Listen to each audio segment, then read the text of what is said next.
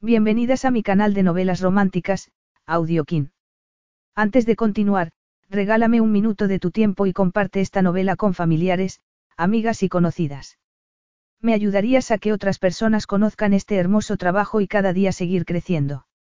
Estaré infinitamente agradecida por tu apoyo y deseando que una lluvia de bendiciones caigan sobre ti. Comencemos con la narración de la novela cuyo título es Pasión Latina. Argumento. Su jefe era su amante, y su enemigo. Penny Kennedy estaba dispuesta a hacer lo que fuera para salvar el hogar de su familia de las garras de Lucas Darien, incluso si para ello tenía que hacerse pasar por su ayudante personal. Sin embargo, Penny no contaba con el deseo que iba a sentir por Lucas, ni con que ambos acabarían bajo las sábanas.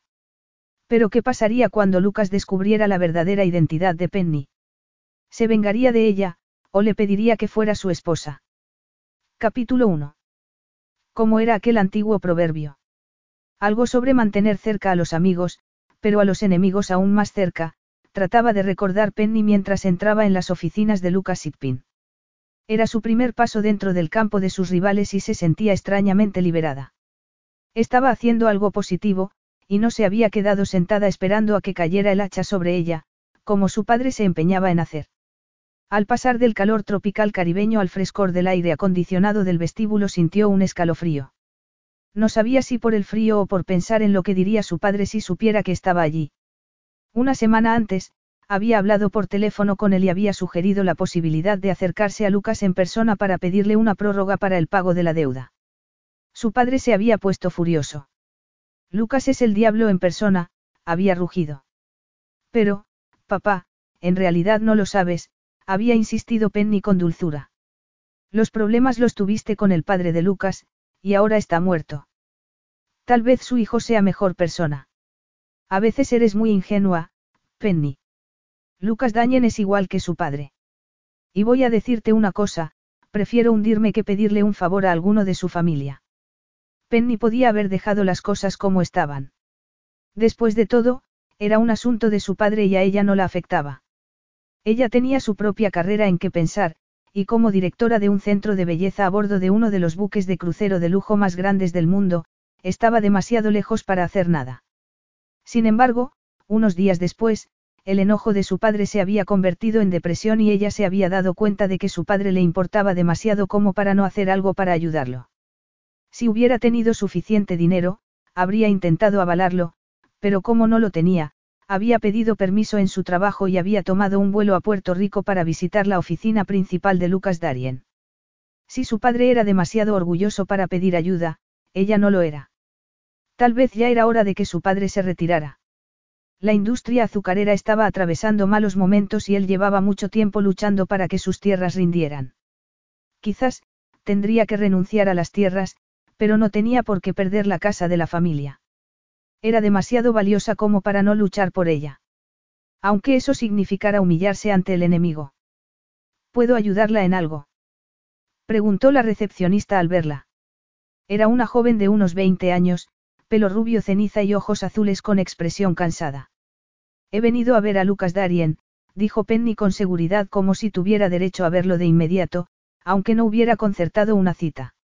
Ah, usted debe ser Mildred Bancroft, la nueva asistente personal del señor Darien, dijo la recepcionista con una cálida sonrisa. Estoy encantada de verla, antes de que Penny consiguiera decir nada, sonó el teléfono. Discúlpeme un momento. Penny no sabía qué hacer.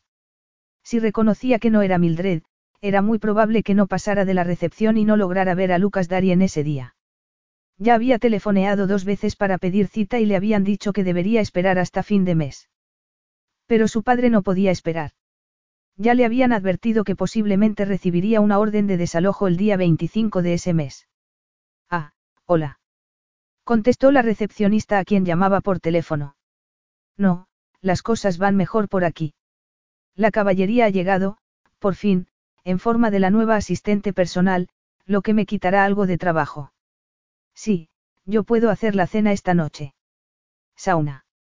Atronó una voz profunda desde el interior del despacho. ¿Podrías traerme de una vez los informes que te pedí hace media hora? Tengo que dejarte, Paul, Sauna colgó apresuradamente e hizo una mueca a Penny. Es el jefe. Pero no te preocupes, sus ladridos son peores que sus mordeduras, en realidad es bastante agradable. Sauna, quisiera los informes hoy, si no es demasiada molestia, su tono era cada vez más fiero. Ya voy, señor Darien, contestó Sauna sonrojándose. Últimamente no está de muy buen humor, susurró a Penny mientras buscaba entre una pila de papeles. Su novia lo dejó hace unas semanas y su asistente personal se marchó para casarse. Además, tiene toneladas de trabajo, entre las cosas de aquí y los asuntos de su difunto padre. Cada día me da más y más trabajo. De veras. murmuró Penny. Le gustaba saber que el enemigo también tenía su ración de problemas y no podía dejar de desear que lo estuviera pasando verdaderamente mal. ¿Dónde habré metido esos informes? exclamó Sauna mientras revolvía los papeles. Los tenía hace un momento. ¿Los ves por alguna parte? Están en una carpeta verde. A Penny la chica le caía bien, con sus maneras atolondradas y su parloteo. ¿No es esa de ahí? Preguntó señalando una carpeta que estaba junto a una taza sobre un estante. Menos mal. exclamó Sauna. Vaya. Me olvidé de su café y ya está frío. Otro punto a mi favor. Bueno, no puedes hacerlo todo. No, dijo la recepcionista sonriendo. Me alegro tanto de que estés aquí, lo había dicho con tanta sinceridad que Penny se sintió culpable de no ser Mildred. Sauna, ¿por qué tardas tanto? Lucas Darien estaba en la puerta y golpeteaba el suelo con un pie con impaciencia. Penny lo miró. Era un hombre alto y delgado, pero con hombros anchos y poderosos. Su mirada se cruzó con la de él y la oscura intensidad de sus ojos la hizo estremecer. Era un hombre fantástico. Debía de tener unos 36 años, tenía los ojos oscuros y un rostro rudo muy atractivo. La barbilla firme y cuadrada le daba un aire de fuerza y decisión. Pero sus labios eran sensuales. Penny se preguntó cómo serían sus besos. Solo de pensarlo, se volvió a estremecer. Cierto. Él era muy atractivo, pero ella no debía olvidar por qué había ido allí. Ese era Lucas Darien, el enemigo de su padre. Señor Darien, esta es Mildred Bancroft, su nueva asistente personal. De veras. Lucas arqueó las cejas sorprendido. Usted no es como yo me la esperaba, la miró con desparpajo y ella sintió que el corazón le daba un vuelco. ¿Cómo se atreve a mirarme así? pensó Penny. ¿Y qué había querido decir? Tampoco usted es como yo lo esperaba, murmuró ella en tono algo desafiante. ¿Qué es lo que se esperaba? La pregunta la sorprendió, así como el tono suave de su voz y su sonrisa. Pues, se encogió de hombros. En realidad esperaba que se pareciera al padre, a quien ella había visto dos veces. Laurence Darien era también alto y atractivo, pero ahí terminaba el parecido. Tenía el pelo rubio claro, los ojos azules y una nariz aristocrática. Lucas, en cambio, seguramente había salido a su madre española. Tal vez cabía esperar que fuera más compasivo que su padre. Y bien. Apremió Lucas. Usted es más joven de lo que esperaba, improvisó Penny. Qué extraño. Yo iba a decir exactamente lo mismo, dijo Lucas sonriendo. Por el informe que me envió la agencia, esperaba que tuviera alrededor de 50 años. Penny se sonrojó. Era obvio que él se daba cuenta de que no era Mildred Bancroft. Bueno, puedo explicarlo.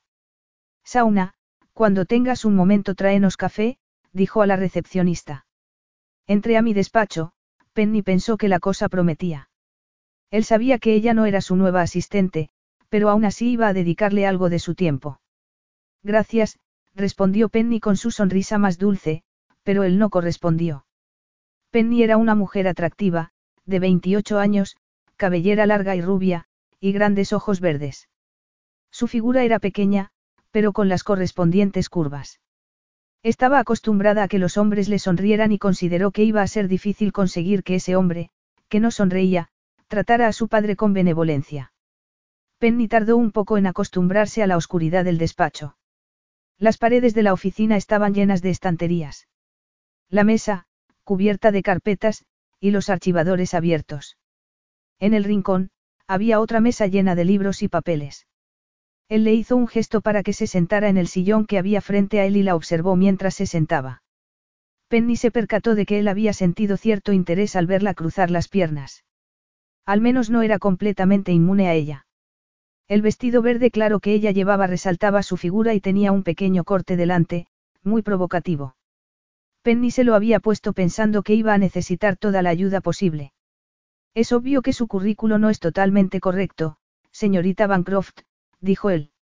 Vamos a ver, diez años en Danovate, cinco años como asistente personal de Sir Gordon Marsden, y su último trabajo, tres años como asistente del lieutenant colonel Montgomery Cliff en Barbados, arqueó una ceja. A menos que empezara a trabajar a la edad de diez años, creo que no salen las cuentas, señorita Bancroft, dijo con sarcasmo. O puedo llamarla Mildred. Algo en su ademán, o quizás la forma de fijarse en sus labios, hizo que Penny se pusiera muy nerviosa. Bueno, la cosa es que, puede llamarme Mildred, si quiere, pero, de verdad, mi nombre es, Penny no acertaba a hablar con claridad. Concéntrate, Penny, dile de una vez lo preocupada que estás por tu padre, pensó. Bien, interrumpió él sin darle ocasión a terminar la frase. Verás, Mildred. Si sirves para este trabajo, estoy dispuesto a olvidar que has exagerado tu experiencia. Como podrás ver, necesito desesperadamente más personal. Así que pondremos dos semanas de prueba. ¿Te parece? En realidad, Lucas, se lanzó Penny, creo que debo decirte. De verdad, Mildred, ni quiero ni necesito que me expliques nada. Es evidente que le causaste muy buena impresión a la agencia pues me dijeron que valía la pena esperarte.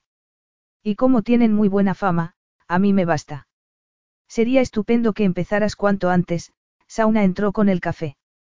Necesitamos un par de manos más por aquí, ¿verdad, Sauna? Oh, sí, asintió ella sonriéndole a Penny. Ellen, la última asistente del señor Darien, se marchó sin avisar de un día para otro.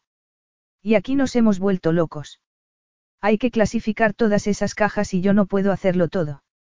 Sí, Sauna. Está bien. Será mejor que vuelvas a tu mesa y atiendas mis llamadas hasta que termine de hablar con Mildred, la puerta se cerró. La pobre Sauna ha estado intentando abarcarlo todo. Sí, ya lo he notado. Esta oficina siempre tiene trabajo. Tenemos negocios importantes en las Indias Occidentales e importamos y exportamos de varias islas.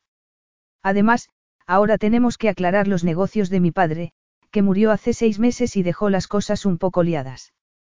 Lo siento, murmuró Penny. Mi padre era promotor de propiedades y tenía muchas inversiones que ahora están bajo mi responsabilidad. Qué suerte, Penny intentó decirlo sin ironía pensando que el padre de Lucas había sido un charlatán. Um, pero no es tan fácil como parece. He tenido que prescindir de los servicios del abogado de mi difunto padre, porque estaba actuando como un vendedor de coches cruzado con un perro Rottweiler. Así que hemos trasladado de su despacho todas esas cajas sobre la mesa y los archivadores detrás de mí y estoy intentando aclarar el caos yo solo. Ahí es donde tú entras. Me gustaría que revisaras todo, lo organizaras y lo archivaras. Lucas, tengo la impresión de que empezamos con mal pie, interrumpió Penny con impaciencia. Verás, cuando entré en esta oficina Sauna no me interpretó bien. En realidad yo he venido. Te pongo leche y azúcar. Preguntó Lucas. Solo leche. ¿Por qué no la escuchaba? La cosa es que varios de los documentos de mi padre se han extraviado, y algunos son muy importantes.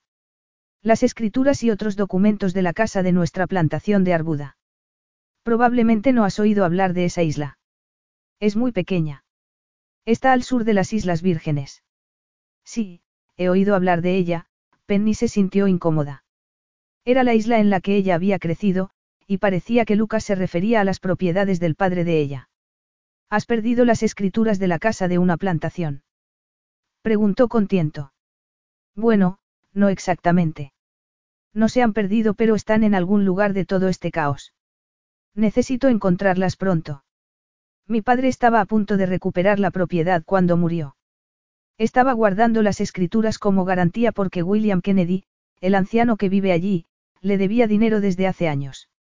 Habían sido socios, pero tuvieron problemas entre ellos y mi padre deshizo la sociedad. Me dijo que había dejado que la deuda se prolongara más de lo debido por razones sentimentales. Kennedy es un caso perdido y será mejor que deje la propiedad antes de que se meta en más deudas. De veras.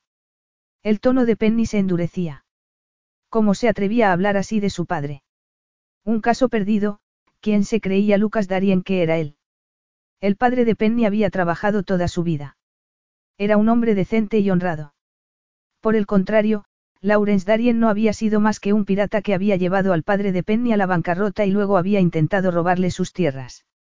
Por desgracia, no podré proceder a la orden de desalojo hasta que encuentre los documentos relevantes, continuó Lucas que no percibía lo furiosa que estaba Penny. Y si no los encuentro en un plazo de dos o tres semanas, los planes que mi padre tenía para ese lugar, se irán al garete. ¿Cuáles eran los planes de tu padre? Penny intentaba no parecer demasiado interesada. Era dueño de las tierras en primera línea de playa e hizo un proyecto para construir 100 casas. La propiedad de William Kennedy serviría para darles acceso desde la carretera principal, pensaban construir 100 casas a lo largo de esa preciosa costa virgen. Penny estaba indignada. Se sentía enferma. De acuerdo, ya no vivía en Arbuda. Pasaba la mayor parte del tiempo en el mar, pero cuando tenía vacaciones, volvía a casa. Le encantaba pasear por los bellos parajes solitarios. El paisaje alrededor de la casa familiar era de los más hermosos del Caribe y conservaba su belleza natural. Además, era el hábitat de varias especies raras de flora y fauna. ¿Cómo habría conseguido Lawrence Darien los permisos para construir 100 casas allí? Desgraciadamente el permiso para construir en esas tierras expira dentro de un mes, así que si no empezamos antes, el permiso será revocado debido a un cambio en la administración del Departamento de Planificación de Arbuda.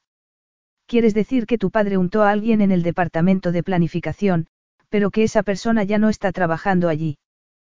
Preguntó Penny. Probablemente, Lucas se encogió de hombros. De todos modos no podemos empezar a construir si no tenemos acceso a través de las tierras de Kennedy, y si no lo logramos en las próximas semanas, todo el proyecto se viene abajo. Qué lástima, el tono de Penny era seco. Sí, verdad. Lucas dio un sorbo de café y se quedó mirándola. Así que cuanto antes empieces a desbrozar los archivos, más posibilidades habrá de llevar a cabo el último proyecto de mi padre. Penny pensó que si no se lograba encontrar esos documentos antes del final del mes, la construcción no se llevaría a cabo, y el desalojo de su padre se demoraría. Podría seguir fingiendo que era Mildred Bancroft, encontrar las escrituras y extraviarlas, todo lo que tendría que hacer era esconderlas hasta que hubiera pasado el peligro. Pero eso sería desleal, y ella era una persona honrada. Además, la verdadera Mildred podía aparecer en cualquier momento y se descubriría el fraude. Pero el padre de Lucas había sido desleal en sus datos con el padre de Penny y, además, había obtenido los permisos fraudulentamente. Ella solo estaría ayudando a la verdad. Y a su padre. En pocas semanas sería la cosecha de la caña de azúcar y podría obtener suficiente dinero para hacer un pago parcial de su deuda. Entonces, ¿cuándo crees que podrías empezar? Preguntó Lucas de repente. Penny respiró hondo. Posiblemente podría arreglárselas durante algunos días puesto que tenía preparación suficiente como secretaria. ¿Qué te parece que empiece ya? Contestó rápida, antes de que pudiera cambiar de opinión. Capítulo 2. Se decía que la noche era buena consejera, y Penny pasó toda la noche dando vueltas y arrepintiéndose del impulso que la había hecho fingir ser la asistente personal de Lucas Darien. Era una locura. Mildred Bancroft podía aparecer al día siguiente y ella se vería metida en un buen lío. Lucas llamaría a la policía y a ella la procesarían por fraude.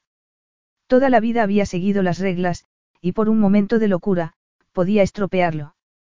Pero se había indignado tanto por los comentarios de Lucas sobre su padre, un caso perdido. Su padre había tenido éxito en los negocios hasta que se asoció con Lawrence Darien. Lawrence había intentado arruinar a su padre. La disputa entre ellos databa de muchos años, y no había sido por dinero, sino por el amor de una mujer. Y esa mujer era Clara, la madre de Penny. Clara había sido novia de Lawrence Darien y había estado muy enamorada.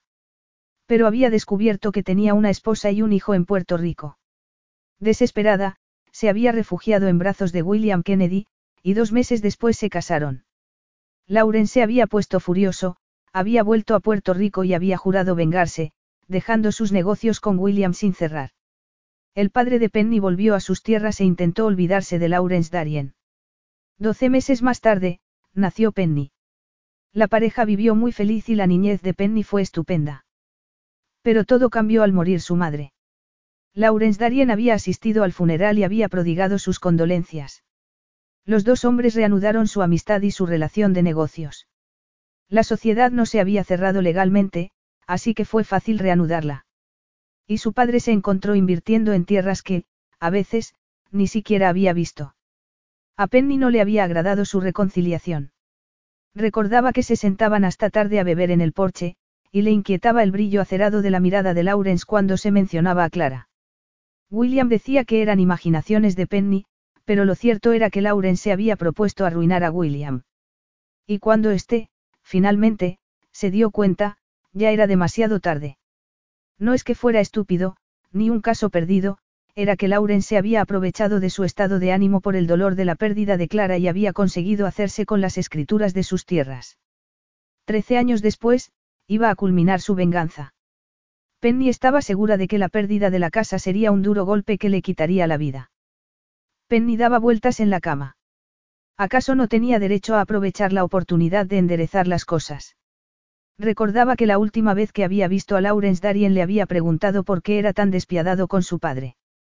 Laurence había sonreído con desdén y había murmurado antes de darle la espalda. Yo siempre zanjo mis cuentas pendientes. Había llegado el momento de que ella también zanjara sus cuentas de una vez por todas. En nombre de su madre que había sufrido tanto por ese hombre, como en nombre de su padre. Amanecía cuando por fin se durmió. Pero su sueño estuvo turbado por una pesadilla en la que Laurence Darien la perseguía furioso por un pasillo, diciéndole. Si crees que puedes burlarte de un miembro de mi familia, te equivocas, la había agarrado por el hombro y Penny sintió que se le helaba la sangre. Se volvió para mirarlo y ya no era Laurence quien la sujetaba, sino Lucas. Los engaños tienen su precio, le elijo y la expresión furiosa de su cara se volvió intensamente sensual. Espero que puedas permitirte pagarlo. ¿Cuál es tu precio? preguntó Penny. Él se inclinó hacia ella y sus labios se apretaron contra los de ella en un beso tan apasionado que hizo que sus sentidos se despertaran y le devolvió el beso, deseando más, deseando que sus manos la acariciaran. De pronto, sonó el despertador y se sobresaltó. Tenía el corazón agitado y sus sentidos estaban encendidos. Había sido un sueño extraño y con tal intensidad erótica que parecía real. Apartó las sábanas y se dirigió al baño a darse una ducha. No sabía si quedarse una noche más y seguir adelante con el plan, o tomar un vuelo a casa a consolar a su padre y ayudarlo a empaquetar los objetos de toda una vida. En la empresa le habían dado hasta cinco semanas de permiso, así que tenía tiempo para organizar la mudanza. Sintió un escalofrío de rabia. ¿Por qué tenía su padre que abandonar su hogar? Era indignante. ¿Cómo iba a dejar que Laurence Darien se saliera con la suya? No, se quedaría y se arriesgaría a seguir fingiendo que era Mildred Bancroft al menos otro día. Pensó que tal vez tendría suerte y encontraría los papeles enseguida. Los escondería en un lugar donde a Lucas no se le ocurriera buscar, y volvería a Miami, a su barco. Tal vez Lucas Darien nunca la asociaría a la falta de los documentos, y no averiguaría quién era.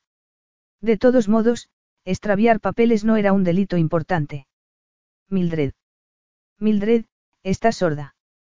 Penny alzó la vista y se percató de que Lucas le estaba hablando. Lo siento. Estaba a millas de aquí. ¿En qué estabas pensando? Lucas le sonreía desde el otro lado del escritorio. Estaba pensando, no encontraba una excusa para darle. ¿Cómo iba a decirle que no reconocía su propio nombre? O que era tan optimista que esperaba encontrar los papeles en un solo día. Era la hora de irse a casa, llevaba allí desde las nueve de la mañana y ni siquiera había parado para almorzar. Estaba pensando que debe ser casi la hora de la cena y que mi estómago está protestando, improvisó. No me extraña. No has almorzado y has estado trabajando mucho, miró con aprobación las carpetas que había organizado y clasificado. Eres muy ordenada, Penny se encogió de hombros. Estaba acostumbrada a ser meticulosa y organizada, y ordenar la oficina de Lucas era relativamente simple, aunque llevaba tiempo. Será mejor que termines ya, dijo Lucas mirando el reloj. Sauna se marchó hace más de una hora. Sí. No me había dado cuenta de que fuera tan tarde. Lucas sonrió. Tenía una cita importante y me dio pena decirle que se estaba yendo antes de su hora, estos últimos días ha estado haciendo muchas horas extras. Puede ser amable, pensó Penny. Y está muy atractivo con su traje oscuro. Se preguntaba si su estupenda forma física era natural, o fruto de horas de gimnasio. Al posar la mirada sobre la oscura intensidad de sus ojos y la suave curva de sus labios, recordó el sueño de por la mañana, la manera tan sensual en que la había besado.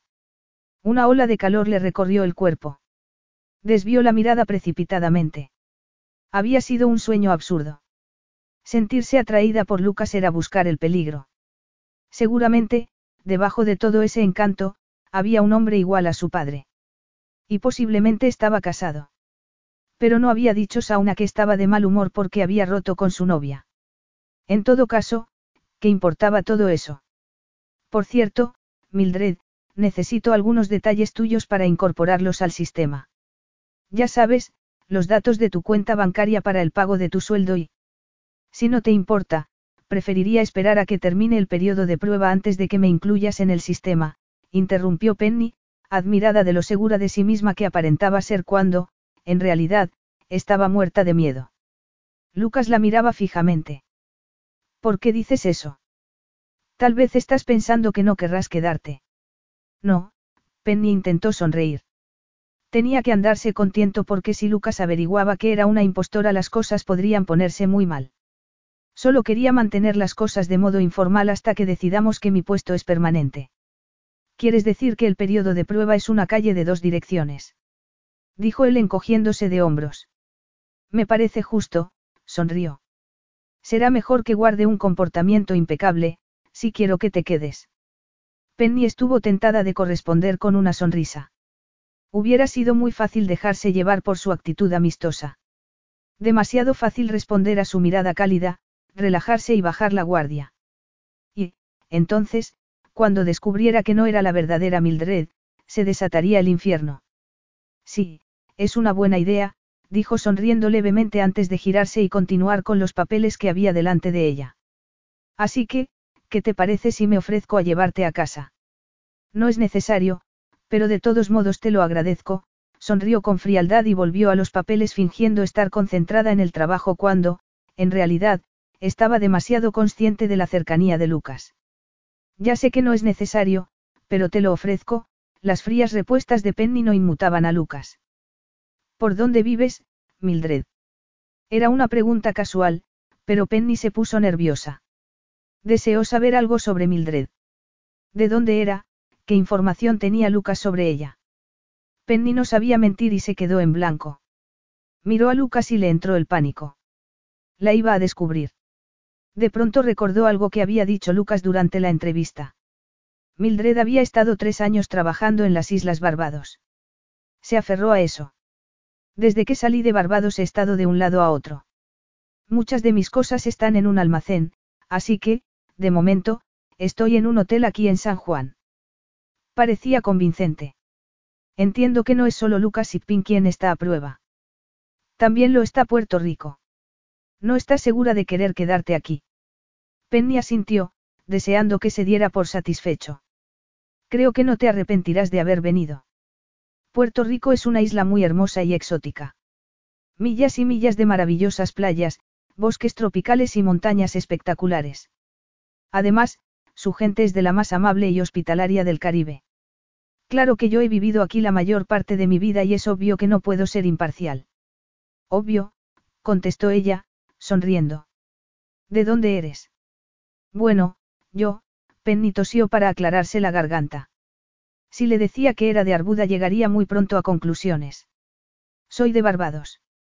Una bella isla. Debe haber sido un lugar maravilloso para criarse. Sí, maravilloso.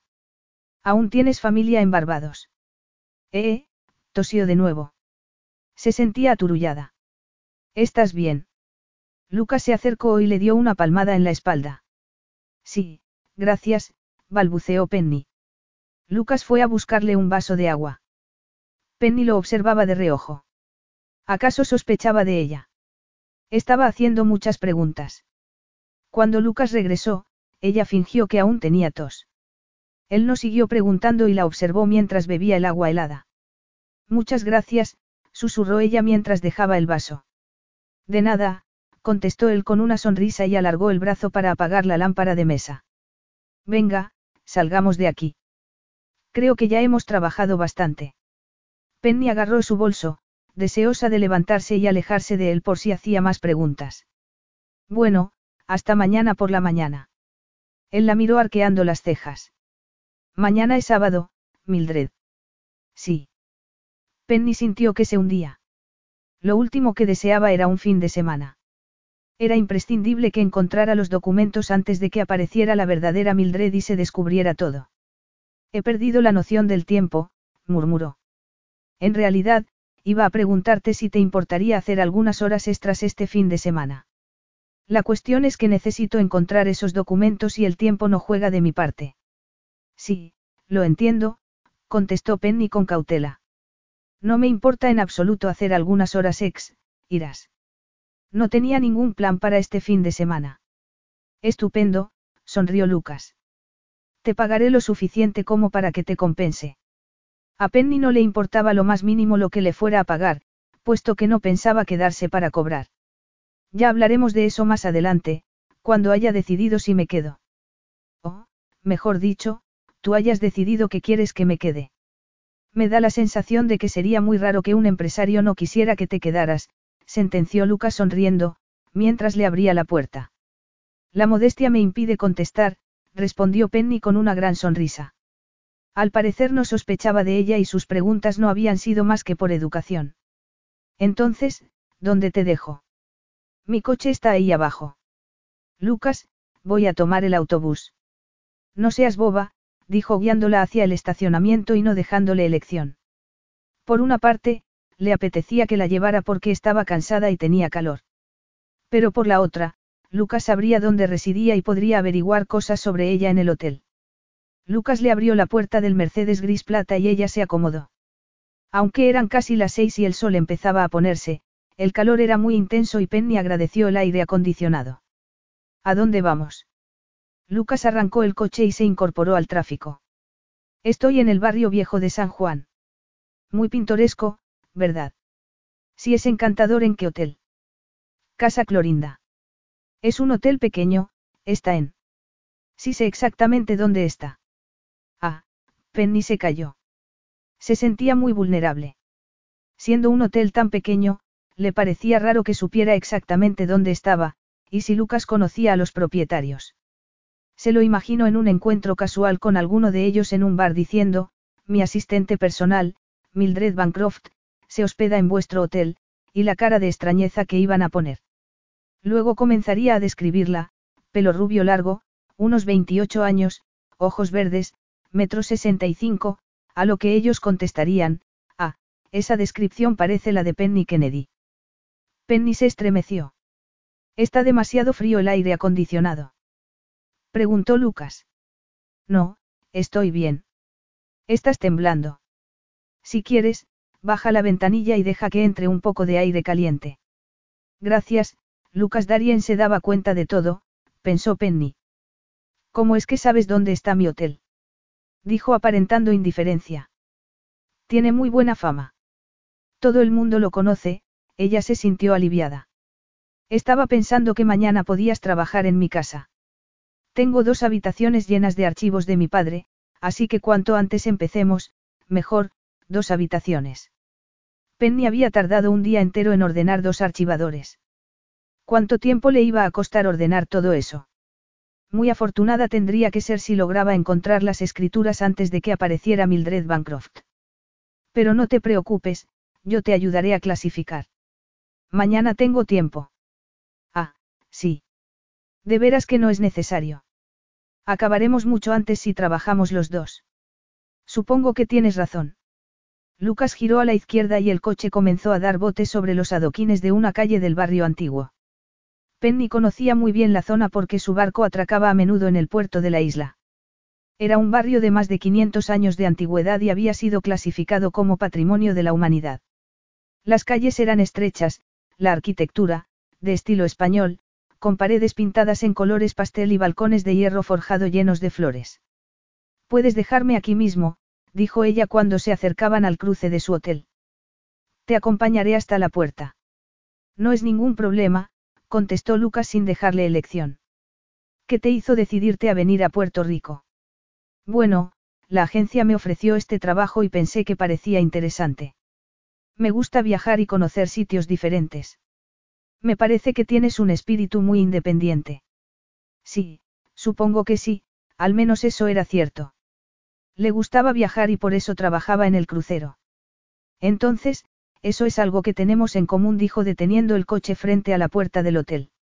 Una de las razones por las que formé la empresa de transportes marítimos fue la atracción que siento por los puertos lejanos. ¿Te ayudó tu padre a crear la empresa? No, a él nunca le interesó el comercio marítimo. Solo el de tierra firme.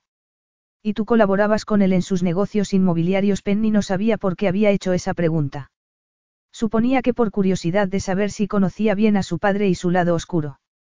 No, siempre estuve demasiado ocupado con mi propio negocio. ¿Por qué lo preguntas? Por si tenías alguna idea de por dónde deberíamos empezar a buscar mañana, improvisó. No, desafortunadamente, no sé por dónde empezar. No importa. Estoy segura de que, entre los dos, encontraremos los papeles. Espero que así sea. Y espero que yo los encuentre primero, añadió ella para sus adentros, mientras alcanzaba la manilla de la puerta. Para su sorpresa, Lucas salió del coche y dio la vuelta para abrirle la puerta. Aceptó la mano que él le ofrecía para bajar, y el contacto con su piel la hizo sentir algo extraño. Gracias por traerme, dijo con cortesía. De nada, dijo Lucas sonriendo.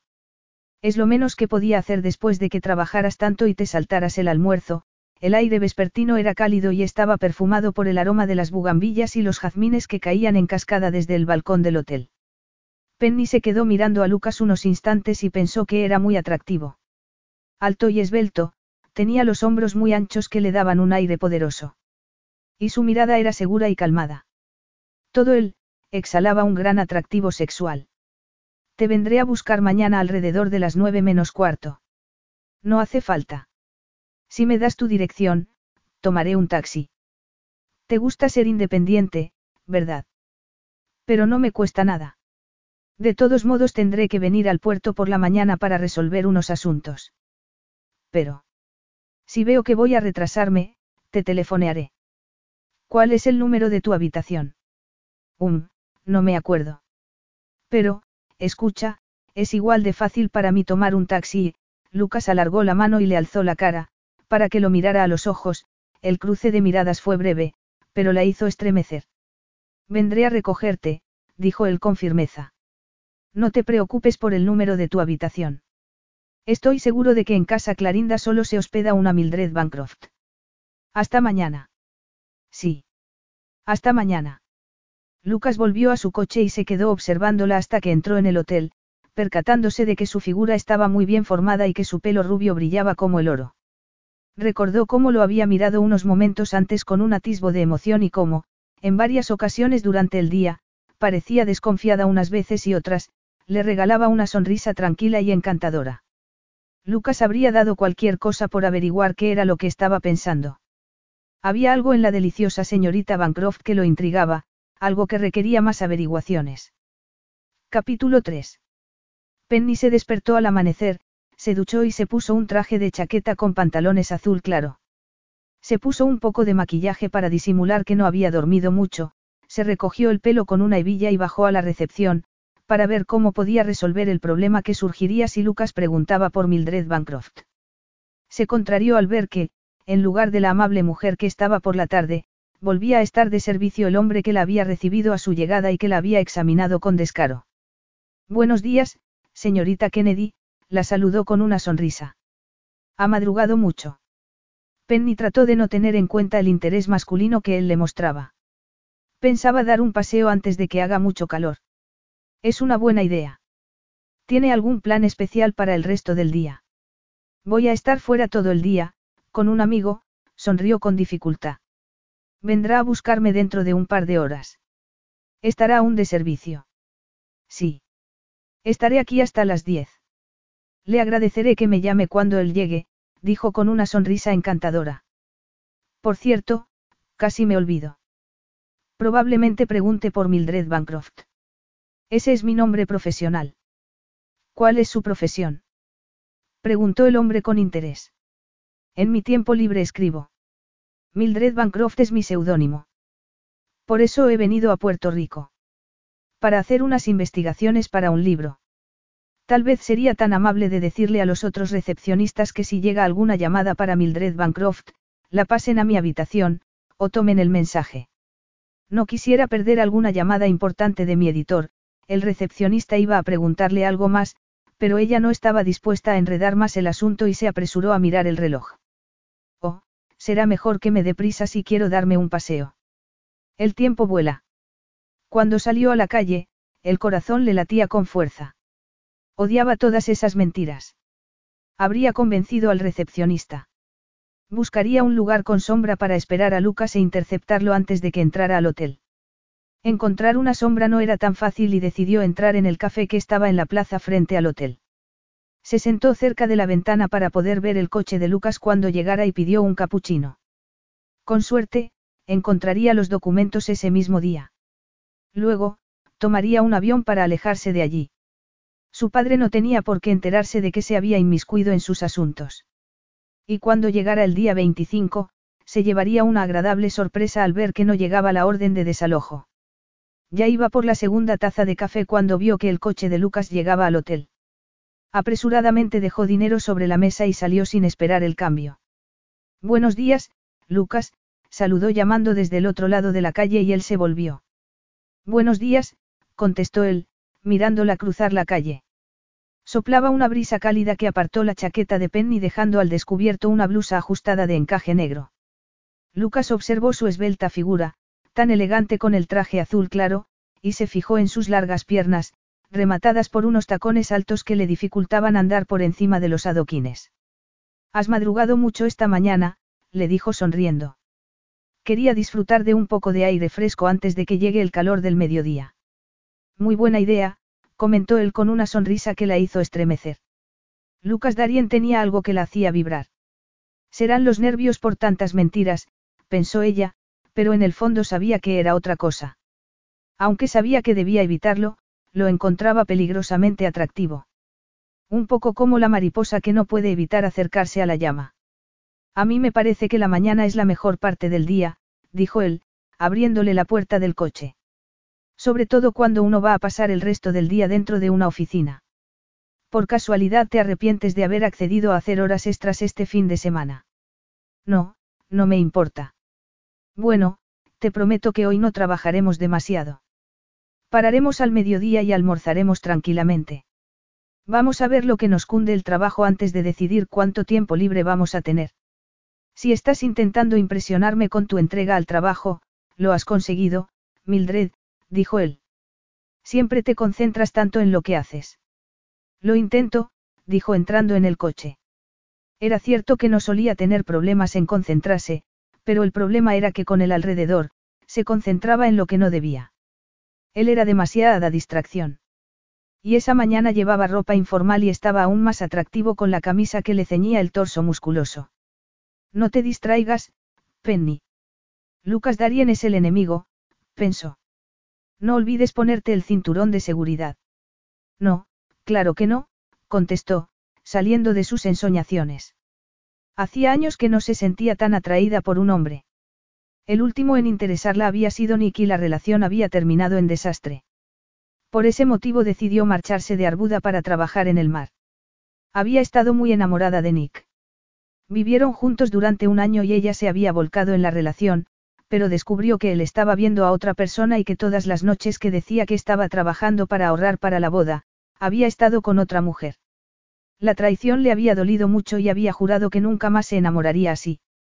Dos años después de la ruptura todavía le dolía. Dejó de pensar y se concentró en el paisaje. Ya habían salido de la ciudad y el coche subía por una carretera de montaña. Entraron en un camino estrecho a través de unos jardines llenos de palmeras hasta que pararon frente a una gran casa colonial rodeada por un porche. Tienes una casa preciosa, dijo Penny mientras subía por la escalinata. Era la casa de una antigua plantación de café y los anteriores propietarios la vendieron separada de las tierras. Cuando yo la compré estaba en un estado ruinoso y necesité mucho trabajo para restaurarle su antigua belleza. Ahora creo que ya lo he logrado, dijo él abriendo la puerta y haciéndola entrar. Estaba claro que no había reparado en gastos. Los suelos eran de madera y estaban cubiertos por unas alfombras persas. Además de un magnífico reloj de pie, los muebles tenían la elegancia de tiempos pasados. Mi estudio está en la parte de atrás, dijo Lucas al tiempo que se abría una puerta y una niña llegaba corriendo por el pasillo, seguida de un perro labrador negro que ladraba excitado. Adivina lo que ha pasado esta mañana, dijo la niña, acercándose a Lucas para que la alzara en brazos. ¿Qué ha pasado? preguntó alzándola. Calla Flint. ¿A qué viene tanto entusiasmo? La señora Gordon estaba haciendo una tarta y se le quemó. Salía un humo muy negro que hizo saltar la alarma. Ella gritaba muy fuerte. Parece que ha sido una mañana llena de emociones, dijo Lucas dirigiéndose a Penny. Aquí no nos aburrimos nunca. Mildred, esta es mi hija Isobel. Lucas tenía una hija. Penny estaba sorprendida por el descubrimiento. Quería decir que también tenía una esposa. Como Sauna había hablado de su ruptura con una novia, se había hecho a la idea de que estaba soltero. Se sintió decepcionada. Probablemente era tan mujeriego como su padre. La niña la miraba muy seria y con los ojos muy abiertos. Aparentaba tener unos seis años y era adorable, tenía el pelo negro, liso y brillante y los ojos negros como el azabache. Hola, Isobel, saludó Penny con una gran sonrisa. Hola, contestó la niña y sonrió también. Una mujer apareció en el pasillo, con los brazos en jarra y un gesto de disgusto. Isobel, vení, por favor, recoge el desastre que has dejado en la despensa. Sí, señora Gordon, respondió Isobel, bajándose de los brazos de su padre. Salió corriendo hacia la otra mujer. Tengo entendido que tuvieron una mañana bastante entretenida en la cocina, señora Gordon, dijo Lucas con simpatía. El termostato del horno debe de estar estropeado. Nunca me había ocurrido un desastre igual, dijo la mujer. Luego, echándole una mirada fulminante al perro que intentaba seguir a la niña, y ya te he dicho que la cocina no es un lugar adecuado para un perro. Fuera de aquí. Flint reculó con un mohín mientras la mujer cerraba la puerta de la cocina. Y esa era la señora Gordon, mi ama de llaves y niñera. No te dejes impresionar por su apariencia gruñona, esa mujer es un tesoro. Lleva la casa de forma muy eficiente. Bueno, casi siempre. Que yo sepa, nunca se le había quemado nada. Todos tenemos nuestros días malos, murmuró Penny. Seguro que tu esposa le agradece su ayuda. Esta es una casa muy grande para mantenerla ordenada. Desgraciadamente mi esposa murió hace cuatro años. Lo siento mucho, Penny lo miró con compasión. Se sentía culpable por haber pensado que era tan mujeriego como su padre. Lucas abrió la puerta de lo que parecía ser un estudio amplio, pero que estaba lleno de cajas y archivadores. Ya te dije que había mucho material para clasificar, dijo Lucas al ver la expresión del rostro de Penny. Pero ella no estaba pensando en el trabajo que tenía por delante, sino en que se sentía culpable por engañar a ese hombre. Tal vez Lucas no se parecía a su padre. Quizás debería armarse de valor y decirle quién era. Antes de que dijera nada, sonó el teléfono y Lucas fue a contestar. Hola. No, no he encontrado nada todavía. Es de esperar que los encontremos hoy y podamos echar a William Kennedy para finales de mes. Entonces las excavadoras podrán empezar, Penny se dolió al oír el nombre de su padre. Te mantendré informado, Salvador. Sí, no es problema. ¿Cómo está María? Dale recuerdos, Lucas colgó y miró a Penny. ¿Estás bien? Preguntó cuando vio que ella lo miraba fijamente. Sí, muy bien. Ese era Salvador. Es un amigo de la familia, además de mi abogado. Su mujer está esperando el primer hijo cualquier día de estos, así que están muy emocionados. Me sorprende que le quede tiempo para pensar en el trabajo un sábado. Sí. Es un buen hombre. Le estoy muy agradecido por aceptar sustituir al abogado de mi padre que era un hombre que no me infundía confianza. No me fiaba nada de él. Así que tu amigo es quien va a llevar el desalojo del señor Kennedy. Si consigo encontrar los documentos pertinentes. Penny fingió concentrarse en limpiar la mesa para poder trabajar. ¿Tienes reparos en hacerlo? Preguntó sin darle importancia. ¿Reparo sobre qué? Por desalojar de su casa a un anciano. Lucas no contestó inmediatamente y Penny lo miró de reojo deseando que dijera que sí. Tal vez no sabía lo corrupto que había sido su padre. Y si se lo contaba, ella le diría la verdad y podrían llegar a algún acuerdo. Esa es una pregunta extraña, dijo él con una sonrisa amarga. Sí. A Penny le entró el pánico. Sí. ¿Por qué lo preguntas? La miró fijamente. Me acordé de que habías dicho que el hombre había sido un antiguo socio de tu padre, y sentí curiosidad por saber si una parte de ti sentía remordimientos por tener que tomar una decisión tan drástica. Eso es todo. Bueno, ya sabes lo que dicen. Los negocios no pueden tener corazón. Era la respuesta fría que habría dado el padre de Lucas, y Penny deseaba decirle que no era por negocios sino una venganza personal contra un hombre frágil y anciano. Pero Lucas parecía muy interesado en el desalojo, seguramente porque significaba mucho dinero. Había muy poco sentido ético en la forma de hacer negocios de los Darien. Supongo que deberíamos empezar, dijo ella quitándose la chaqueta y abriendo uno de los archivadores. A la basura con todo, pensó. Debía tratar de encontrar las escrituras de su padre cuanto antes. Podía ser la única posibilidad de que él sobreviviera. Las horas pasaron volando. Carpeta tras carpeta y sin señales de los documentos. Cuando Lucas sugirió parar para almorzar, Penny dijo que no. Tenemos que seguir. El tiempo está en contra nuestra. Entonces, podemos tomar el almuerzo en el trabajo, pero solo con una condición. ¿Cuál? Él sonrió. Que te quedes a cenar conmigo esta noche, algo en la forma de plantear la invitación hizo que a Penny se le acelerara el corazón. No creo que pueda quedarme. ¿Por qué? Eres muy amable, pero no quisiera entrometerme en tu vida familiar. No te estás entrometiendo. Soy yo quien quiere que te quedes, y ella quería quedarse, aunque debía guardar las distancias. Bueno, supongo que eso quiere decir que podríamos trabajar un poco después de la cena. ¿Lo dices en serio? La mirada de Lucas era burlona y Penny se sonrojó. Bueno, solo estoy tratando de ser razonable. El tiempo apremia. Creo que a la hora de cenar ya habremos hecho bastante trabajo, dijo él con firmeza. Ahora, si me disculpas, voy a ver a la señora Gordon para que nos prepare algo de comer para aguantar hasta entonces.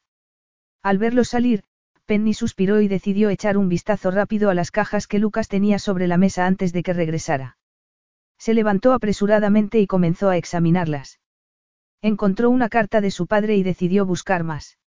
No había llegado muy lejos cuando oyó los pasos de Lucas en el pasillo.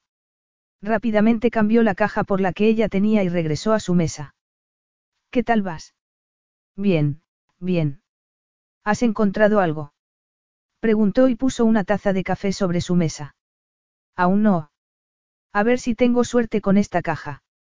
Antes vi que había algunas cartas de William Kennedy, así que a lo mejor los documentos también están ahí. Eso sería una suerte, Penny sentía un nudo en el estómago. No se había fijado en que él ya había estado mirando la caja. Se iba a dar cuenta del cambiazo. Qué extraño. No están aquí, murmuró él. Estarás mirando en otra caja, Penny se puso en pie y comenzó a guardar los papeles que ya había clasificado. No podía resistir estar frente a él temiendo que en cualquier momento le preguntara si había tocado la caja. Se abrió la puerta del estudio y apareció la señora Gordon con unos sándwiches. Isobel iba con ella. Papá, no irás a olvidarte de que me prometiste que irías a nadar conmigo esta tarde. No, claro que no me olvidaré, cariño, dijo sonriendo y la niña corrió a subirse a sus rodillas. ¿Cuánto vas a tardar? Dame una hora más y estaré contigo, Lucas le apartó el pelo de la cara con ternura. ¿Has almorzado? Isobel asintió. Comí pizza. Y también comiste ensalada. Isobel arrugó la nariz. Ya sabes que también tienes que comer algo verde, y sí. Ya hemos hablado de eso antes, ¿te acuerdas? Hay gelatina verde para postre y me la voy a comer. Eso no cuenta, Lucas le hizo cosquillas y la niña se rió. Será mejor que comas un poco de ensalada, jovencita, o vas a meterte en un buen lío. De acuerdo, de acuerdo. Buena chica, la besó en la frente. Ahora vete y deja que papá trabaje. Dentro de un rato iremos a nadar, la niña se colgó de su cuello y le dio un beso. Papá, te quiero mucho, dijo cuando se iba. Yo a ti también. Siento la interrupción. Como ya habrás deducido, tendré que dejarte trabajando sola para pasar un rato con mi hija. No me importa, contestó volviendo a su silla. Debe de ser difícil llevar un negocio y ser padre a la vez. No es fácil. Y detesto tener que hacer horas extras. Pero la señora Gordon es de confianza e Isobel la lo cual me quita mucho peso de encima. Alargó la mano para mirar la carpeta que tenía delante. Penny temía que comentara algo más sobre las cartas que faltaban, pero él no dijo nada y se quedó pensativo examinando un documento. Después de un rato de silencio, Penny dijo, aquí hay un montón de papeles que creo que se podrían tirar. Me parece que son publicidad, pero será mejor que les eches un vistazo por si hubiera algo importante. De acuerdo. Déjalos a un lado para que los vea, dijo sin levantar la vista. Flint entró en la oficina y puso la cabeza sobre las rodillas de Lucas para que lo acariciara. Vaya, esto es muy interesante. ¿Qué es? He encontrado unos papeles sobre la asociación entre mi padre y Kennedy. ¿Y? Las escrituras de la propiedad de Kennedy alzó unos papeles amarillentos y le sonrió. Penny. Se quedó boquiabierta. No se lo podía creer. Si no hubiera cambiado las cajas, los habría encontrado ella. Vaya mala suerte. Qué bien. Dijo fingiendo entusiasmo. Eso quiere decir que podrás proceder al desalojo de inmediato. Según dice Salvador, necesito otros papeles como las copias de los requerimientos de pago que se le han mandado a Kennedy. Pero tener las escrituras ya sirve de algo. Voy a guardarlas en un lugar seguro para llevárselas a Salvador el lunes, o tal vez mañana si está libre, fue hacia un archivador, guardó el documento en un cajón y lo cerró con llave. Voy a pasar un rato con mi hija. Te dejo para que sigas mirando las cajas a ver si encuentras los requerimientos. Claro, forzó una sonrisa. Cuando salió del despacho, seguido por Flint, Penny gruñó. Si no hubiera cambiado las cajas. Su única posibilidad era encontrar algunos de los otros papeles. Miró las cajas que había a su alrededor y se sintió desfallecer. Su trabajo se había vuelto aún más difícil, y solo faltaba que apareciera la verdadera Mildred antes que los papeles. Capítulo 4. Penny trabajó sin cesar el resto de la tarde, pero no encontró nada. No hacía más que mirar el archivador donde estaban las escrituras, preguntándose por qué Lucas las había guardado bajo llave. Oyó la risa de la niña y se acercó a la ventana. Podía ver un trozo de la piscina y de la terraza. Vio a Lucas en el agua y a Isobel corriendo al borde de la piscina para saltar a sus brazos. Otra vez. Otra vez, llegaba su voz, y la escena, se repetía. Lucas tenía mucha paciencia con ella, y estaba claro que Isobel lo adoraba. El agua brillaba sobre las fuertes y anchas espaldas de él cada vez que daba un salto para agarrar a la niña. Sin darse cuenta, Penny dejó de pensar en qué buen padre era para apreciar el cuerpo tan atractivo que tenía. Su torso era fuerte y musculoso y Penny intentó imaginar cómo se sentiría mecida entre sus brazos y se estremeció de deseo. Enfadada consigo misma, se apartó de la ventana y volvió al trabajo. Tenía que dejar de pensar en Lucas de otro modo que no fuera como enemigo. Todo lo demás era una pura locura. Se puso a trabajar a toda velocidad. Cuando Lucas regresó al estudio, Penny había mirado varias cajas, pero no había aparecido nada. Has hecho un buen trabajo, dijo Lucas satisfecho al ver que la sala estaba más despejada. Has tenido suerte con esos papeles. Ella negó con la cabeza. No te preocupes. Ahora que tengo las escrituras ya no son tan importantes. Tal vez los encontremos mañana, sonrió. Mientras tanto, ¿por qué no vienes al porche a tomar un aperitivo conmigo antes de la cena? Ella lo miró. Se había cambiado y se había puesto unos vaqueros negros y una camisa negra de manga corta y todavía tenía el pelo mojado. Era una lástima que lo encontrara tan atractivo. Eso lo hacía todo más peligroso. ¿Qué contestas? La miró con aire burlón. Vamos a ver ponerse el sol con un gin niquelado. Eso estaría muy bien, respondió ella pensando que era lo que necesitaba después de estar todo el día encerrada. Se puso de pie y lo siguió. Aunque aún hacía calor había una brisa deliciosa. Penny se apoyó en la barandilla para ver el sol que comenzaba a declinar con unos destellos como de fuego que se reflejaban sobre el mar, Lucas se acercó a ella y le dio un vaso con la bebida. Gracias, dijo ella sonriendo. Tienes unas vistas fantásticas. Sí, es verdad. Estuvieron en silencio mientras contemplaban el atardecer. Penny pensaba que debería haber insistido en regresar al hotel, pero le resultaba muy agradable estar allí con él. Se volvió a mirarlo y se percató de que él la estaba mirando atentamente. Supongo que viniendo de Barbados estarás acostumbrada a vistas maravillosas, era un comentario normal, pero Penny se puso en guardia. Barbados es una isla preciosa. ¿Dónde vivías? A orillas del Caribe o del Atlántico. Del Atlántico, no era una pura mentira. Había vivido en la orilla atlántica de Arbuda. Las vistas allí son espectaculares. Especialmente en la carretera del este que va a Betseba. Por lo que dices, has estado en Barbados, se sentía a disgusto con las mentiras e intentó orientar la conversación hacia él. Voy a menudo por cuestiones de negocios, pero también pasé allí mi luna de miel. Un sitio muy romántico para una luna de miel. Sí, Lucas hizo una pausa y Penny creyó ver un atisbo de emoción que rayaba en la rabia. Debes de echarla mucho de menos. Lucas inclinó la cabeza. Estos últimos años han sido muy duros. Puedo preguntarte qué le pasó, o es algo demasiado personal. No, no me importa que me lo preguntes. Intentó rescatar a un hombre que se estaba ahogando y que ni siquiera debía estar en el agua porque había bebido demasiado y, además, había aviso de tormentas. La playa estaba llena de banderas rojas, pero él decidió no hacer caso. La ironía de todo fue que el tipo consiguió llegar bien a la orilla, mientras que Kai, que era muy buena nadadora y profesora de educación física, no lo consiguió. Penny estaba horrorizada. ¿Estabas allí cuando sucedió? No, yo estaba en el trabajo. La primera noticia que tuve fue cuando la policía me telefoneó a la oficina para decírmelo. Lo siento mucho, Lucas. Te quedarías desolado. Puedo asegurarte que tardé un tiempo en hacerme a la idea, dio un sorbo a su bebida. Bueno, ya basta de ese tema tan deprimente. Cuéntame algo sobre ti. Sobre mí. Pues no hay mucho que contar, el cambio de tema la había pillado desprevenida. Eso no me lo creo, le sonrió burlón. Estoy seguro de que hay montones de cosas enigmáticas que podrías contarme. Eso depende de a qué llames enigmático, Penny estaba poniéndose muy incómoda.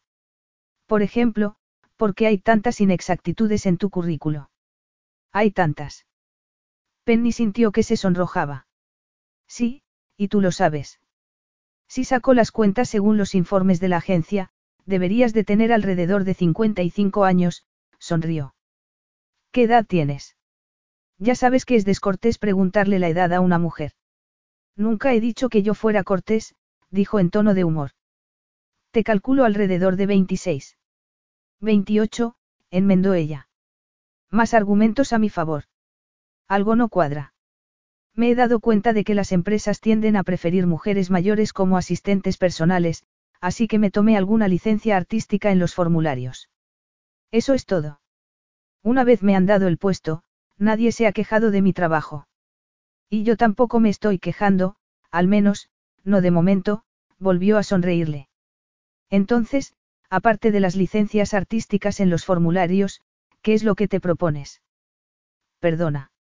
El corazón se le había caído a los pies. ¿A qué te dedicas en tu tiempo libre? Dijo él para aclarar la pregunta. Ya entiendo, Penny sonrió y se relajó.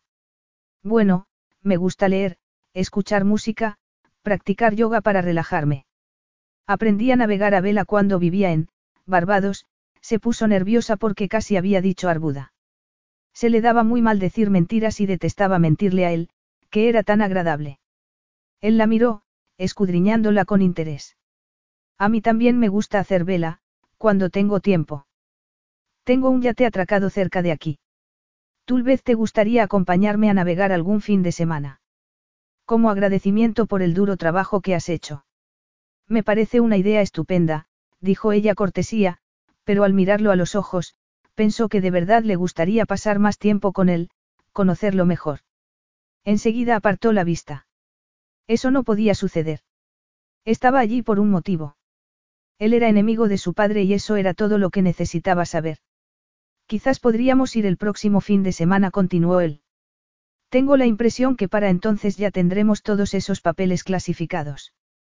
Esperemos que sí. Es que sí, para entonces, no tengo todos los documentos necesarios, será mejor que me despida de todo el proyecto Arbuda, porque los permisos habrán caducado.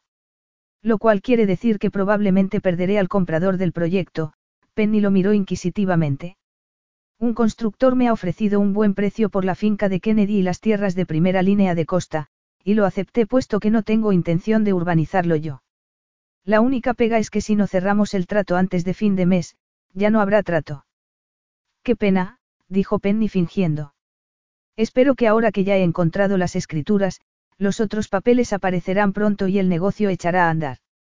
No si yo puedo evitarlo, pensó Penny. Qué cara más dura. Ya tenía comprador, y aún ni siquiera eran suyas. Si ella hubiera encontrado las escrituras, las habría escondido en el fondo de algún cajón donde Lucas no pudiera encontrarlas durante meses. El ama de llaves apareció por la puerta de atrás. La cena está servida. Gracias, señora Gordon, Lucas le sonrió a Penny.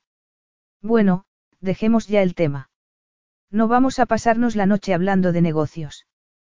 Tienes razón, aceptó ella. Creo que esta noche voy a soñar con archivadores y cajas llenas de papeles. Eso sería una pesadilla, rió Lucas. La mesa estaba servida con dos cubiertos. La luz de un candelabro se reflejaba sobre la brillante superficie de caoba y unos lirios blancos adornaban el aparador. Penny se detuvo a oler la fragancia que exhalaban. Son mis flores favoritas, comentó Penny. A la señora Darien le gustaba que la casa estuviera siempre llena de flores, dijo la señora Gordon mientras pasaba para dejar una botella de vino sobre la mesa. Los lirios también eran su flor favorita. La señora Gordon quería mucho a mi mujer, dijo Lucas cuando se quedaron a solas. Cuidaba a Kai cuando era niña, y por eso Kai pensó en ella cuando buscábamos un ama de llaves. Debe de tranquilizarte saber que la persona que cuida a Isobel es alguien a quien tu esposa apreciaba, dijo Penny sentándose a la mesa. Sí, desde luego. Papá, una voz infantil llegaba desde la puerta y ambos se volvieron. Era Isobel en pijama y con un osito de peluche bajo el brazo. La señora Gordon dice que os diga buenas noches. Pero, no puedo quedarme un ratito más. Mañana no hay colegio. Creo que no, pequeña calabaza. Tienes que levantarte pronto mañana. Tu abuelita vendrá a buscarte a las siete y media. Pero no estoy cansada. Lo estarás por la mañana, si no duermes lo suficiente, Lucas la alzó sobre sus rodillas y ella se rió, contenta. Luego se volvió hacia Penny y, con los ojos muy abiertos, le preguntó. ¿Eres la nueva novia de papá? Penny se sintió incómoda al notar que Lucas la miraba. No, Isobel. Yo trabajo para tu papá. Estoy ayudándolo a ordenar todas esas cajas que hay en su estudio. Ah, voy a ser una princesa de cuentos de hadas en la obra de teatro del colegio, dijo muy seria. Estoy segura de que serás una princesa muy bonita, dijo Penny. ¿Cómo va a ser tu disfraz? No lo sé. Bueno, una princesa de cuentos de hadas suele llevar una varita mágica con una estrella en la punta y, a veces, lleva una corona en la cabeza y un vestido largo y blanco. ¿Crees que tu disfraz se parecerá a lo que yo te digo? Puede ser, la señora Gordon va a llevarme de compras. El ama de llaves irrumpió en el comedor. No voy a llevarte de compras ni a ningún sitio como no estés en la cama dentro de cinco minutos, jovencita. Isobel protestó y le dio un beso a su padre. Buenas noches, papi. Buenas noches, pequeña calabaza. Luego iré a arroparte. La niña se bajó de las rodillas de su padre y, para sorpresa de Penny, también fue a darle un beso. ¿Tú crees que necesito alas para ser una princesa? Le preguntó. Seguro que sí. Todas las princesas de cuentos de hadas tienen alas. Isobel sonrió. Estoy impaciente, saludó con la mano y salió del comedor. Desde hace una semana no habla de otra cosa que no sea la función del colegio, dijo la señora Gordon divertida, mientras ponía los aperitivos sobre la mesa. Creo que va a dedicarse al teatro cuando sea mayor. Es toda una actriz. Y encantadora, dijo Penny. Sí que lo es, sonrió el ama de llaves. Bueno, los dejo que disfruten de su cena. Cuando la señora Gordon desapareció, Lucas preguntó mientras llenaba las copas. ¿Qué tal van las cosas por el hotel, Mildred? Es muy cómodo, aún le sonaba raro que la llamara así. Supongo que acabarás buscando un apartamento. Eso es si decides quedarte aquí, claro. Supongo que sí. No lo he pensado todavía, fingió concentrarse en el aperitivo de langostinos con aguacate que tenía delante. Esto tiene pinta de estar delicioso, dijo, tratando de cambiar de tema. Sí, la señora Gordon es muy buena cocinera, dijo y prosiguió con la conversación. Hay algunos edificios de apartamentos cerca de la oficina, y tengo buenos informes. Al parecer están muy bien diseñados. No pasaría nada si les echaras un vistazo. Lo tendré en cuenta, Lucas. Son apartamentos en alquiler, así que no te comprometerías demasiado, la miró con una sonrisa burlona. Teniendo en cuenta que eres un espíritu libre. Quizás vaya a verlos la semana próxima, si tengo tiempo. Puedes tomarte una hora de almuerzo más larga el lunes. ¿Te dan comisión en esos apartamentos? Preguntó ella con cara de guasa. Pareces muy interesado en que vaya a verlos. Solo trataba de ser útil. Me imagino que debe ser difícil para ti adaptarte a un nuevo trabajo y, al mismo tiempo, buscar un sitio donde vivir. Creo que si echas un vistazo a los alojamientos que hay disponibles te dará una idea mejor de si quieres quedarte o no. Gracias, Lucas, te lo agradezco mucho, era tan considerado que ella se sintió culpable y no se atrevía a mirarlo a los ojos. Se sintió aliviada cuando la señora Gordon entró para retirar la mesa.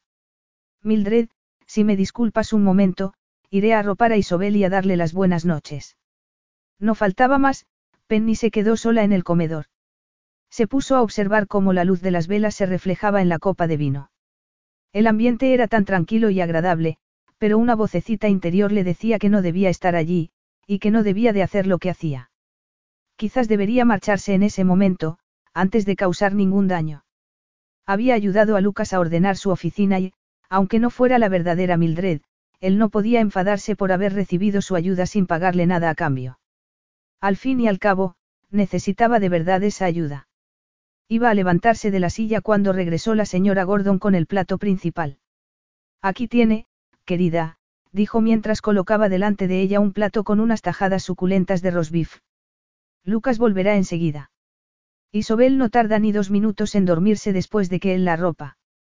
Muchas gracias, dijo Penny con una sonrisa, dándose cuenta que marcharse sería de muy mala educación ya que la señora Gordon se había esforzado tanto. Quizás podía fingir que le había dado una migraña, para que Lucas la llevara al hotel.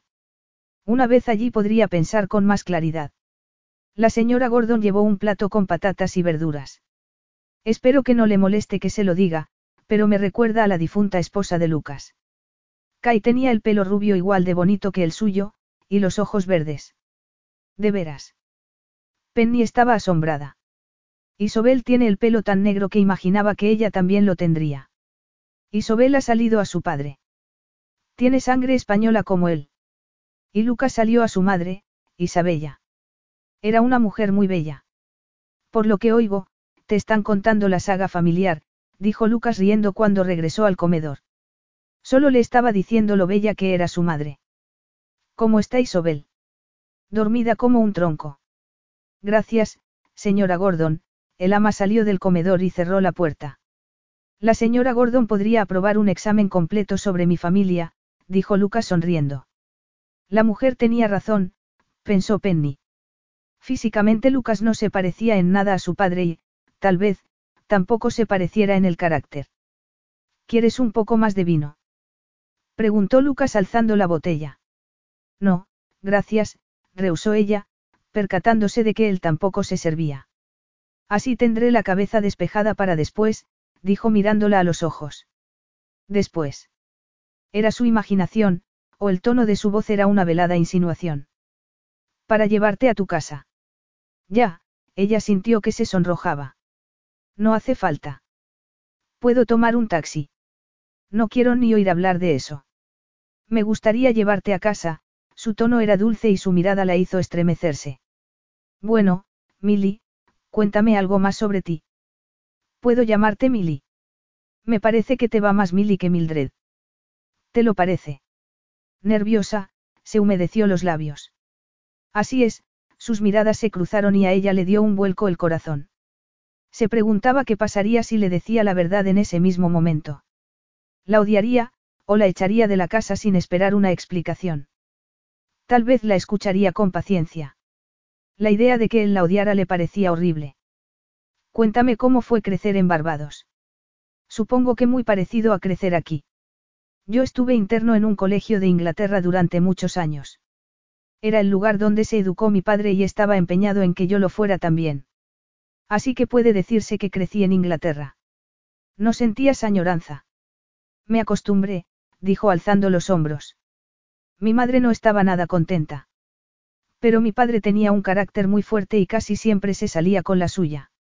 Me lo puedo imaginar, murmuró Penny con desdén, hasta que se dio cuenta de que Lucas la miraba intrigado. Quiero decir que me imagino lo difícil que debió de ser para tu madre. Te echaría mucho de menos. Supongo que sí. Yo era su único hijo y mi padre siempre estaba fuera por asuntos de negocios. Claro, tenía un lío en Arbuda, pensó Penny. Sentía lástima de la madre de Lucas. Su marido no solo era un tirano, sino que además le había sido infiel. Por lo que decía la señora Gordon, supongo que tu madre ha muerto. Lucas asintió. Murió hace doce años. Lo siento, se preguntaba si Lucas tenía alguna idea sobre lo que en realidad había sucedido en Arbuda. ¿Cómo te llevabas con tu padre? Preguntó con curiosidad. Teníamos nuestras diferencias, pero, afortunadamente las zanjamos antes de que muriera. Estoy contento de que haya sido así. Penny pensó con amargura que eso significaba que no querría oír nada negativo sobre su padre. ¿Y tú? ¿Tenías una buena relación con tus padres? Sí, muy buena. Pero mamá murió cuando yo tenía 16 años y papá se quedó muy deprimido durante un tiempo. Por desgracia, su estado de ánimo hizo que se equivocara al tomar algunas decisiones. Se asoció para hacer negocios con un personaje de pocos escrúpulos, un hombre que tenía dos caras, y pasó de tener una buena casa y una situación desahogada a que las cosas le fueran mal. Yo hice lo que pude para ayudarlo, me hice cargo de llevar la casa e intenté por todos los medios aclarar la situación, pero todo fue de mal en peor. ¿Y cómo está tu padre ahora? Sus finanzas nunca se recuperaron. Pero sigue luchando y espero que las cosas mejoren pronto. Al parecer la vida ha sido dura con él, se compadeció Lucas. Sí, y todo porque un tramposo lo engañó, los ojos de Penny despedían fuego. ¿Habéis intentado acudir a la vía legal? Oh, sí. Hace años que la correspondencia con los abogados va y viene sin cesar. El único resultado es que las facturas crecen y las deudas se amontonan. Quizás sea hora de que pague sus pérdidas. Creo que antes preferiría morir. Solo es dinero, y por lo menos tiene una hija que lo quiere y lo apoya. Y eso significa mucho. Una hija que lo quiere y lo apoya y que está cenando con el enemigo, pensó Penny sintiéndose culpable. Y lo que era peor, estaba disfrutando de la cena con el enemigo. Le resultaba muy fácil hablar con él, y le parecía encantador. Claro que, seguramente, Laurence Darien también le había parecido así a su madre. Dieron las diez en el reloj del vestíbulo. No servía de nada estar allí sentada contándole a Lucas cosas sobre su padre a menos que le dijera toda la verdad. Y si se la decía podía abrirse el infierno. Hablar mal de los muertos era un asunto arriesgado. Debería haberse disculpado y haberse marchado mucho tiempo antes. Ha sido una cena deliciosa, pero debería irme. Tan pronto. Al menos toma el café conmigo. Penny negó con la cabeza y se puso de pie. Será mejor que no. No me había dado cuenta de que era tan tarde. Debes de estar cansada, dijo él poniéndose también de pie. No te preocupes por llegar muy pronto mañana. Ahora que he encontrado las escrituras, no hay tanta prisa. Puede que se las lleve a Salvador por la mañana. Así te podría recoger hacia las once. ¿Te parece bien? Muy bien, la mención de las escrituras la había puesto tensa. Y no te preocupes demasiado por tu padre, Milly, dijo con dulzura. Ya sé que es un viejo tópico, pero, al cabo del día, lo que importa es que tenga salud. ¿Tú crees? Por algún motivo ese tópico la había puesto furiosa. Era fácil para él mantenerse distante, pero ¿qué habría dicho si fuera su padre quien estaba pasando por un tormento? Pero, Lucas, el dinero es importante, lo decía con énfasis. Si no lo fuera, no estarías preparándote para echar a un anciano de su casa. Lucas entrecerró los ojos unos segundos. Eso es completamente diferente. Yo no veo que lo sea, la voz le temblaba. ¿Eh? Lucas le alzó la barbilla con la mano para mirarla. ¿Estás bien? Claro que sí, afirmó tragando saliva. Este asunto de Arbuda forma parte de las últimas voluntades de mi padre. En su testamento pedía expresamente que lo llevara a término. De todos modos, Salvador lo está estudiando. Te aseguro que todo se está haciendo decentemente. Ah, sí. Penny se distrajo al notar que él le acariciaba la cara. Y de pronto ya no pensaba en su padre. Las miradas de ambos estaban enlazadas y ella se estremecía. Le faltaba la respiración y un extraño tipo de excitación le recorría el cuerpo, haciendo que le vibrara y se le acelerara el pulso. Él le rozó los pómulos con la mano y ella pensó que le quemaba la piel.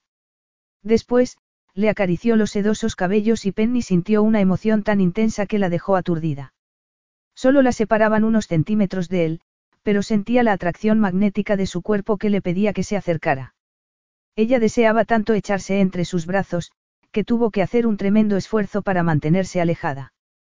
La mirada de él se posó en los suaves labios de Penny y ella se los humedeció, ansiosa por que él la besara. Milly, pronunció Lucas con un suspiro. Pero ese no era su nombre. Ella estaba allí bajo un falso pretexto. Tenía que apartarse de él cuanto antes. Pero no lo conseguía. Su razón le estaba dictando algo totalmente distinto de lo que le dictaba su cuerpo. Entonces, de repente, Lucas fue quien dio un paso atrás. Penny se preguntaba si todo había sido producto de su imaginación. Si toda esa química que había surgido entre ellos solo estaba en su mente. Lo miró sin decir nada y en ese instante de silencio podía oír los latidos de su corazón golpeando contra su pecho. Milly, yo, no terminó lo que iba a decir porque se oyó un estruendo fuera del comedor. ¿Qué habrá sido eso? exclamó preocupado y se apresuró a investigar. Penny lo siguió. Se oían lamentos en la cocina y fueron hacia allí. La señora Gordon estaba en el suelo con una pierna retorcida y rodeada de ollas y cubiertos. Caramba. Se encuentra bien. Dijo Lucas con gran preocupación y se agachó a su lado. Sí, sí, estoy bien, la mujer consiguió sentarse, pero estaba lívida y le temblaban los labios como si estuviera a punto de llorar. ¡Qué desastre! Intenté agarrarme a la mesa para no caerme y todo se me vino encima. No se preocupe por el desorden. Ahora lo más importante es usted. ¿Cree que se ha roto algo? No, movió un pie e hizo una mueca. No puedo creer que haya sido tan estúpida. Se me cayó un poco de agua en el suelo y me olvidé de pasar la fregona enseguida. Lo siguiente fue que resbalé. Tan tonta, siempre le estoy diciendo a Isobel que tenga cuidado cuando estas baldosas están mojadas, al intentar ponerse de pie, volvió a hacer una mueca de dolor. Quizás será mejor que no se mueva, dijo Lucas con dulzura. ¿Dónde le duele? Estaré bien, muy decidida, intentó levantarse apoyándose, en la mesa. De acuerdo. Si tiene que ponerse de pie, déjeme que la ayude, Lucas la rodeó con un brazo y la puso de pie. Gracias, sonrió con valentía. Lo ve. Estoy bien, pero en cuanto puso el pie en el suelo, la cara se le descompuso del dolor.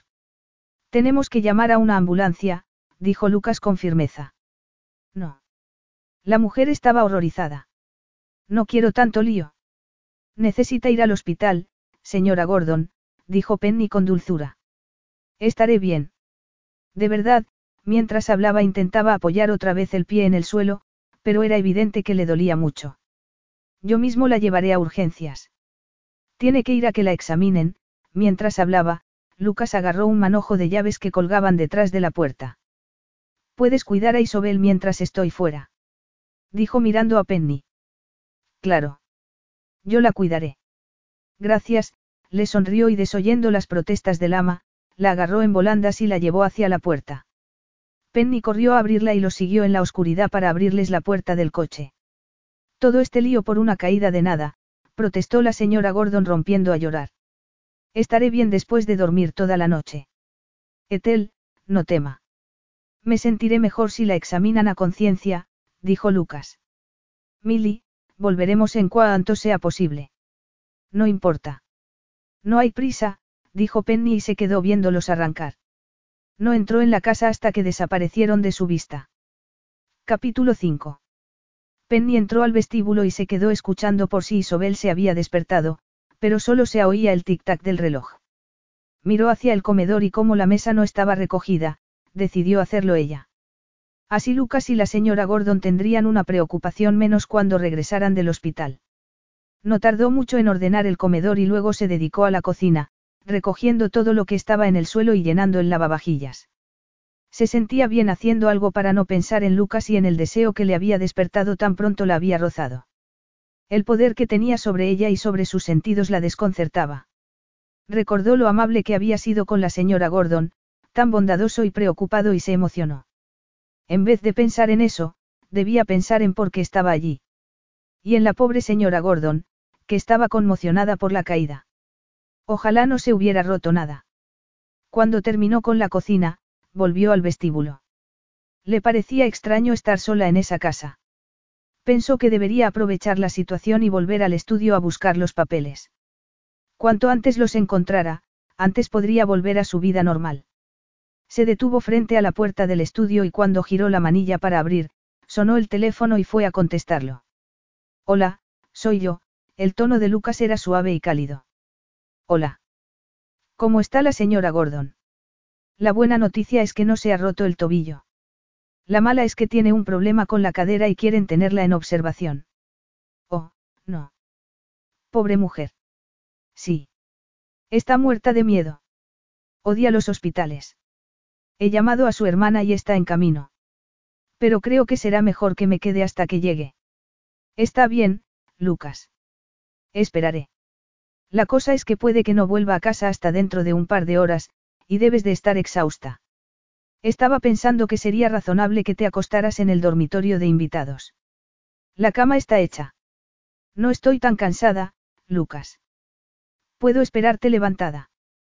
Pero, entonces, tendrás que tomar un taxi para regresar al hotel, porque no puedo dejar sola a Isobel. Acuéstate en el cuarto de invitados. Es la puerta que está arriba a la derecha. Al menos así dormirás algo. Como si estuvieras en tu casa. Antes de que pudiera decir nada, él ya había colgado. Penny se sentó en el estudio y miró hacia los archivos. Al parecer iba a tener unas horas por delante. Se puso de pie y abrió el primer cajón. Como si estuvieras en tu casa. Las palabras de Lucas resonaban en su cabeza. Le parecían muy cariñosas y se sintió culpable. Cielo santo. Murmuró entre dientes, cerró el cajón de golpe y salió del estudio. Mientras subía la escalera pensaba que esos ataques de honradez no le hacían ningún favor a su padre. Al día siguiente seguiría buscando. O se marcharía. La puerta del cuarto de Isobel estaba abierta y una lamparilla estaba encendida. La niña estaba profundamente dormida y algo destapada. Penny la arropó y le colocó de nuevo el osito que se le había caído. Pobre Isobel, pensó. No debe de ser fácil crecer sin tu mamá. Salió de nuevo al corredor. La habitación contigua era la de la señora Gordon, y la de enfrente la de Lucas, con una gran cama y una mesa con un ordenador. La habitación del final del corredor era la de invitados. Decorada en lila y blanco y con muebles de mimbre, tenía un ambiente fresco y campestre. La cama invitaba a dormir. Tal vez aceptaría la oferta de Lucas y dormiría allí. Así se podría levantar temprano para seguir buscando en los archivos. Cerró la puerta, se desnudó y se metió en la cama. Estaba tan cansada que se durmió de inmediato. Sus sueños fueron tan confusos como sus pensamientos de por la tarde. A veces le decía a Lucas la verdad, a veces salía subrepticiamente de la casa con las escrituras de su padre bajo el brazo. Sus planes no incluían robar las escrituras y se despertó angustiada. La habitación estaba en completa oscuridad y Penny no sabía dónde se encontraba. Oía un ruido extraño, como de gemidos lejanos. Recordó que estaba en casa de Lucas y se percató de que Isobel estaba llorando. Se puso los pantalones y la blusa y corrió hacia el cuarto de la niña. Isobel estaba sentada en el borde de la cama llorando desconsolada. ¿Qué te pasa, cariño? Quiero que venga mi papá. Tu papá vendrá enseguida. Tuvo que llevar a la señora Gordon al médico porque le dolía una pierna, Penny la rodeó con un brazo. Pero no es nada para preocuparse. Isobel la miró con los ojos llenos de lágrimas. ¿Por qué le duele la pierna a la señora Gordon? ¿Por qué se resbaló en el suelo de la cocina? Pero pronto se pondrá bien y tu papá vendrá a casa. Ahora, acuéstate otra vez e intenta dormir un poco. Mañana por la mañana vas a irte con tu abuelita, ¿verdad? Isobel sintió pero no se movió. La señora Gordon tendrá que irse al cielo como mamá. Preguntó la niña con gruesos lagrimones rodándole por las mejillas. No, cariño. Penny sintió lástima de la niña y la abrazó muy fuerte. La señora Gordon estará bien muy pronto. ¿Me lo prometes? Penny asintió e Isobel se acomodó otra vez entre sus brazos. Penny le acarició los cabellos y la meció un rato. El calor de tener a la niña en brazos la hacía sentirse muy bien. Y ahora, no más lágrimas, susurró. No hay ningún motivo para tener miedo. Puede que el hombre del saco esté debajo de la cama. Eso me daría miedo. El hombre del saco no existe. Seguro. Isobel la miraba con los ojos muy abiertos y Penny le sonrió. Estoy segurísima. Isobel volvió a acomodarse entre los brazos de Penny. De verdad que tienes que volverte a dormir. Debe de ser muy tarde, Penny alzó la vista al percibir movimiento cerca de la puerta. Lucas estaba allí observándolas y, cuando sus miradas se cruzaron, le sonrió. ¿Cuánto tiempo hace que estás aquí? preguntó sorprendida. Unos minutos. Acabo de regresar del hospital. Isobel levantó la vista al oír a su padre. Papá. Chilló encantada y corrió a echarse en sus brazos. Deberías estar en la cama y dormida, jovencita. Son las tres de la madrugada. Tenía una pesadilla y me desperté. Me parecía que estaba el hombre del saco debajo de la cama. Como ya te dijo Milly, no existe ningún hombre del saco. Así que a dormir, la llevó hasta la cama y la arropó. Que tengas dulces sueños, pequeña calabaza, dijo él. Buenas noches, papá. Buenas noches, Milly. Buenas noches, cariño, contestó Penny sonriendo. ¿Cómo está la señora Gordon?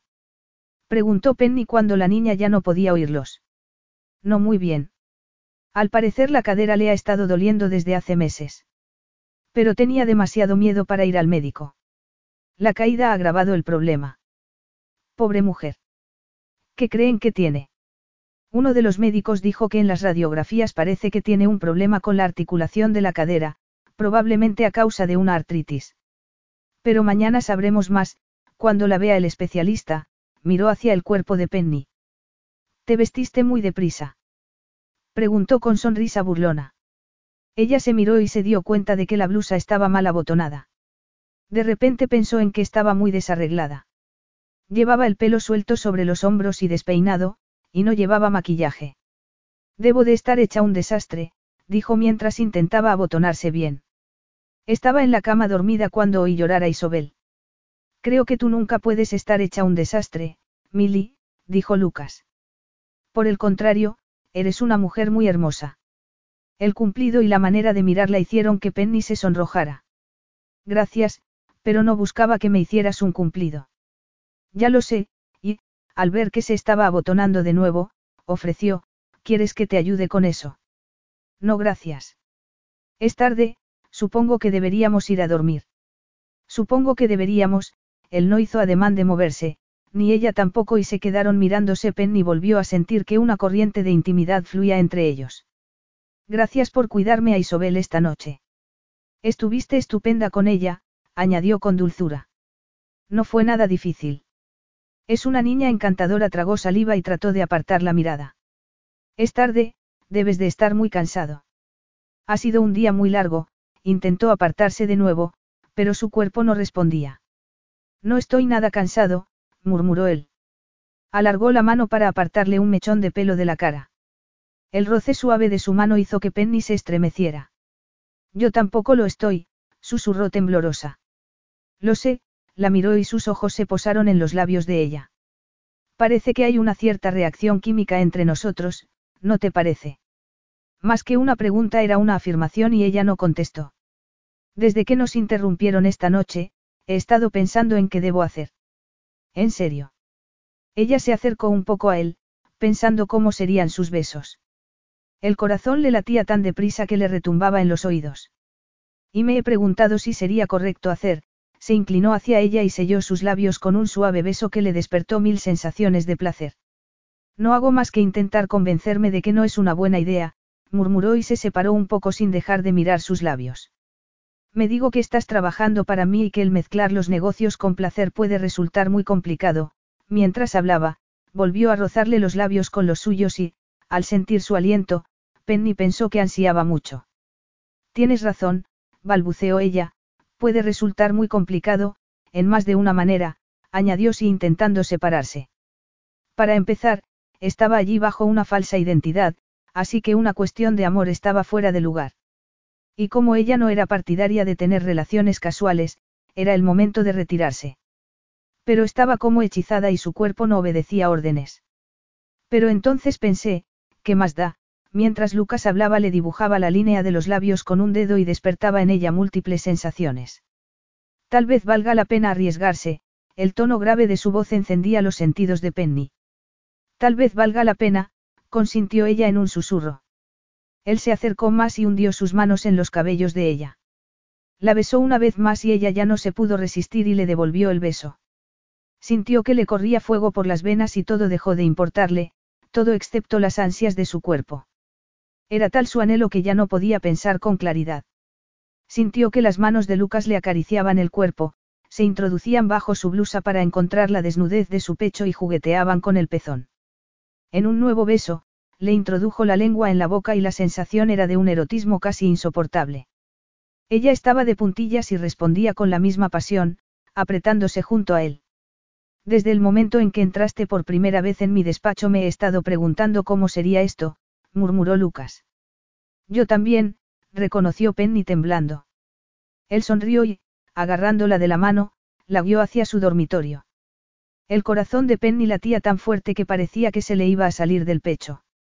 La voz de la razón le decía que todo eso era un gran error, pero la necesidad que sentía de él era mucho más fuerte. Penny lo observó mientras se quitaba la camisa, era musculoso y fuerte bajo la piel bronceada. Nunca había pensado que el cuerpo de un hombre pudiera ser tan hermoso, pero el de él lo era. Era una perfección. Hombros anchos y poderosos, caderas estrechas. Era el cuerpo de un atleta. Lucas la miró y vio que lo estaba observando. Sonrió. Se acercó a la cama con una mirada llena de intención. Lucas, está bien lo que hacemos.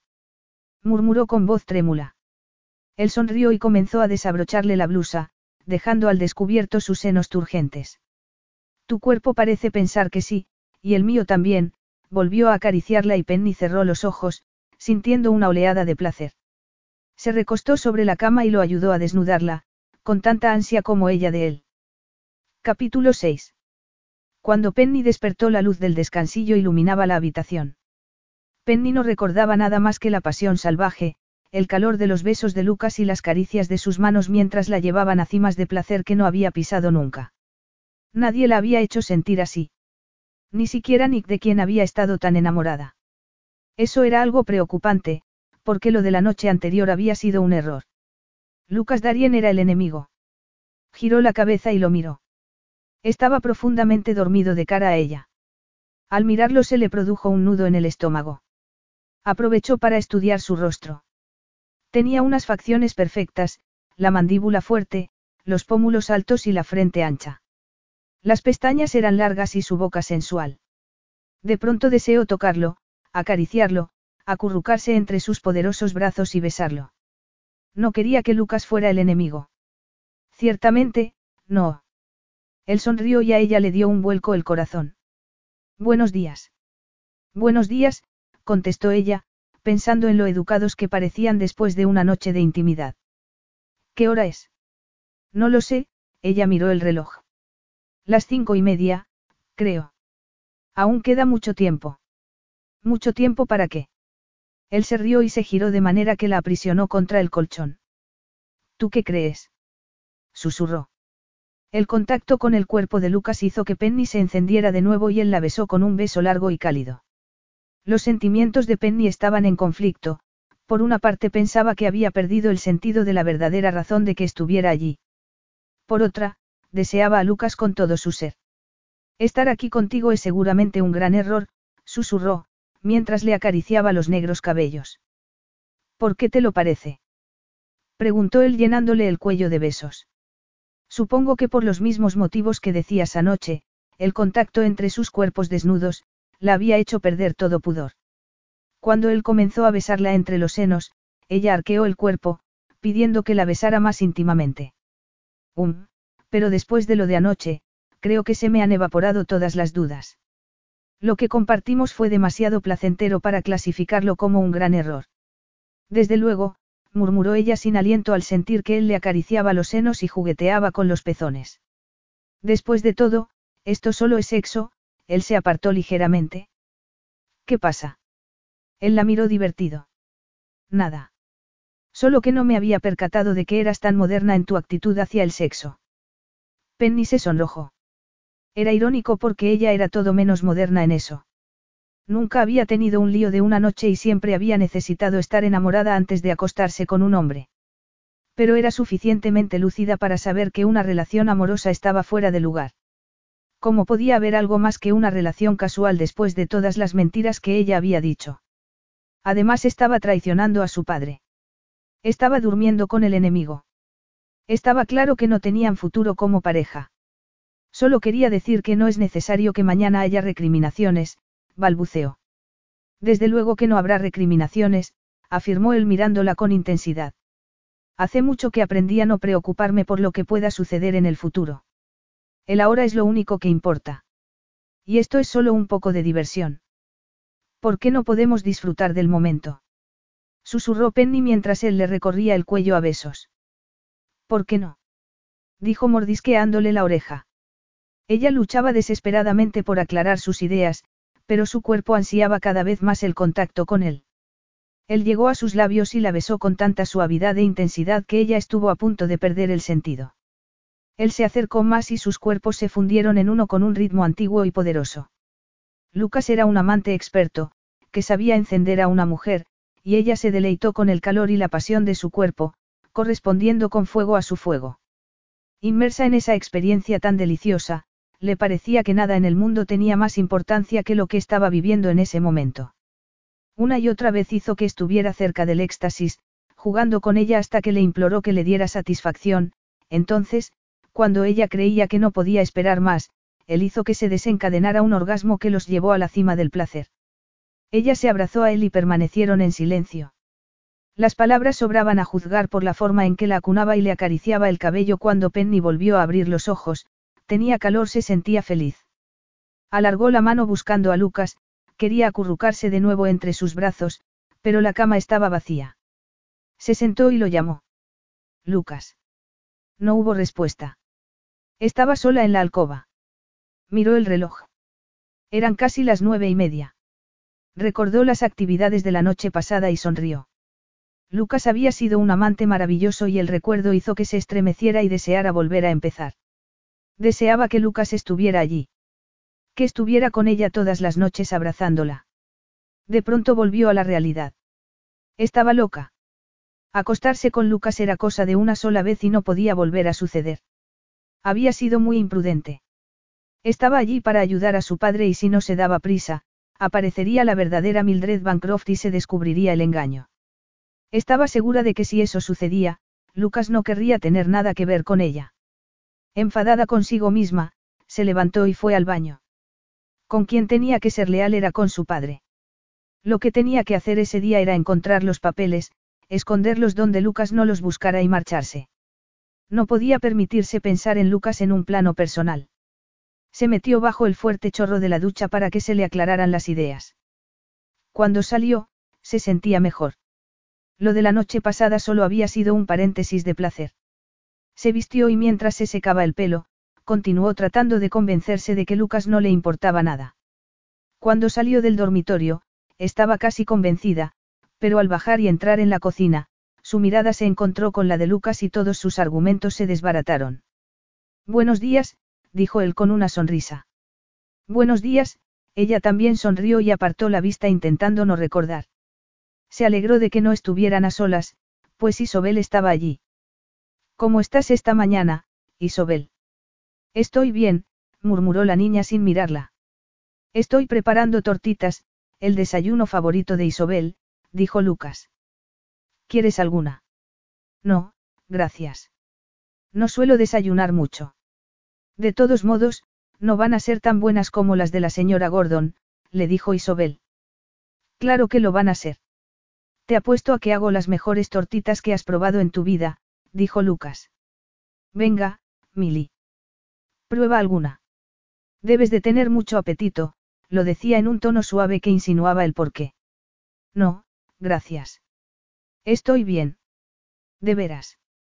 Pero si no te importa, haré un poco de té, agarró la pava para calentar el agua, pensando que tomaría una taza y volvería al estudio. Me parece muy bien, pero yo prefiero café. De acuerdo, respondió Penny. Lucas echó un poco de masa en la sartén y el aroma de la tortita llenó el ambiente. Cuando vio cómo la volteaba, Penny pensó que Lucas se defendía muy bien en la cocina. Si te viera la señora Gordon se quedaría impresionada, comentó y le sonrió a Isobel, pero ésta no contestó. Tenía la cara apoyada en las manos y parecía estar sumida en el más absoluto desconsuelo. Penny le preguntó a Lucas con la mirada. La abuelita de Isobel ha tenido que cancelar su paseo de hoy e Isobel está un poco decepcionada. Oh, cariño. La abuelita iba a llevarme a la playa, aclaró Isobel. A juzgar por cómo iba vestida y por la bolsa, con el cubo y la pala, que estaban a sus pies, ya estaba lista cuando se enteró. Qué pena. A lo mejor te lleva otro día. Puede, pero ella no se encuentra bien. Espero que no tenga que ir al hospital como la señora Gordon.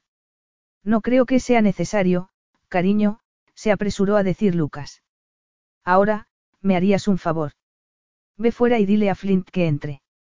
Flint no tiene permiso para entrar en la cocina. La señora Gordon siempre lo dice. Bueno, hoy haremos una excepción, ya que son circunstancias excepcionales. Vale, papá, dijo la niña y se bajó del taburete. Así está mejor. Pensé que podíamos tener un minuto a solas, dijo Lucas sonriendo. Estaba muy atractivo y parecía muy seguro de sí mismo, y Penny ya no estaba segura de nada. Todos sus buenos propósitos se habían esfumado. Bueno, ¿cómo te sientes esta mañana? Muy bien, le volvieron recuerdos de la noche pasada, de sus manos recorriéndole el cuerpo, de sus labios calientes contra su piel.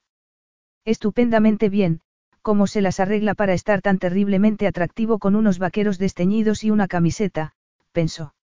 Es una lástima que se haya cancelado el paseo de Isobel. Sí, lo es, él parecía estudiarla a fondo, y su mirada la estremecía, haciendo que deseara olvidarlo todo y derretirse otra vez entre sus brazos. Hizo un esfuerzo por concentrarse. Isobel parecía muy decepcionada. Sí, últimamente, Pam está cancelando sus paseos cada vez más a menudo. Está mal de salud. Al contrario. Está estupendamente. El problema de Pam es un novio nuevo que tiene la mitad de años que ella. Por lo visto, no le ha dicho que es abuela.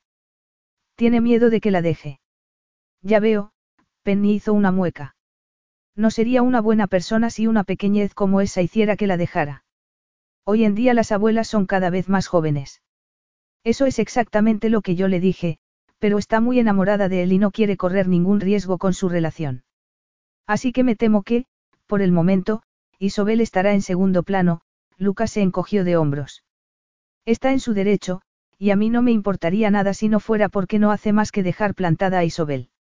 La llama por teléfono y le promete cosas, pero en el último minuto, las cancela porque él ha llegado. Eso no se puede hacer con una niña, porque no lo entiende. Tuve que mentirle diciéndole que no se encontraba bien, y no me gusta hacerlo. Es una situación muy difícil, pero tienes razón. No se deben hacer promesas a los niños a menos que se esté dispuesto a cumplirlas. Me sorprende que la abuela de Isobel no se dé cuenta. Yo pensaría que haber perdido a una hija debería hacer que su nieta fuera muy especial. Eso es lo que pensarías, ¿verdad? Quizás es que el dolor de haber perdido a la hija la ha hecho volverse así. El dolor puede afectar a la gente de muy diversas maneras, ¿sabes? Tal vez, dijo Lucas sonriendo. ¿De qué te sonríes? Preguntó Penny. De ti, Lucas dio un paso hacia ella, con una mirada maliciosa. Te gusta ver el lado bueno de las personas, ¿no es cierto? No lo sé. ¿Tú crees? El corazón le latía a toda velocidad. A mí me lo parece, alargó la mano y la atrajo hacia sus brazos. Tienes algunas cosas muy buenas. Penny quería apartarse, pero no podía. El contacto más leve con su cuerpo la hacía sentirse anhelante. No sabía si veía el lado bueno de las personas, pero sí que quería olvidar que ese hombre era el enemigo de su padre. Él le acarició la cara suavemente. Y, ahora que podemos, déjame decirte que la noche pasada fue maravillosa, murmuró con voz ronca. Ella no sabía si podría seguir con la mentira ni un minuto más porque la estaba quemando por dentro. Lucas, tenemos que hablar, no pudo proseguir porque se abrió la puerta trasera e Isobel regresó con Flint. Lucas dio un paso atrás y se inclinó para acariciar al perro. Mirad lo que tengo, dijo Isobel con un ramo de margaritas en cada mano. Uno es para la señora Gordon, el otro para la abuelita y, separó unas flores del ramo, estas son para ti. Son preciosas, Isobel, dijo Penny. Muchas gracias. Has tenido un detalle muy bueno, tomó las margaritas y las olió. A veces papá compra flores para la gente. A Emma le compró rosas. Penny se preguntó quién sería Emma. Tal vez alguna novia. En el lenguaje de las flores las rosas significaban amor. Estaría enamorado de alguien. Recordó que Sauna había dicho que había cortado con alguien. Tal vez aún seguía enamorado. Tal vez la noche anterior habría deseado que ella fuera la otra. Se sorprendió al darse cuenta de que estaba celosa. Nunca lo había estado y en ese caso no tenía derecho a sentir celos. Vamos a poner esas flores en agua para que se mantengan frescas, dijo Penny. Hay botes de cristal debajo del fregadero, ofreció Isobel y Penny los sacó y colocó los ramos. ¿Crees que la abuelita vendrá a buscarme más tarde para llevarme a la playa? No lo creo, pequeña calabaza, dijo Lucas poniendo el plato con tortitas delante de ella. Vaya, la niña se quedó mirando el plato. ¿Quieres ponerle sirope de arce o prefieres limón con azúcar? Sirope de arce. ¿Crees que la abuelita me llevará a la playa la semana próxima? No lo sé. Yo no contaría con que lo haga. ¿Has tenido alguna noticia de la señora Gordon? Preguntó Penny para cambiar de tema mientras le servía el café a Lucas. Gracias, Milly. Sí. Esta mañana llamé al hospital. Ha pasado la noche tranquila y está esperando que esta tarde le den el informe del especialista. Su hermana está con ella. Papá, podemos ir a verla. Quiero darle las flores. Hoy no, y sí. La señora Gordon necesita reposo. ¿Crees que podrá llevarme a comprar mi disfraz de princesa después del colegio? No lo creo, Isobel. Tendrás que conformarte con mi ayuda para esas compras. No seas tonto, papá.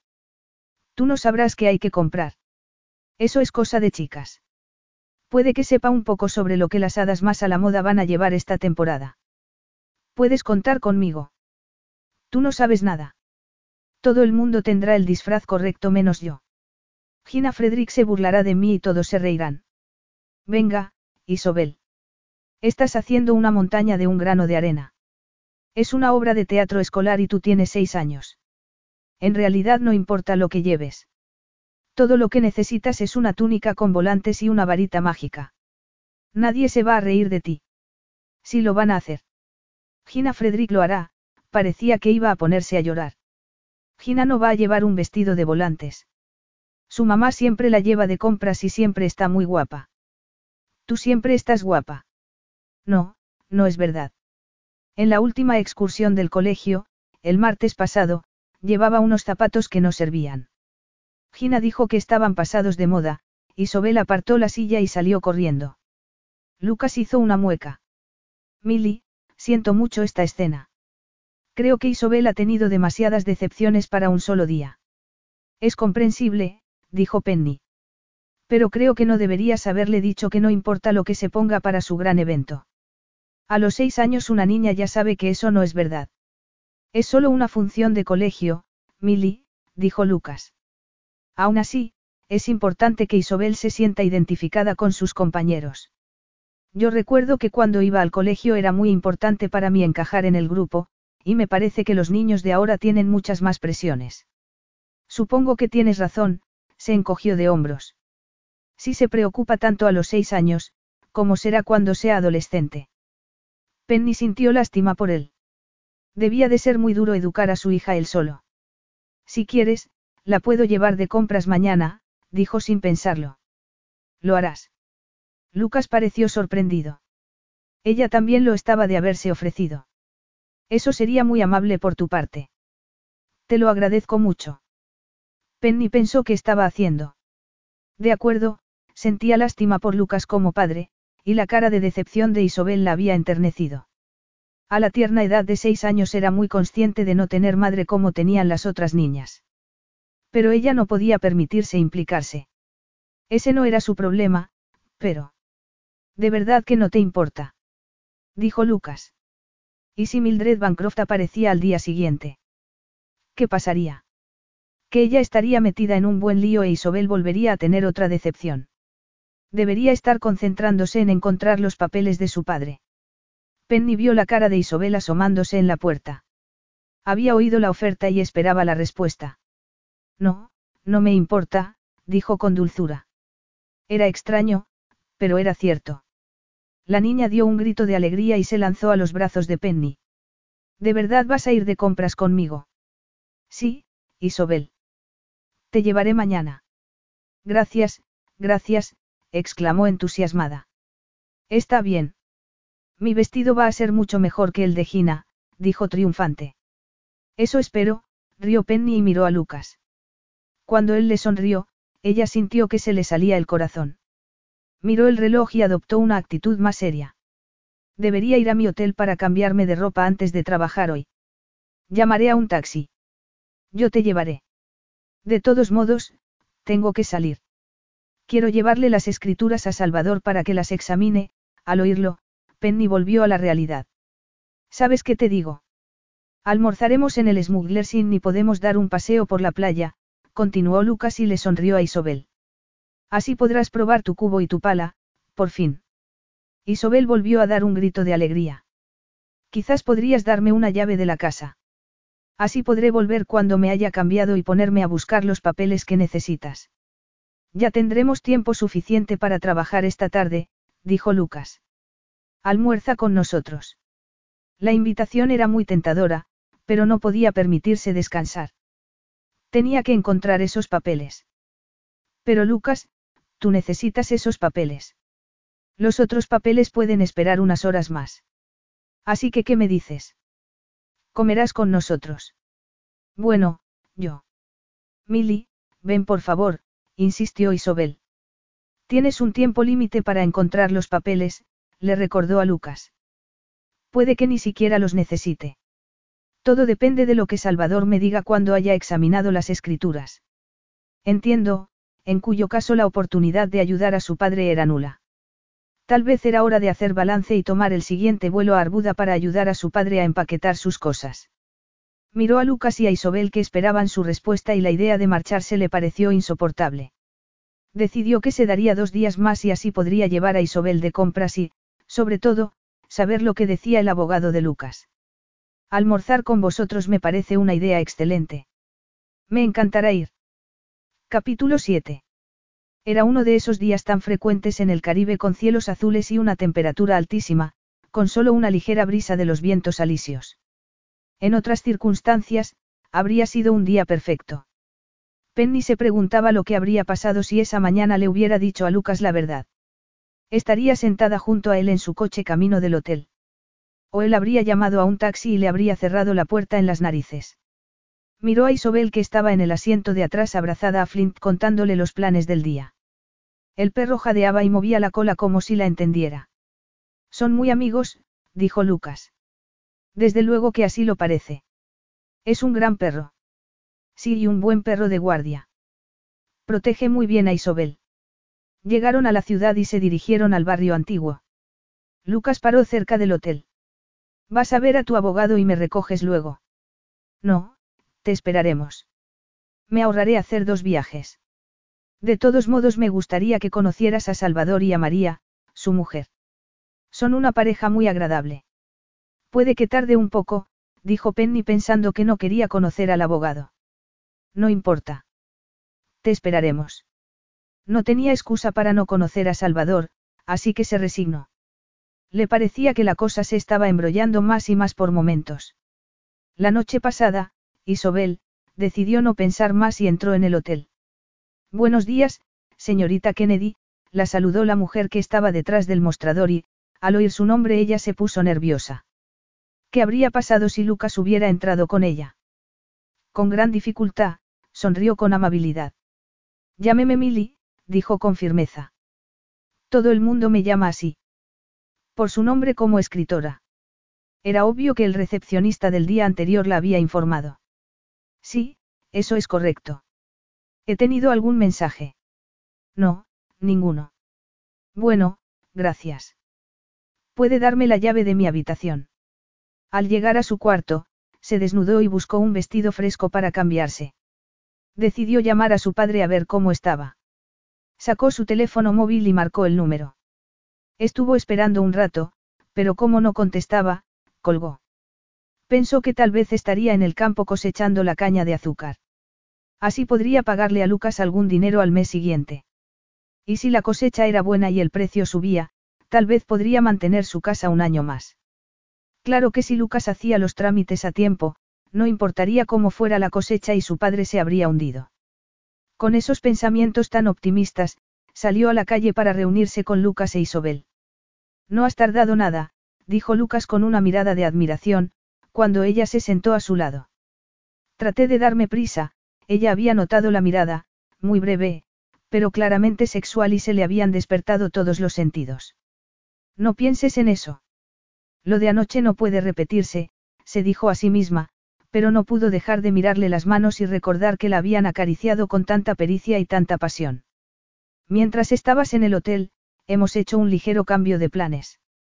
Llamé a Salvador y estaba camino de casa de su suegra, así que primero almorzaremos y daremos el paseo. Luego iremos a su casa a tomar café. Me parece muy bien. Después de conducir unos kilómetros, Lucas detuvo el coche cerca de un cabo. El restaurante está allí, dijo apuntando a una casa con vistas a la bahía. Podemos ir paseando por la playa, si estás dispuesta. Claro que lo estoy. No está tan lejos. Él sonrió con malicia. Solamente intentaba comprobar que no estás demasiado cansada después de una noche tan agitada. Penny sintió que se le sonrojaba hasta el pelo. No sé qué es lo que te parece tan divertido. No lo sabes. Su sonrisa se hizo aún más amplia. Deberías verte la cara. Así que eras tan moderna que no significaba nada. Estaba convencida de lo que dije, replicó Penny con un tono apagado. Lo que tú digas, dijo Lucas sonriendo. Pero tengo la sensación de que eres más chapada a la antigua de lo que pretendes hacerme creer. Milly no es anticuada, dijo Isobel inocentemente, recordándoles que aunque no entendiera bien lo que decían, lo estaba escuchando. Está al día. Gracias Isobel, Penny le sonrió a la niña y luego a Lucas. No pudo resistir una respuesta infantil. Toma ya. Vosotras las mujeres siempre os unís, ¿no es cierto? Eso es porque las niñas están hechas de azúcar y especias y todas las cosas buenas, y los niños de babosas, caracoles y colas de perro, dijo Penny guiñándole un ojo a Isobel. Por eso tenemos que unirnos, ¿verdad, Isobel? Sí, supongo que sí, dijo Isobel. Salieron del coche y fueron hacia la playa y la niña se agarró de la mano de Penny. Colin Sal es el chico más malo del colegio y, desde luego, está hecho de babosas y caracoles. Un día trajo al colegio una cucaracha gigante dentro de una caja de cerillas, la soltó en la mesa de la señorita Jenkins y se le subió por la manga. Ugh, dijo Penny con una mueca. Pobre señorita Jenkins. Sí. Y era enorme. Así de grande, la señorita Jenkins estuvo a punto de llorar. No me extraña. No es un chico muy bueno. Tal vez sea mejor que no te acerques mucho a él, sugirió Penny. Tal vez, la niña se soltó de la mano y corrió hacia unas rocas. Flint la siguió dando saltos. Ten cuidado con las rocas, avisó Penny. Sí, tendré cuidado, dijo la niña sin dejar de correr y saltando sobre la arena. Isobel, ve más despacio, dijo Lucas con tono firme. Siempre que venimos le digo que vaya despacio, pero ella insiste en salir corriendo, aclaró Lucas, ofreciéndole la mano a Penny para ayudarla a subir por las rocas. No hace falta, se quitó las sandalias de tacón y siguió las huellas de Isobel. Cuando llegó al otro lado tenía que saltar, pero vaciló al ver la altura que había hasta la arena. Lucas saltó antes que ella y se ofreció a ayudarla. Penny aceptó, le dio la mano y se deslizó, cayendo con suavidad junto a él. El aroma de su colonia y la fuerza de sus brazos hicieron que sus sentidos respondieran al contacto. Alzó la vista y, cuando sus miradas se cruzaron, sintió un deseo intenso de que la besara. Es un poco alto para saltar, pero el paseo vale la pena, dijo él con normalidad, como si no hubiera sentido el momento de atracción. Tal vez no lo había sentido. Tal vez la noche pasada fue suficiente para él y en ese momento intentaba marcar las distancias. Caminaron en silencio durante un rato detrás de Isobel y Flint. La arena estaba caliente, el sol abrasaba y estaban completamente solos. Es un sitio precioso, dijo Penny tomando una bocanada de aire marino. Es justo lo que necesitábamos después de estar encerrados en el despacho. Isobel llegó corriendo para mostrarles una caracola nacarada que había encontrado. Es muy bonita, Penny la tomó para admirarla mejor. Guárdatela. Puedes ponerla en tu cómoda para que siempre te recuerde este día tan perfecto en la playa. La pondré encima de mi joyero. ¿Me la guardas, por favor? Claro, Penny abrió el bolso y la puso dentro. Eres muy buena con ella, comentó Lucas. Eres muy natural con los niños. Me sorprende que no tengas uno. Me gustaría tener una familia, reconoció Penny y se sintió azorada. Quiero decir en el futuro lejano. Es decir, cuando esté preparada para establecerme y sentar la cabeza. Claro, asintió Lucas sonriendo. Dime, ¿has estado alguna vez a punto de establecerte y sentar la cabeza? Sí, una vez. Pero no lo querías lo suficiente para comprometerte. No, sí que lo quería, hizo una mueca. Estaba loca por él. Vivimos juntos más de un año y pensábamos casarnos. ¿Qué pasó? Nick no estaba tan comprometido con nuestra relación como yo creía. Estaba viendo a otra mujer. Así que yo me mudé a otra parte y ella se mudó al apartamento. ¿Cuánto tiempo hace de eso? Casi dos años. ¿Consideras que ya lo has superado? Sí, claro, entornó los ojos y Lucas se percató de que escondía sus sentimientos.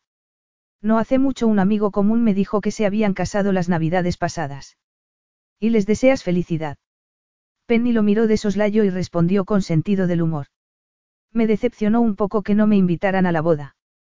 Pero aparte de eso, no les guardo rencor. Lucas se rió. Es obvio que el tipo ese es un idiota. Es obvio. O quizás se dio cuenta de algo de lo que yo no me di. Como por ejemplo, que no estábamos hechos el uno para el otro, se quedó mirando el mar. Yo pensaba que él era mi media naranja perfecta, y que haberlo conocido había sido un milagro. Y entonces todo se derrumbó y creíste que habías perdido tu oportunidad de ser feliz, Lucas terminó la frase por ella y ella se sorprendió. Así es como yo me sentí cuando Kai murió. Pero la vida sigue y, sorprendentemente, se puede encontrar de nuevo la felicidad. Aunque debo reconocer que algunas veces me he sentido culpable por eso, especialmente al principio de volver a acostarme con alguna mujer. Lo siento, Lucas. Yo estoy hablando solo de una aventura y tú has perdido a tu esposa. Vivisteis juntos. Eso es mucho más compromiso que una simple aventura. Sí, el corazón de Penny dio un vuelco. Poca gente lo había entendido, pero Lucas lo entendía. Parecía tan honrado, tan decente, y ella lo estaba engañando. Sintió un nudo en la garganta. Ya estaban llegando al final de la playa y se veía la terraza del restaurante con sus mesas impecables a la sombra de un emparrado. Aquí se junta lo mejor de dos mundos. La comida y el servicio de un restaurante de primera y la informalidad de un restaurante de playa. Penny sonrió, pero estaba pensando en algo más serio. En ese momento su padre estaría trabajando duro en el campo y preocupado porque lo iba a perder todo. Mientras tanto, ella estaba almorzando con el enemigo. Se sentía culpable. Y no sabía qué hacer. Cierto que el padre de Lucas había sido un sinvergüenza, pero Lucas no parecía ser del mismo molde. Escogieron una mesa y se sentaron uno frente al otro. Isobel estaba aún jugando en la orilla haciendo castillos de arena. Dejamos que Isobel se divierta un rato más mientras miramos el menú. Penny asintió. Pero no la dejaremos mucho rato ya que como esta mañana no quisiste probar mis tortitas debes de estar hambrienta. Tienes razón. Lo estoy. Por cierto que tus conocimientos culinarios me impresionaron mucho. La próxima vez que te quedes, podrías probarlas, dijo él en tono burlón. Penny se alegró de que llegara el camarero, porque no sabía qué responder. Sabía que Lucas estaba bromeando, pero le costaba asimilar lo de la noche anterior. No iba a haber una próxima vez porque había sido uno de los mayores errores de su vida. Pero también uno de los momentos más placenteros. El camarero saludó a Lucas y charlaron unos instantes. Mientras tanto Penny examinaba a Lucas, era uno de los hombres más atractivos y fascinantes que conocía. Le gustaba su rostro delgado y cómo le brillaban los ojos cuando sonreía. Y sobre todo, el pequeño hoyuelo de su mandíbula. Cuando le llegó el turno al pelo, recordó cómo ella se lo había peinado con los dedos mientras los labios de él sellaban los suyos en un momento de completa intimidad, con sus cuerpos desnudos entrelazados. Cuando él la miró, Penny se sintió estremecer. Milly, ¿qué te gustaría beber? Una copa de vino blanco, por favor, agarró el menú y fingió que lo estudiaba. Concéntrate, se dijo furiosa. Lo de anoche solo fue sexo, así que no sigas pensando. Cuando el camarero se fue permanecieron en silencio. ¿Has decidido lo que quieres? Preguntó Lucas después de un rato. Lo que ella quería era más días como ese y más noches como la anterior. Creo que tomaré marisco. Aquí es muy bueno. Está siempre muy fresco. Isobel llegó corriendo. Puedo comer pizza y patatas fritas. Lucas lo pensó un momento. Me parece que esa combinación no es muy saludable. Comerás también un poco de ensalada y luego fruta. Isobel hizo un mohín. Si no hay más remedio, dijo Isobel y salió corriendo. Si la dejara estaría comiendo basura todo el día. Penny sonrió. Ella y todos los niños. Probablemente, pero no creo que si Kai estuviera aquí Isobel se saliera con la suya tantas veces. Kai siempre estuvo muy pendiente de la salud, iba al gimnasio, hacía yoga y comía saludablemente. Es una gran responsabilidad criarla tú solo, ¿verdad? No es fácil. Y a causa del trabajo tengo que apoyarme mucho en la señora Gordon. Pero me gusta ser padre, miró hacia Isobel que estaba chapoteando en la orilla y se estaba mojando los pantalones. Bueno, me gusta la mayoría de los días. Estarás en aprietos si la señora Gordon está de baja mucho tiempo. ¿Qué vas a hacer? Supongo que tendré que contratar a alguien durante ese tiempo. No va a ser fácil porque ella es muy responsable e Isobel la adora. Pero espero que no esté de baja mucho tiempo. Pasaron un par de horas deliciosas almorzando. La comida era excelente y Lucas e Isobel eran una compañía estupenda. Cuando Lucas miró el reloj y dijo que era hora de ir a casa de Salvador, fue como una ducha de agua fría. Tenemos que ir, papá. Me temo que sí. Y tengo que trabajar esta tarde, jovencita, así que tendrás que ser buena y jugar tranquilita. No te preocupes, mañana iremos de compras, le recordó Penny. Y eso será divertido. Lucas se puso de pie para ir a pagar y emprendieron el regreso por la playa. ¿Qué hiciste con los papeles para Salvador? Los guardé con llave en la guantera del coche. Penny deseó que el coche no estuviera allí cuando regresaran. Pero su conciencia le dijo que no estaba siendo buena ciudadana. Quería que las cosas se arreglaran para su padre, pero no a cualquier precio. ¿Y qué precio estaba pagando ella? Miró a Lucas. No quería perder su amistad, pero temía que eso era algo inevitable. Llegaron a las rocas y él la ayudó a subir. Muchas gracias por el almuerzo. He disfrutado mucho. Tal vez podríamos repetirlo otro día. El próximo fin de semana, podríamos ir a navegar con el yate hasta otra bahía.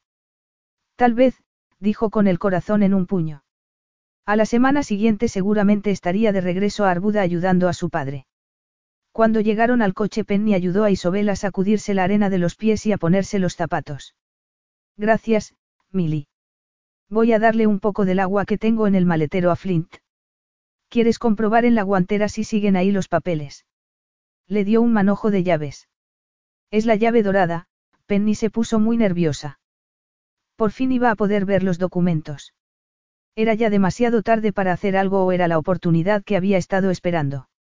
Los papeles estaban en un sobre grande y marrón. Lo abrió y miró el contenido.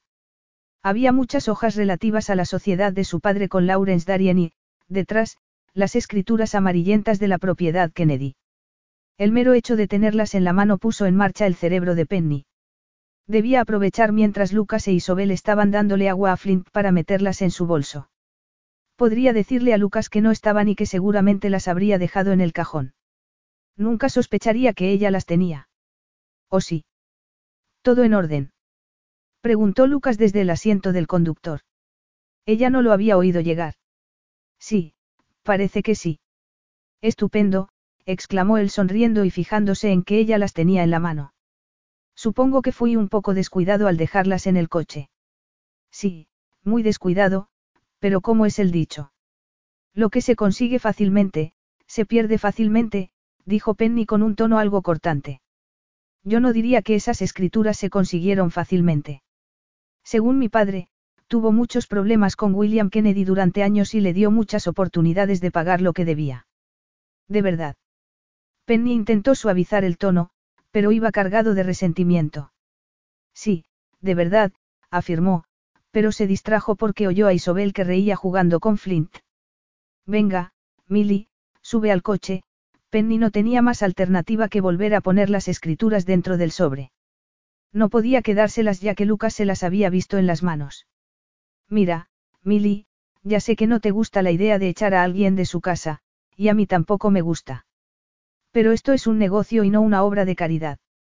Eres bastante frío, ¿verdad, Lucas? Dijo ella con crudeza. En realidad me recuerdas a un tiburón haciendo círculos en el agua porque ha detectado sangre. Me parece muy bien que tomes una postura ética tan alta, pero con todos mis respetos, no tienes ni la menor idea sobre este caso. Penny deseaba decirle que sabía mucho más que él, pero guardó silencio. Pocos minutos después, estaban en camino y el ambiente había dejado de ser distendido. Penny estaba tensa y comenzó a sentir dolor de cabeza. Miró a Lucas de reojo y le pareció duro e inabordable. Era obvio que no le había gustado su reacción. Tampoco me importa. Puede que Lucas sea un tipo agradable, pero es hijo de su padre y tiene su sangre, pensó ella. Estaba claro que iba a seguir las instrucciones de Lawrence Darien al pie de la letra. Lucas la miró de reojo. No sé por qué discutimos por eso, Milly. Creo que deberíamos aceptar que pensamos de diferente manera sobre este asunto. De acuerdo, replicó ella sin darle importancia. Se percató de que él la miraba de un modo extraño y añadió. Como tú has dicho, no es un asunto de mi incumbencia. Poco después, Lucas condujo a través de unos grandes portones y siguió un camino lleno de curvas hasta llegar a una casa blanca con contraventanas azules.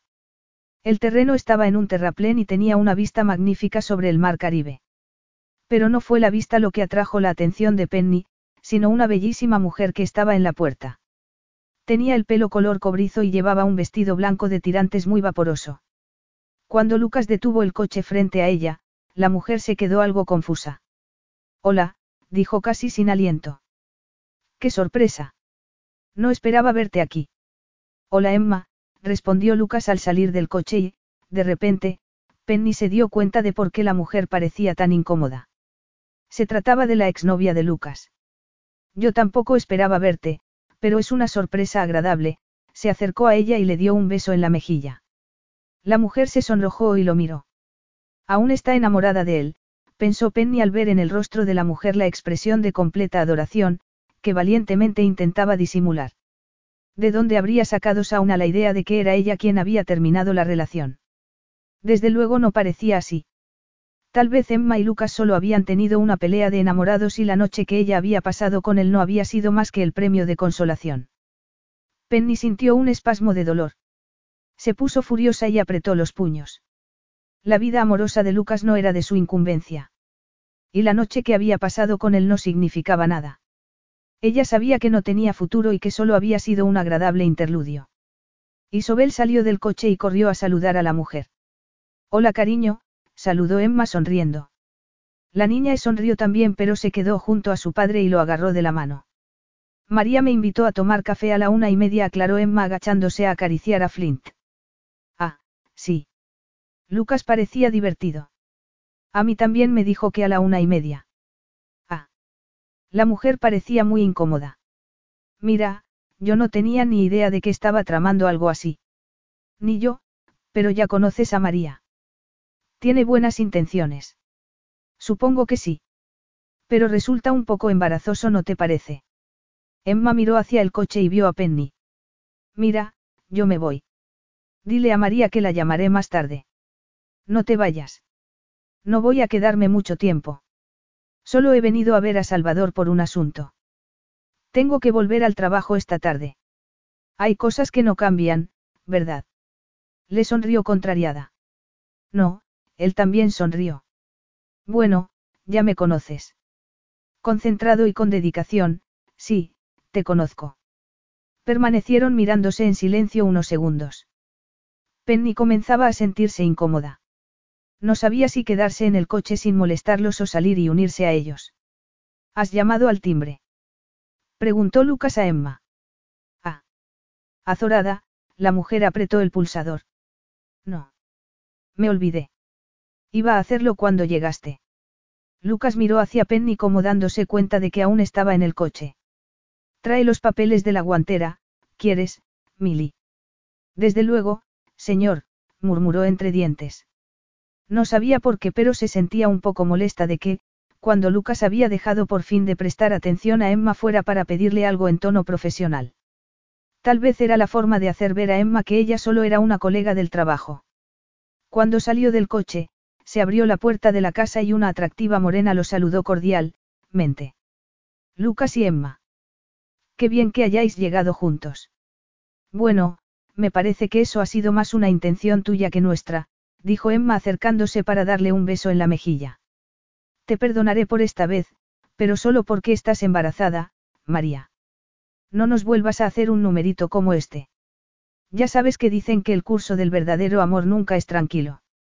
Y como vosotros sois los dos amigos que más quiero, pensé que necesitabais que os dieran un empujón, María se cayó abochornada al ver que Penny se acercaba por el otro lado del coche. Oh. Os presento a Milly Bancroft, interrumpió Lucas. Milly, esta es María Sandenio y esta Emma Johnson. Penny sintió lástima de María que claramente pensaba que había cometido una metedura de pata, y de Emma que no sabía dónde meterse, Penny le sonrió a las dos. Encantada de conoceros.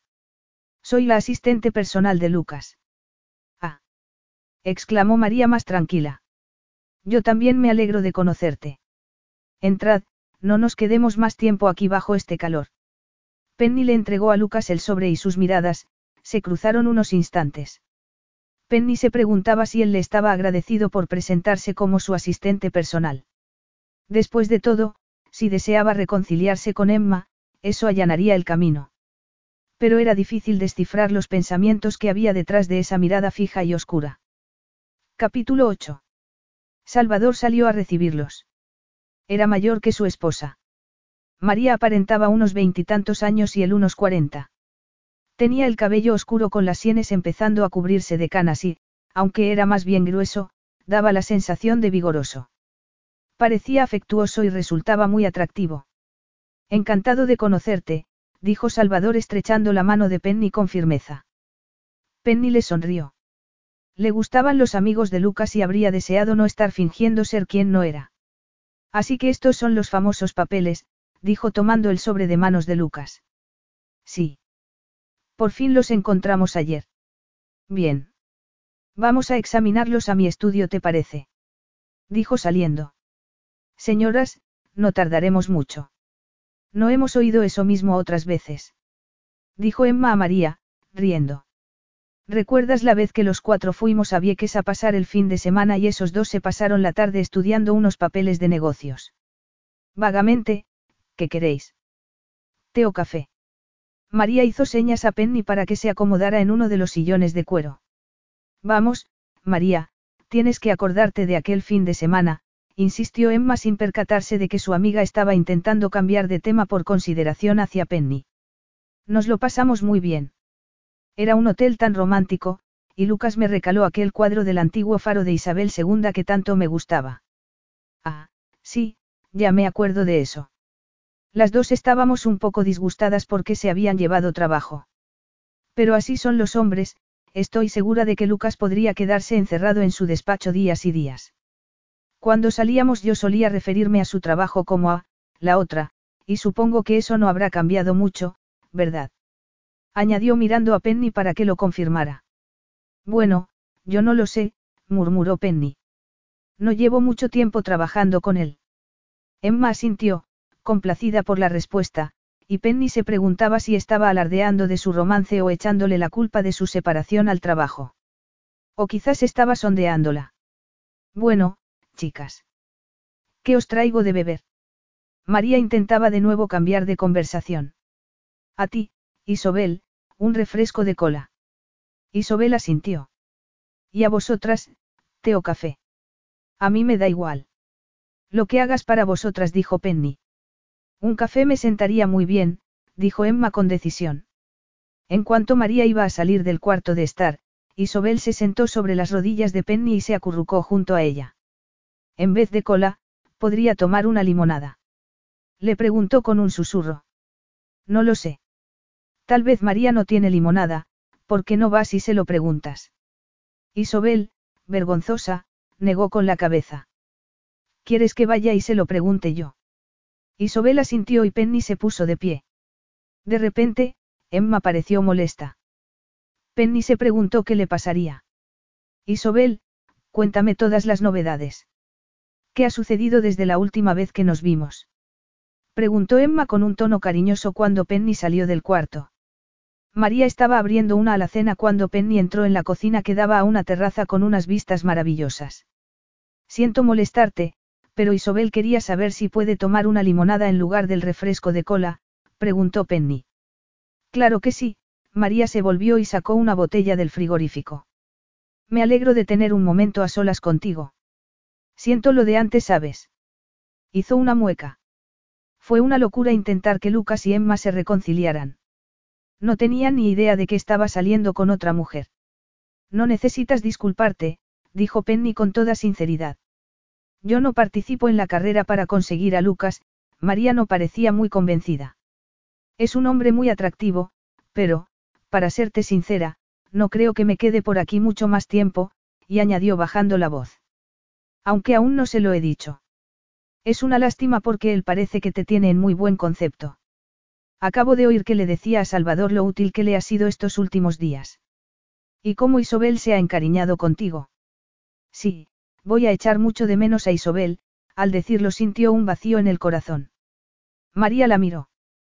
Pero las cosas no están funcionando demasiado bien para mí, así que será mejor que siga mi camino.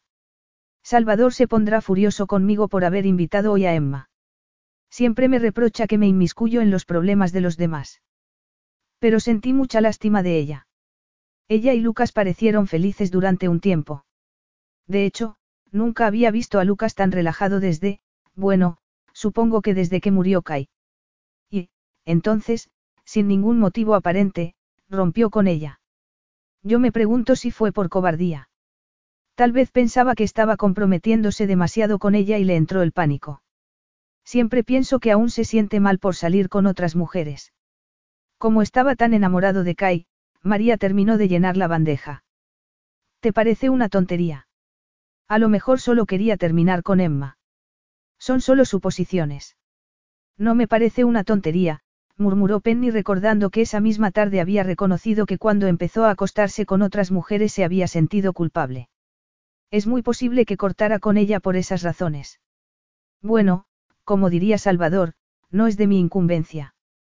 Pero yo quiero que Lucas sea feliz. Creo que después de todo lo que ha sufrido, se lo merece. Penny hizo ademán de agarrar la pesada bandeja. Déjame que te ayude. Creo que tú ya llevas bastante, señaló con timidez la evidente barriga de embarazada. María se rió y se acarició la barriga. Tienes razón. ¿Para cuándo esperas tu bebé?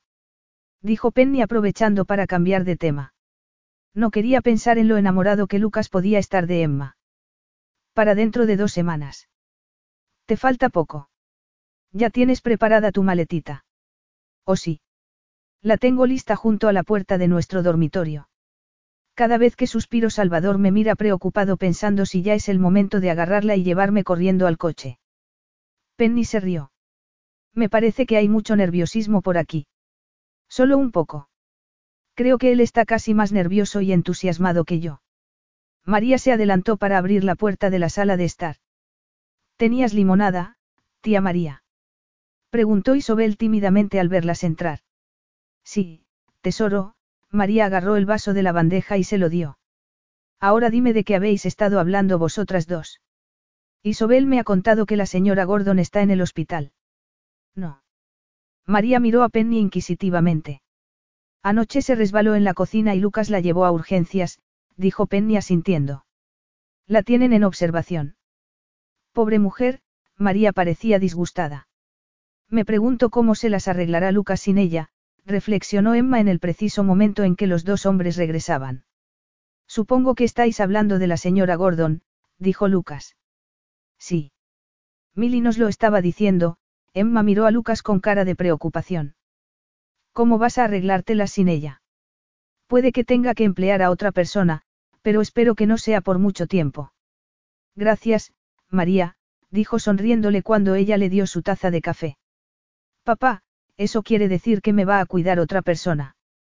Interrumpió Isobel con cara de preocupación. Puede que sí, respondió Lucas. Pero solamente hasta que la señora Gordon esté bien.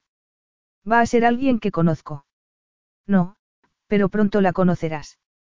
Yo no quiero, que me cuide otra persona, exclamó Isobel a punto de llorar. A menos que sea alguien que ya conozca, miró a Penny. Milly, me cuidarás tú. Penny se percató de que todos la miraban. Quería a la niña y habría dado cualquier cosa por poder responder que sí. No es tan sencillo como parece, Isobel, dijo con dulzura. Pero tu papá es muy listo y estoy segura de que encontrará a alguien verdaderamente simpática para cuidarte. Claro que sí, Lucas dejó la taza y fue a por la niña para sentarla sobre sus rodillas. Además, la señora Gordon volverá muy pronto. Isobel asintió, pero le temblaba el labio inferior.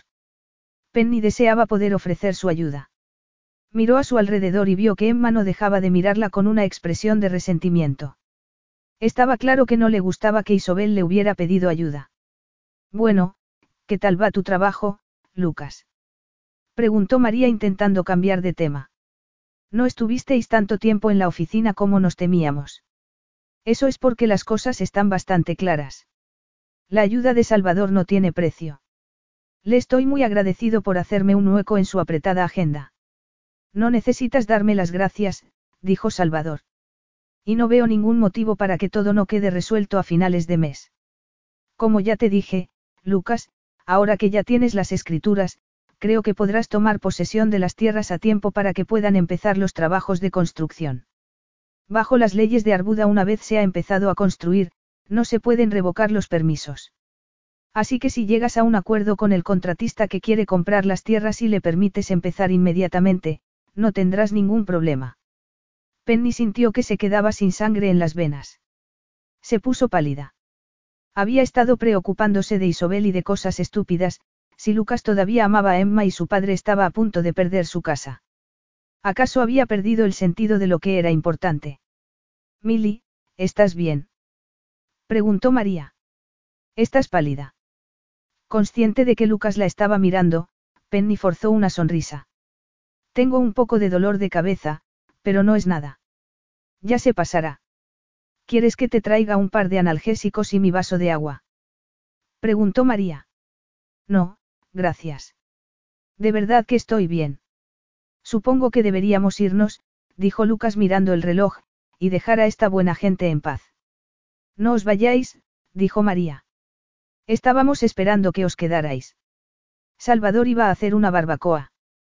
Otro día, María, dijo poniéndose de pie, pero gracias por la invitación. Todos los acompañaron hasta la puerta. Penny se percató de que Emma detenía a Lucas poniéndole la mano sobre el brazo. Lucas, si necesitas ayuda, no dejes de llamarme, dijo con tono entrecortado. Gracias, Emma. Eres muy amable. Lo digo en serio, continuó Emma. Como ya sabes, casi todos los días termino de trabajar alrededor de las cuatro y media. Estaré encantada de cuidarte a Isobel. Penny no oyó la respuesta de Lucas porque Flint comenzó a ladrar de alegría al ver a la niña. Pero sí vio que Lucas se inclinaba a darle un beso en la mejilla a Emma y ella le correspondía. Penny se apresuró a desviar la mirada. Ha sido muy agradable conocerte, dijo María cuando salieron. Y espero que volvamos a verte antes de que te vayas. Penny sonrió. A mí también me ha gustado conocerte. Te deseo que todo salga bien con tu bebé. Ya sabes si es niño o niña. No, queremos que sea una sorpresa. Una maravillosa sorpresa, afirmó Salvador, rodeando a María por la cintura. Tus amigos son encantadores, dijo Penny mientras se acomodaba en el coche y se colocaba el cinturón de seguridad. Sí, yo también lo creo, Lucas condujo hacia la carretera y permanecieron en silencio unos segundos. ¿Cómo te encuentras ahora? Aún me duele un poco la cabeza, reconoció Penny. Te llevaré al hotel y puedes tomarte libre el resto del día. Probablemente estás cansada. ¿Y qué pasa con los papeles que estabas tan ansioso por encontrar? Ya no los necesitas. Salvador dice que los que le he llevado hoy son suficientes para proceder. Ya entiendo, su tono era sombrío. Ahí terminaba su oportunidad de ayudar a su padre. Había desperdiciado un par de ocasiones y se sentía culpable por haber estado demasiado ocupada pensando en Lucas en lugar de pensar en su padre. Sería mejor que se marchara en cuanto encontrara un vuelo. ¿Estarás bien mañana para llevarme de compras? Preguntó Isobel desde el asiento trasero. Penny volvió a sentirse culpable. No podía decepcionar a Isobel. Sí, Isobel. Estaré bien. Dormiré toda la noche y mañana todo estará mejor, pero no era cierto. Al día siguiente las cosas estarían peor. Para empezar, sería lunes y la verdadera Mildred Bancroft podría presentarse. Por otra parte, Salvador podía echar al correo la carta de desalojo. Penny se quedó ensimismada pensando en el futuro. Un futuro sin Lucas ni Isobel.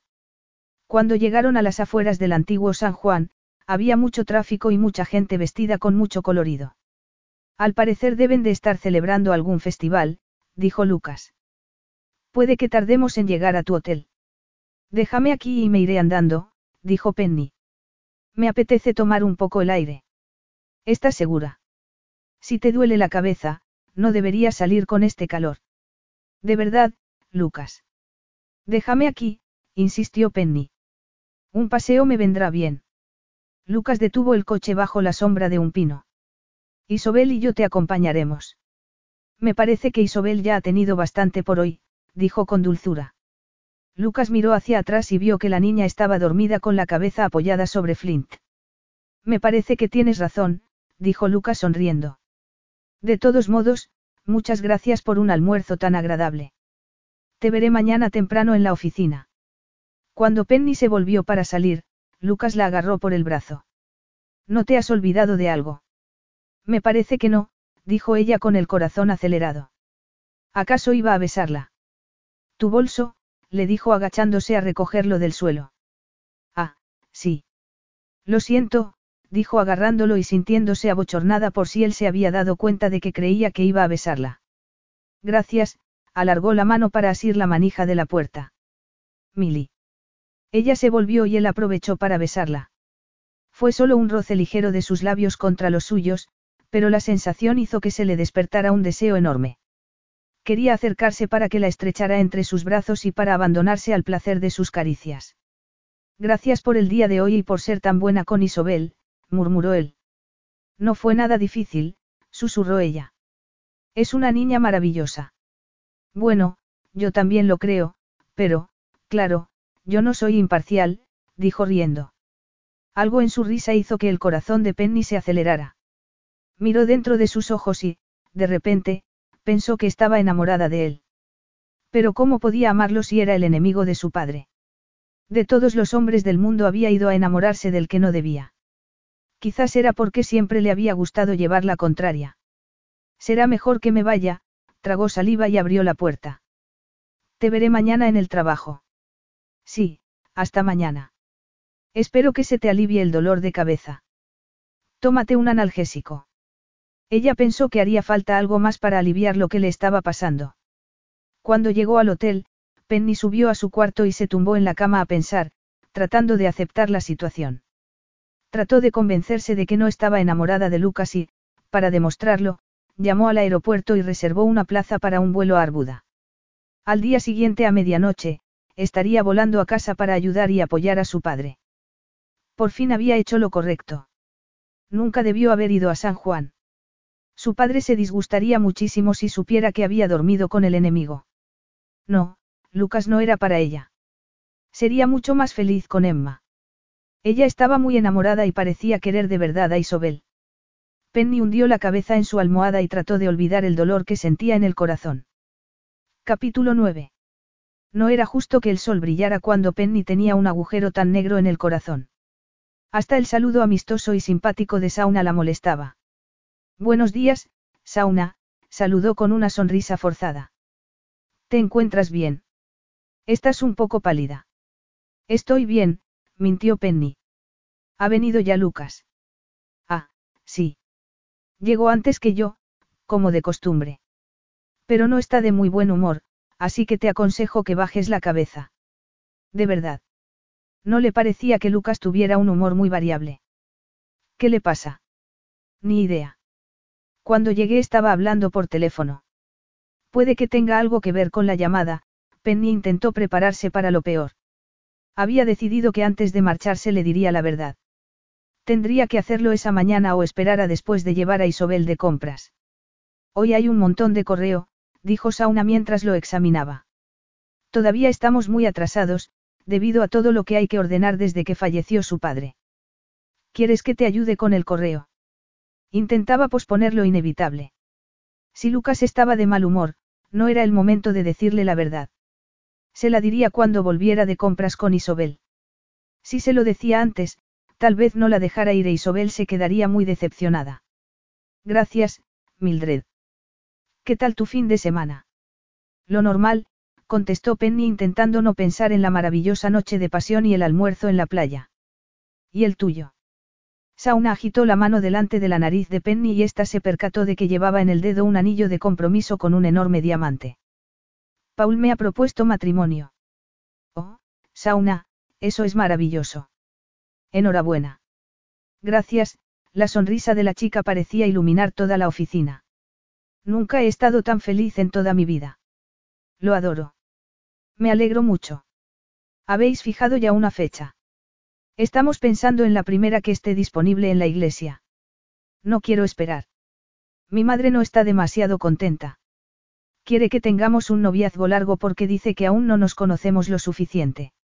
Pero yo le he dicho que cuando una conoce al hombre con quien quiere pasar el resto de su vida, quiere que el resto de su vida empiece inmediatamente.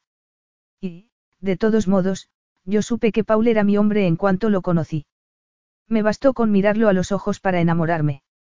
Penny recordó el primer día en que había entrado a la oficina y había mirado a Lucas a los ojos.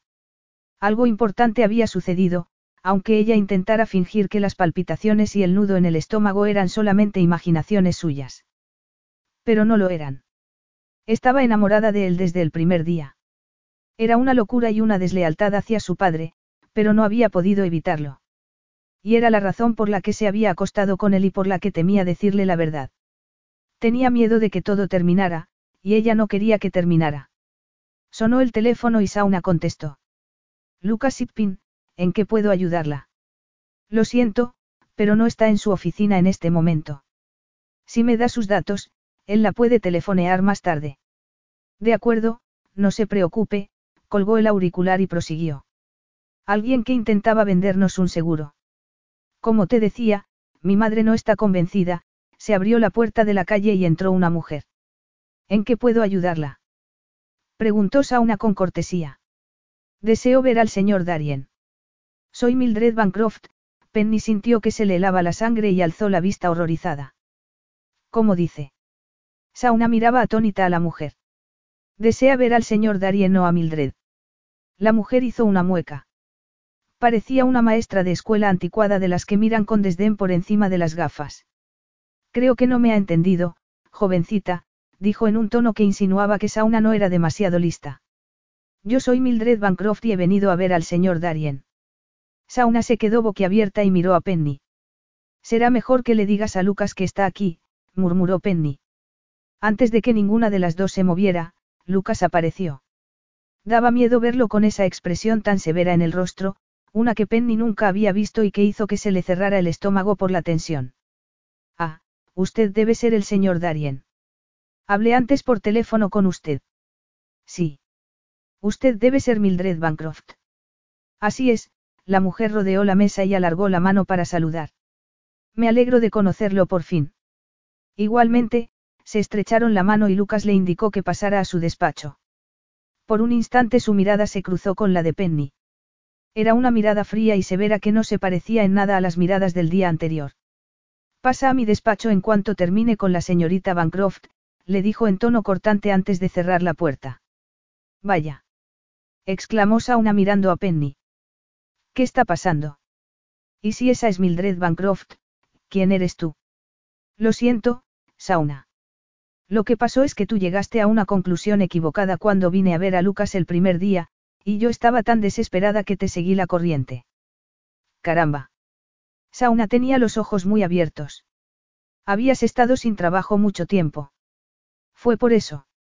No, yo solo, Penny se encogió de hombros. No quería darle explicaciones a Sauna antes de hablar con Lucas. Mira, no te preocupes, dijo Sauna. Estoy segura de que el señor Darien te perdonará. Porque eres estupenda en tu trabajo. Las cosas han sido mucho más fáciles aquí desde que llegaste. Gracias, Sauna, Penny le sonrió agradecida. De todos modos él nunca le daría trabajo a esa amargada. Por lo menos, espero que no. Sauna hizo una mueca.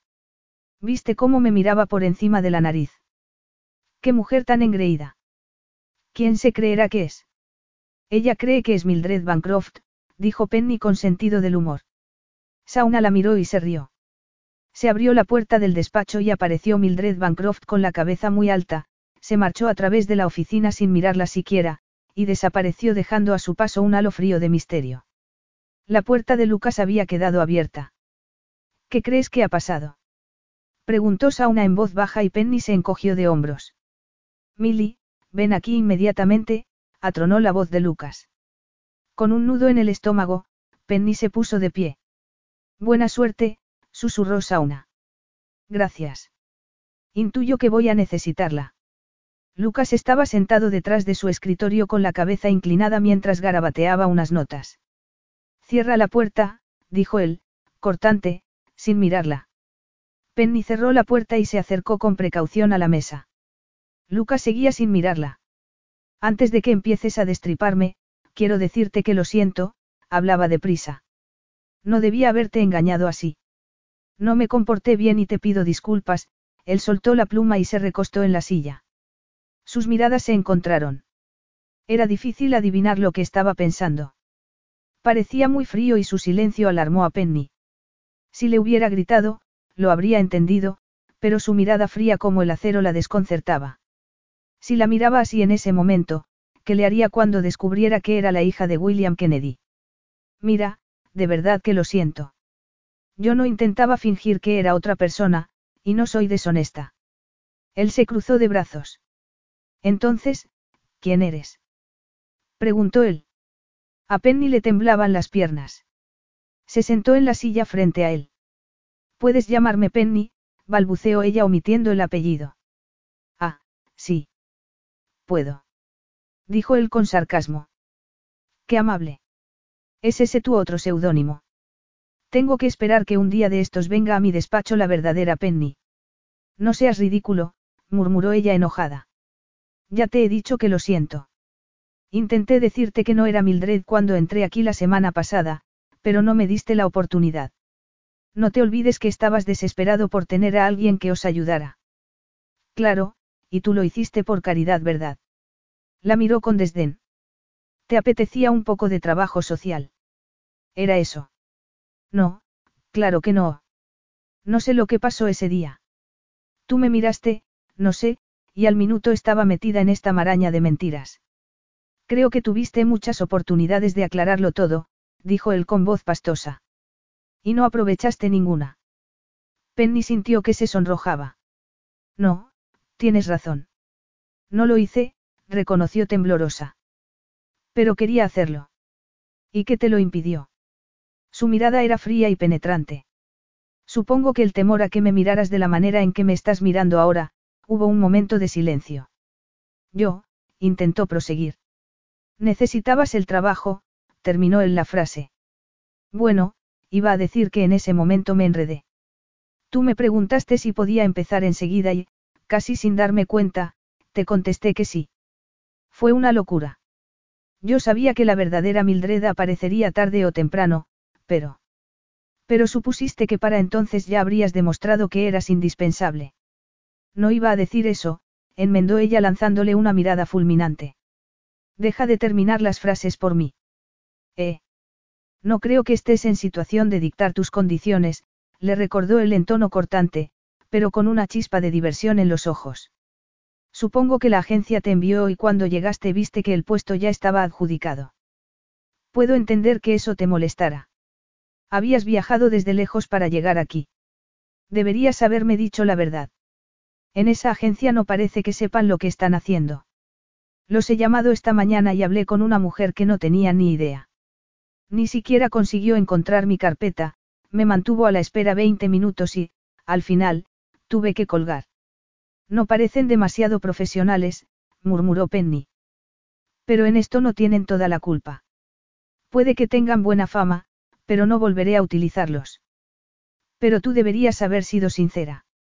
Tal y como han salido las cosas, no tenías necesidad de esforzarte tanto por conseguir el trabajo, se inclinó hacia ella, porque si me hubieran dado a escoger entre la verdadera Mildred y tú, te habría dado el trabajo a ti. Me lo habrías dado. Sus sentimientos estaban en conflicto y se le aceleró el corazón. No quería que él fuera amable porque eso le dificultaría decirle toda la verdad. ¿Pero dónde estaba? Preguntó distraída. Compromisos familiares hicieron que permaneciera en Barbados más tiempo del que esperaba. ¿Puedes creerlo? De verdad creía que podía entrar aquí y comenzar a trabajar varios días más tarde sin ni siquiera llamar por teléfono para disculparse. Le dije que la agencia había enviado a otra persona porque no podía permitirme esperar sentado a que ella se dignara a venir. Vaya. exclamó Penny consternada. ¿Quieres decir que la has mandado a hacer gárgaras? Bueno, no usé esas mismas palabras, Lucas se encogió de hombros. Tuvimos una entrevista amistosa. Ella entendió mi problema. Dijo que me había escrito diciéndome la fecha de su llegada. Pero yo no recibí la carta, y le dije que ya era demasiado tarde. Entonces tuvo la cara dura de decirme que mi recepcionista no era tan eficiente como debía ser. Menuda cara, ¿no te parece? Cuando ella misma llegaba tarde a un trabajo. De todos modos no habría encajado aquí. Entonces, no va a volver. Dijo Penny mordiéndose un labio. No, sonrió él. No va a volver. Ya te lo dije. Entiendo, Penny lo miraba sintiéndose culpable por haber hecho también que la mujer perdiera el trabajo. ¿No crees que te has precipitado un poco? Tienes su número de teléfono. No necesito su número de teléfono porque no voy a llamarla, dijo Lucas. Así que supongo que lo que quiero decir es que si quieres trabajar aquí, el puesto es tuyo, Penny se quedó atónita. Eso no era lo que ella esperaba. Cuando vio entrar a Mildred Bancroft había pensado que Lucas le diría a ella que se fuera. No me gusta la falta de honradez en ninguna de sus formas, Penny. Pero lo he pensado bien y entiendo que te habrás disgustado mucho por haber venido de tan lejos para un trabajo que ya le habían adjudicado a otra persona. Así que, se puso en pie y fue hacia ella, por esta vez, no voy a tener en cuenta tu propensión a actuar de forma poco clara, dijo con humor irónico. ¿Qué me dices? Empezamos desde cero otra vez.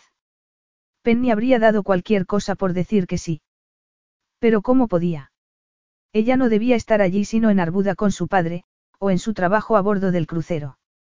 Es un poco más complicado que todo eso, dijo ella con voz ronca. No, no lo es. Solo que deberías haberme dicho la verdad desde el principio, Penny. Oír su nombre pronunciado por él hizo que se estremeciera. Sonaba tan cálido, tan delicioso. Ya sé que debería haberlo hecho, guardó silencio para tomar fuerzas. Tenía que decirle toda la verdad. Tal vez si se ponía a su merced, él tendría consideración por su padre. Pero si haber mentido sobre su nombre ya era algo malo, mentir sobre lo que había ido a hacer era aún peor. Quizás sería mejor no decir nada y salir cuanto antes de la situación. Al menos así no la odiaría. No podía tolerar la idea de que él la odiara. La cosa es que me siento terriblemente culpable por haber hecho que Mildred Bancroft perdiera su trabajo. Yo no perdería más energías pensando en eso, dijo él con firmeza. Si tú no hubieras venido, habría empleado a otra persona. Ya habría perdido la paciencia esperándola, la escrutó con la mirada. Y ahora que lo hemos aclarado todo, vas a quedarte como mi asistente personal. Penny se humedeció los labios. El corazón la amenazaba con salírsele del pecho. No puedo, Lucas, dijo con dulzura. No puedo. Él hizo una mueca. ¿Te importaría decirme por qué no? Tengo motivos personales y, además, no me parece que me vaya bien aquí. ¿Tiene algo que ver con lo que pasó entre nosotros el sábado por la noche? No, claro que no, dijo ella sonrojándose. ¿Estás segura? Preguntó Lucas con dulzura. Claro que estoy segura, él estaba cerca y eso la incomodaba. Si se movía un centímetro, su pierna estaría tocando la de él. Podía oler el aroma de su colonia que le evocaba los momentos en que estuvo entre sus brazos, acariciando sus cabellos, sus cuerpos desnudos uno contra el otro. Supongo que lo que pasó entre nosotros fue una equivocación desde el punto de vista del trabajo, pero, el sonido del teléfono lo interrumpió. Sauna, retén mis llamadas, por favor, dijo en voz alta, pero el teléfono siguió sonando. Sauna, el teléfono. Esto no tiene nada que ver con lo que pasó el sábado, intervino ella antes de que él pudiera proseguir. Ya te lo dije. Fue un poco de diversión. Ya se me había olvidado. ¿Es eso cierto? Preguntó él con frialdad arqueando las cejas. Sí, sus miradas se encontraron por un segundo y ella miró hacia otro lado. Creo que te equivocas en eso, dijo él con dulzura. No fue solo un poco de diversión. Fue mucha diversión. Ella se decepcionó al oírlo. Pensaba que Lucas iba a decir otra cosa. Qué estúpida. Pensaba que iba a decir que el hacer el amor con ella lo había afectado tan profundamente como a ella. Idiota. La noche juntos no había sido más que una distracción pasajera. Si Lucas iba a tener una relación seria, la tendría con Emma. Penny. Él la agarró por la barbilla para que lo mirara. Sus ojos parecían penetrarle hasta el alma. Te quedarás al menos hasta que encuentre a alguien para sustituirte. La pregunta profesional se contradecía con el dulce tono de su voz y con el tacto de su mano contra su piel. No creo que pueda, susurró ella y se retiró. Se oyó que llamaban a la puerta. Señor Darien, es la llamada que esperaba desde Arbuda, dijo Sauna disculpándose. Dígale que yo lo llamaré, contestó Lucas con frialdad. Creo que es importante. Sonaba nervioso y exigía hablar con usted. Dígale que yo lo llamaré, el tono de Lucas no admitía discusión y Sauna se apresuró a cerrar la puerta. ¿Me quieres decir por qué no? Penny respiró hondo y dijo tanta verdad como se atrevió. Mi padre tiene problemas y tengo que ir a casa a ayudarlo, Lucas no dijo nada. Ya te hablé de ello, ¿lo recuerdas? Sí, lo recuerdo, volvió a su asiento. Vale. Te daré un par de semanas para que arregles el problema de tu padre. Pero luego te necesito aquí, mientras hablaba, Lucas ojeaba su dietario y su tono era el de un hombre acostumbrado a salirse con la suya. A mediados del mes que viene tendré un periodo de mucho trabajo.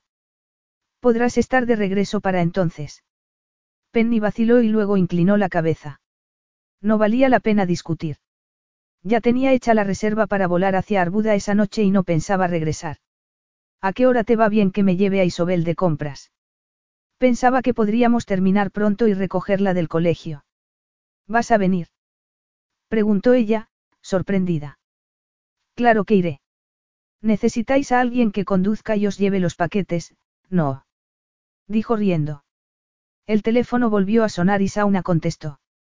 Es otra vez el constructor, dijo en tono desesperado. Lucas agarró el auricular. Hola, John. ¿Qué tal va todo? Preguntó jovialmente. Sí, lo siento. Estaba en una reunión de negocios con un miembro caprichoso de mi equipo, miró a Penny con expresión divertida. Penny no sonrió. Se sentía muy culpable por mentirle a Lucas, pero él no sentía nada de culpa por lo que le estaba haciendo a su padre. Había dicho que no le gustaba la falta de honradez, pero lo que él estaba haciendo era claramente malvado. Apartó la silla de la mesa. Cuanto antes se apartara de él y lo olvidara, mejor. Capítulo 10. Isobel dio vueltas y vueltas con los brazos abiertos, observando cómo el vuelo del vestido blanco se hinchaba al girar. Su pelo negro se balanceaba con cada vuelta. ¿Qué te parece, Milly? Preguntó entusiasmada. Me parece que te vas a marear y te caerás. Quédate quieta un minuto, dijo Penny riendo. La niña hizo lo que le pedían. Parecía un querubín. El dobladillo desigual era perfecto y las mangas estaban ribeteadas con filas de perlas. Miró a Penny con expectación. Los ojos le brillaban y tenía las mejillas sonrosadas. ¿Qué te parece? preguntó otra vez. Creo que pareces la más perfecta princesa de cuentos de hadas de todo el mundo, dijo Penny con una sonrisa y se inclinó a darle un beso en la frente. Isobel se echó a su cuello y la abrazó. Espera a que Gina Frederick lo vea. Se quedará impresionada. Y creo que tu papá también lo estará. Estoy impresionado, dijo Lucas sorprendiéndolas por detrás. Había asomado la cabeza por la puerta que daba a los probadores y las estaba mirando. Papá, a ti no te está permitido entrar aquí. Es solo para chicas. Solo estoy en el pasillo, Isobel, no creo que pueda ver nada que no deba ver. Sal para que pueda ver bien el vestido. Me estoy aburriendo aquí afuera. Isobel obedeció y salió, causando sensación entre las empleadas. Está preciosa, ¿verdad? Comentó Penny a Lucas. Sí, lo está. Y tenías razón. Por ese vestido ha valido la pena entrar en todas las tiendas de la ciudad. Aprendes deprisa, rió Penny. Lucas había comenzado a desesperarse cuando vio que rechazaban un vestido detrás de otro tienda tras tienda. Pero Penny estaba decidida a encontrar el vestido ese día. Quería tomar el avión por la noche, sabiendo que al menos había conseguido algo, aunque fuera algo tan insignificante como hacer que una niña se sintiera feliz. Hay que tener paciencia cuando se va de compras con las chicas, dijo Penny. ¿Verdad, Isobel? Isobel asintió. De acuerdo. Me habéis convencido, pero ahora es hora de comer. Hay un pequeño restaurante estupendo cerca de aquí. Pero aún me faltan las alas, papá, no puedo ser una princesa de cuentos de hadas si no tengo alas. No creo que podamos comprarlas en una tienda, y sí, dijo Penny. Te diré lo que haremos. Buscaremos una mercería y compraremos tul. Con eso y un poco de alambre, te haré un maravilloso par de alas. Tu talento no conoce límites, ¿eh? afirmó Lucas. No, realmente, no, afirmó Penny riendo. Lucas le sonrió y, por un momento, sus miradas se cruzaron. Penny sintió que el corazón se le caía a los pies y desvió la mirada. No podía permitirse pensar en lo atractivo que él era, ni en cómo lo deseaba, porque no podía tener una relación con Lucas Darien. ¿Cuándo me harás las alas? Preguntó Isobel. Esta noche, prometió Penny. No tienes por qué hacerlas tan pronto. Aún faltan tres semanas para la función, dijo Lucas. No importa. Es mejor hacerlas ahora, miró a Isobel. Así podrás tranquilizarte sabiendo que lo tienes todo preparado. ¿Verdad? Bueno, como tú eres tan amable de confeccionar un disfraz para mi hija, ¿qué tal si yo preparo un poco de cena en casa mientras estáis ocupadas? Penny dudó. Su plan era hacer las alas en el hotel y dejarlas en la puerta de Lucas de camino al aeropuerto. Pero parecía más lógico hacerlas en la casa y marcharse después. Trato hecho, dijo Penny. Media hora después llegaron a casa de Lucas cargados de paquetes. No sé tú, pero a mí me vendría bien una copa. No puedes seguir nuestro ritmo, ¿eh, papá? Tienes razón. No puedo, le sonrió a Penny. ¿Qué tal una copa de vino? Gracias. Me apetece mucho, dijo dándole la bolsa del vestido a Isobel. Será mejor que lo cuelgues antes de que se arrugue. Sí, Milly, dijo la niña. Isobel, Penny la detuvo cuando corría hacia la puerta. Llámame Penny, si quieres, porque todos mis amigos me llaman así. La niña se lo pensó un momento. Me gusta más el nombre de Milly. ¿Puedo seguir llamándote Milly? Sí, si lo prefieres. Bien. exclamó Isobel con una sonrisa y salió corriendo. Me pregunto, ¿por qué será? murmuró Lucas. Ni idea. Tal vez le parezca raro llamarme otro nombre. Yo también pensé que era un poco raro, dijo Lucas con ironía. Sí, bueno, lo siento mucho, Lucas. Está bien, descorchó una botella de vino blanco. Espero que no te moleste si alguna vez me equivoco y te llamo Milly, al pasarle una copa, sus manos se rozaron y Penny se estremeció. Ya ves. Tengo tendencia a pensar que eres Milly. Una Milly muy moderna. Penny intentó fingir que no sabía de qué le hablaba, pero el tono insinuante de su voz hizo que sus sentidos se acaloraran. Si te equivocas y me llamas Milly, no te lo tendré en cuenta, aseguró ella fingiendo indiferencia, pero cuando sus miradas se encontraron, se percató de que no había nada moderno en sus sentimientos hacia él y que se había acostado con él por una de las razones más antiguas. Estaba enamorada de él. Él sonrió y chocó su copa con la de ella. Y gracias por tu ayuda de hoy con Isobel. No sé qué habríamos hecho sin ti. Estoy segura de que os habríais arreglado perfectamente bien. Ahora, supongo que debería dedicarme al disfraz de Isobel. Si quieres, puedes trabajar aquí sobre la mesa, dijo él haciendo un poco de espacio. No quiero estorbarte mientras cocinas, dijo ella pensando que se concentraría mejor en otro cuarto. No te preocupes. No vas a estorbar. Y, de todos modos, no me vendría mal un poco de apoyo moral. Mis artes culinarias están un poco oxidadas. Anoche quemé la cena, y eso que solo eran hamburguesas y ensalada. ¿Qué quemaste, la lechuga o las hamburguesas? Eh, no soy tan tonto, Lucas se quitó la chaqueta del traje y se arremangó la camisa, y para demostrarlo haré una obra maestra. Es solamente que quiero un testigo. Y, tal vez, un poco de asesora, miento. Me parece que no sabes a quién se lo pides. Mi cocina tampoco es maravillosa, bromeó Penny y se puso a vaciar la bolsa con el material para las alas, para no fijarse en lo atractivo que estaba Lucas. Con tan solo ver su sonrisa, el brillo de sus ojos, la fortaleza de su cuello y lo musculosos que eran sus brazos, sus sentidos se encendían. ¿Cómo está la señora Gordon? preguntó. Está bien. Llamé al hospital esta mañana y me dijeron que había pasado bien la noche. Una buena noticia es que tal vez no necesiten operarle la cadera porque puede que se arregle con fisioterapia. Pero tendrá que descansar durante unas pocas semanas. Vais a echarla de menos. Ni que lo digas, Lucas sacó unas verduras de la nevera. Mañana por la noche llevaré a Isobel a verla. Ven con nosotros, si quieres. No creo que sea una buena idea. Puede que no esté en condiciones de recibir tantas visitas al mismo tiempo. Bueno, le preguntaré y te lo diré mañana. Mañana estaré en Arbuda, pensó Penny. Y probablemente no veré a Lucas ni a Isobel nunca más. ¿Qué tal va la orden de desalojo de la casa de Arbuda? preguntó. Me pareció que habías estado mucho tiempo al teléfono. Es que hay muchas cosas que aclarar. Ya ha cursado Salvador la orden de desalojo. Parece que no lo apruebas demasiado, como ella no contestaba, le alzó la barbilla para que lo mirara. No lo apruebo. Ya te lo he dicho. Y yo te he dicho que solo es un negocio. Un desalojo no es agradable, pero a veces no hay más remedio. Ella se separó de él, furiosa. Pero más con ella misma que con él, porque a pesar de todo, el contacto de su mano le despertaba el deseo sexual. Le parecía escandaloso sentirse así hacia la persona responsable de la ruina de su padre. De todos modos, como tú dijiste, estamos de acuerdo en no estar de acuerdo sobre ese asunto. Supongo que esto te afecta tanto porque estás preocupada por tu padre y sus problemas económicos, dijo Lucas. Ella lo miró fijamente. ¿Tenía él alguna idea de lo cerca que estaba de la verdad? Me afecta porque creo que lo que estás haciendo no está bien. Me parece que estás siendo muy moralista para alguien que ha escatimado la verdad.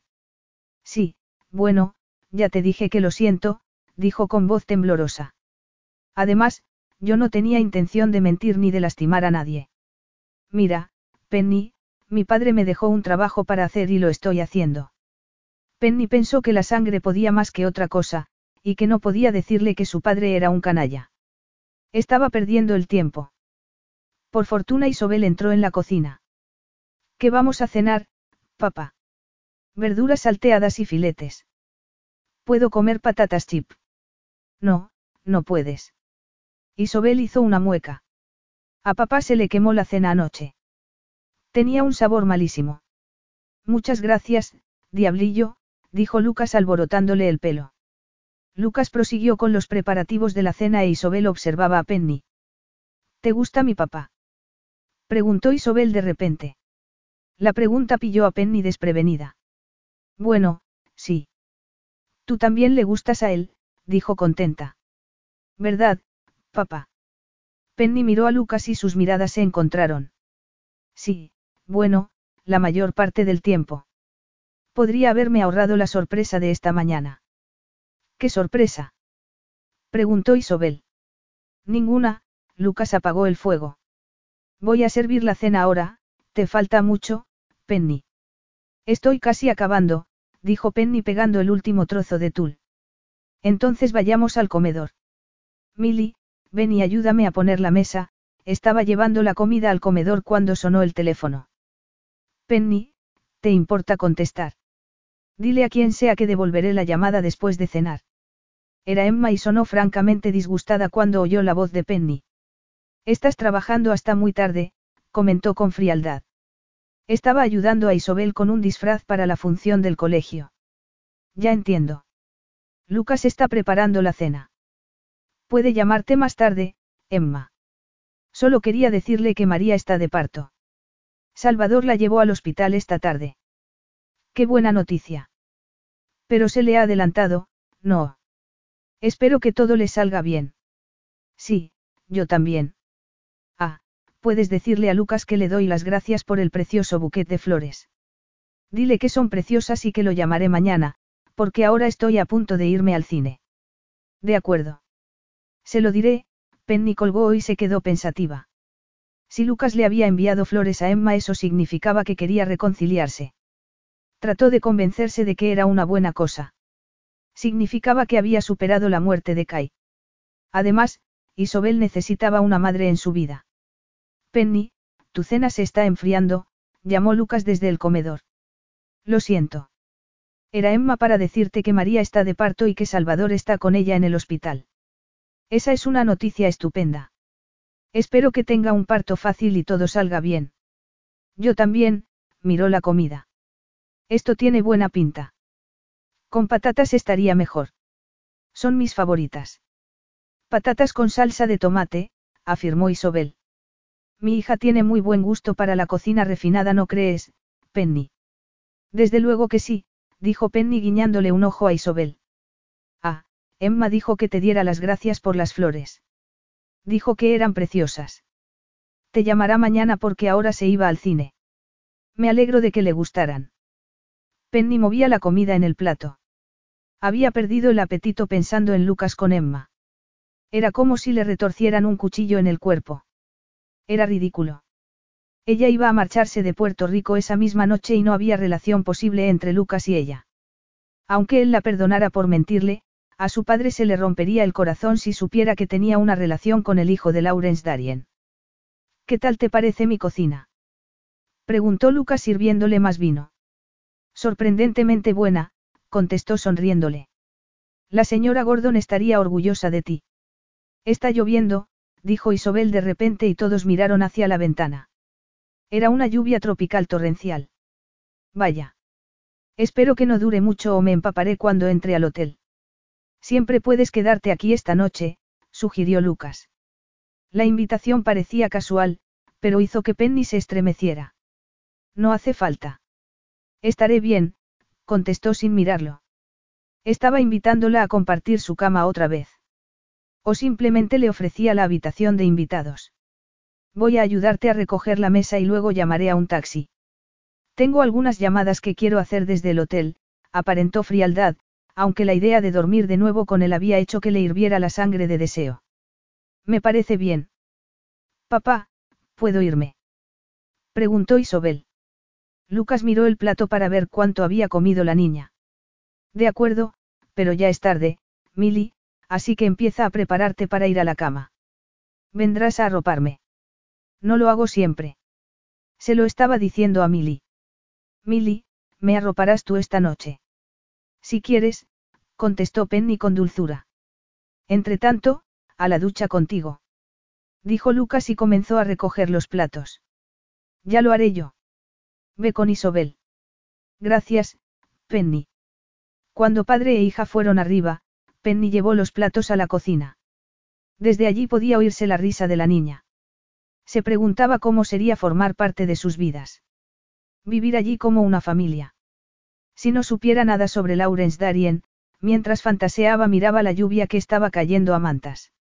Flint comenzó a aullar frente a la puerta trasera para que lo dejara salir. ¿Estás seguro de que quieres salir ahí fuera? Están cayendo chuzos, Flint aulló de nuevo y Penny le abrió la puerta. Nada más ver la intensidad de la lluvia, el perro retrocedió. Ya te lo advertí, dijo Penny sonriendo. Después de vacilar un momento el perro se aventuró al jardín. Estaba tan oscuro que ella no lo podía ver. Flint, ven. Será mejor que vuelvas, pero el perro no aparecía. Flint. Penny se apoyó en la barandilla del porche y respiró hondo. Se está bien aquí cuando llueve, no. Dijo Lucas detrás de ella. Sí es muy fresco y reconfortante, ¿verdad? Estaba esperando a Flint. Fue muy valiente y se aventuró a salir bajo la lluvia. Le gusta el frescor de este tiempo, se acercó a ella. A mí también. Es como si estuvieran lavándolo todo, hubo unos instantes de silencio. Olvidamos nuestras diferencias de hace un rato. Dijo de pronto. Ella asintió. No creo que seas una moralista. Solo un poco irritante y terca algunas veces. Terca. ¿Cómo llegas a esa conclusión? Veo que no vas a reconocer que tengo razón, que por cierto, casi siempre la tengo, dijo bromeando. Eso quisieras, Penny apartó la mirada. Penny. ¿Estás bien? Sí, ¿por qué? Estabas tan seria. Estoy bien. Me alegro de que todavía seamos amigos, dijo él bromeando y su sonrisa la hizo estremecer. Tal vez dentro de la casa serían amigos, pero fuera de allí no podían serlo. Lo miró a los ojos y deseó que pudieran quedarse así para siempre, fuera de la realidad. Flint volvió corriendo y se sacudió delante de ellos. Flint. Gritaron ambos. Muchas gracias, amigo, dijo Lucas, y Penny que se había apartado a tiempo, se rió. Mírame. Estoy empapado. Eso te enseñará a no pensar que siempre tienes razón. Eh. Retráctate inmediatamente. Yo espero un poco más de humildad y respeto de mis empleados, dijo riendo. Entonces creo que tienes al empleado equivocado. Puede que tengas razón, dijo acercándose a ella con falsa indignación en la mirada. De todos modos, será mejor que vaya a arropar a Isobel, dijo ella apartándose de él. Ah, no. No lo harás, él la agarró antes de que llegara a la puerta y la atrapó contra la pared. Antes de que te deje escapar, creo que me debes una disculpa. ¿Una disculpa por qué? Por ponerme de parte de Flint. No, una disculpa por ser voluble y difícil. Difícil. Tú eres el difícil. Última oportunidad.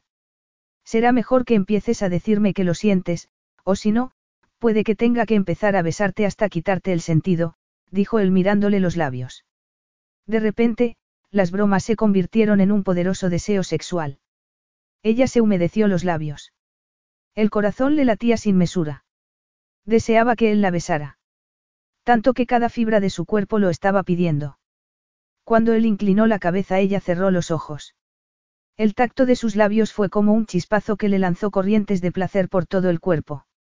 Ella se agarró al cuello de él y lo besó apasionadamente. Durante esos momentos de éxtasis, ella no podía pensar. Cuando sintió las manos de él sobre su cintura, deseó estar aún más cerca de él. Fue él quien se separó primero, dejándola sin aliento y anhelante. Supongo que no deberíamos haber hecho eso, susurró Penny. ¿Por qué no? Porque, la razón era porque ella pensaba que estaba mal. Porque le estaba mintiendo sobre su identidad y porque nunca podrían tener una verdadera relación. Porque eso complicaría nuestra relación laboral, terminó la frase. Además, no acabas de enviarle flores a Emma. ¿Acaso crees que está bien que me beses y la cortejes al mismo tiempo? Él sonrió. Por casualidad estás celosa.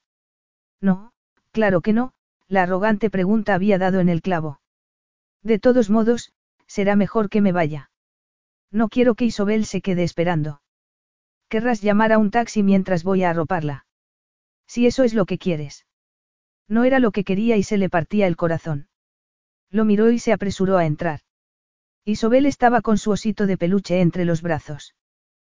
Penny se sentó en la cama. Gracias por ir de compras conmigo, Milly, dijo la niña. Me lo pasé muy bien. Y estabas preciosa con ese vestido. He conseguido el mejor vestido del mundo. Apuesto a que sí, asintió Penny con una sonrisa y, con mucha ternura, le apartó un mechón de pelo de la cara, sabiendo que no le daba las buenas noches, sino que le decía adiós. Estoy segura de que vas a ser la chica más bonita de la función, se inclinó y la besó en la frente. Y ahora, a dormir. Milly, vendrás a verme en la función. No creo que pueda, y sí. ¿Por qué no? ¿Por qué? Tengo que ir a mi casa a ver a mi papá que ahora me necesita. Oh. Isobel parecía que estaba a punto de llorar. Pero eso no significa que no quiera ir, y sí. Si pudiera, me encantaría verte en la función del colegio. Pero a veces las cosas no son posibles. Estoy preocupada por mi padre, porque está solo. Lo entiendes, ¿verdad, cariño? Como papá y yo, ¿verdad? Sí.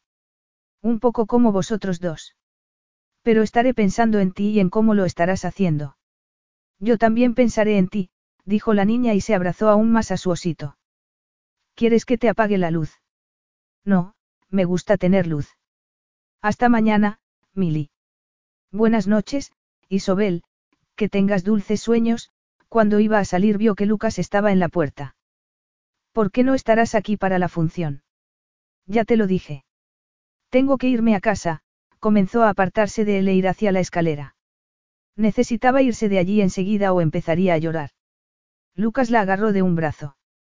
Ya sabes que la función de Isobel no será hasta dentro de tres semanas. Creía que habías dicho que estarías de vuelta para entonces. Es dentro de tres semanas. Penny fingió sorpresa. Entonces es posible que sí pueda ir. Pero no quería prometer algo que luego no pueda cumplir.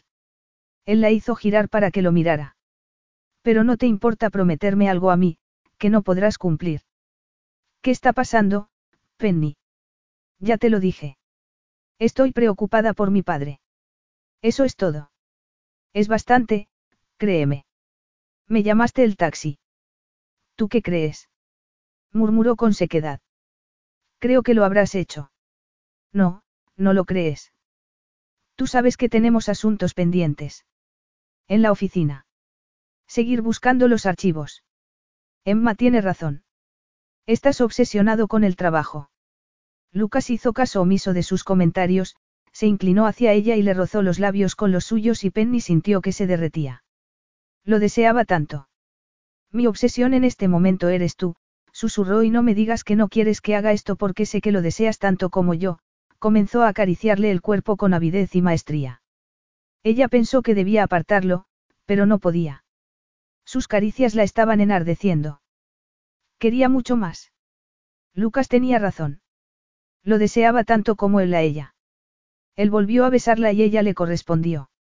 Sintió que sus manos comenzaban a desnudarla hasta llegar a la suavidad de su piel. La tomó en brazos y la llevó al dormitorio. Entonces, ¿dónde nos habíamos quedado? Dijo dejándola suavemente sobre la cama.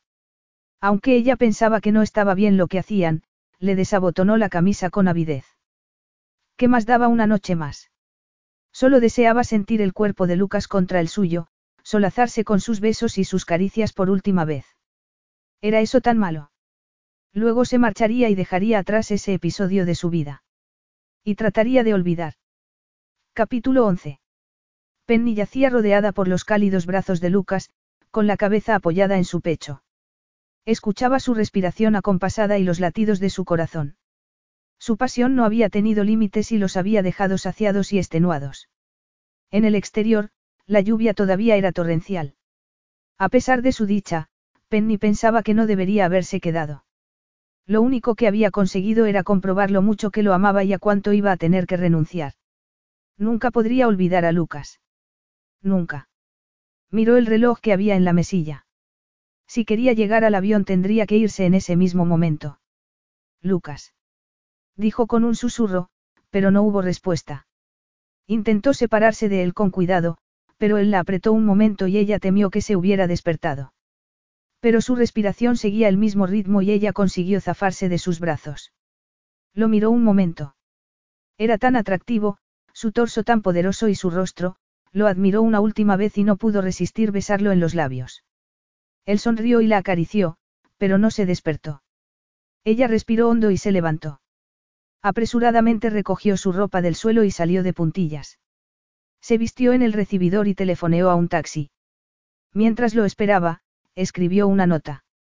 Eran casi las diez y, cuando llegó el taxi, cerró la puerta con cuidado y miró por última vez la casa de Lucas. Su padre la necesitaba y su deber era para con él. Lucas e Isobel eran el pasado. Llegó al aeropuerto con el tiempo justo, pero por fortuna el avión llevaba retraso, así que tuvo que esperar bastante tiempo hasta su salida. Cuando por fin llegó a Arbuda, ya era de día. Se sentía extraña aunque poco había cambiado en la pequeña isla. Era como si el tiempo no hubiera pasado. Tomó un taxi para ir hasta su casa. Estaba cansada y nerviosa. Cerró los ojos para relajarse y le surgieron recuerdos de Lucas haciéndole el amor. Sus manos calientes sobre su cuerpo, sus labios apasionados besándola. ¿Qué habría pensado al despertar por la mañana y ver su nota diciendo que no volvería? Pensó que por lo menos nunca sabría que lo había engañado, ni quién era. Diciéndole a la recepcionista que huía de un exnovio demasiado posesivo, había conseguido que borraran su nombre del registro del hotel. De todos modos, nunca habían tenido su dirección de Arbuda, así que suponía que el secreto de su identidad estaba a salvo. Al llegar a la finca de su padre se percató de que la caña de azúcar aún estaba sin cosechar. Al poco rato vislumbró la casa que estaba muy descuidada, con la barandilla caída y la pintura desteñida. Joshua, ¿has visto a mi padre recientemente? Le preguntó al taxista. No, señorita. Sé que tuvo que despedir a algunos de sus empleados, y la señora Gillingham me ha dicho que no se encontraba bien. Ella le ha estado llevando un poco de su caldo de pollo, intentando que se mejore. A Penny se le encogió el corazón. Si su padre aceptaba la ayuda de la señora Gillingham era porque debía de encontrarse verdaderamente mal. Se trataba de una vecina viuda muy amable que a veces pasaba a visitarlo, pero que a él le molestaba. Gracias Joshua, dijo Penny al pagar, en cuanto el taxi se detuvo, y salió corriendo hacia la puerta. Papá. Llamó en voz alta. El lugar estaba sorprendentemente limpio y ordenado. Papá, ¿estás bien? La puerta de la cocina se abrió y apareció la señora Gillingham sonriendo. Ah, eres tú, cariño. Tu padre está arriba en su cuarto. Tuvo un accidente hace dos días. ¿Qué accidente? Está bien. Se chocó con el coche y se rompió una pierna. Pobre hombre. Lo ha pasado mal. Oh, no. Gracias señora Gillingham, Penny subió las escaleras de dos en dos para verlo, y lo encontró tumbado sobre la cama leyendo. Había perdido mucho peso y estaba pálido. Parecía muy frágil. Papá, ¿estás bien? Preguntó abrazándolo. Él sonrió con ternura. Estoy mucho mejor desde que te he visto. ¿Dónde has estado? Intenté localizarte en tu trabajo, pero me dijeron que estabas de permiso. Tenía unos asuntos que resolver, dijo Penny sintiéndose culpable. Podías haberme llamado a mi móvil.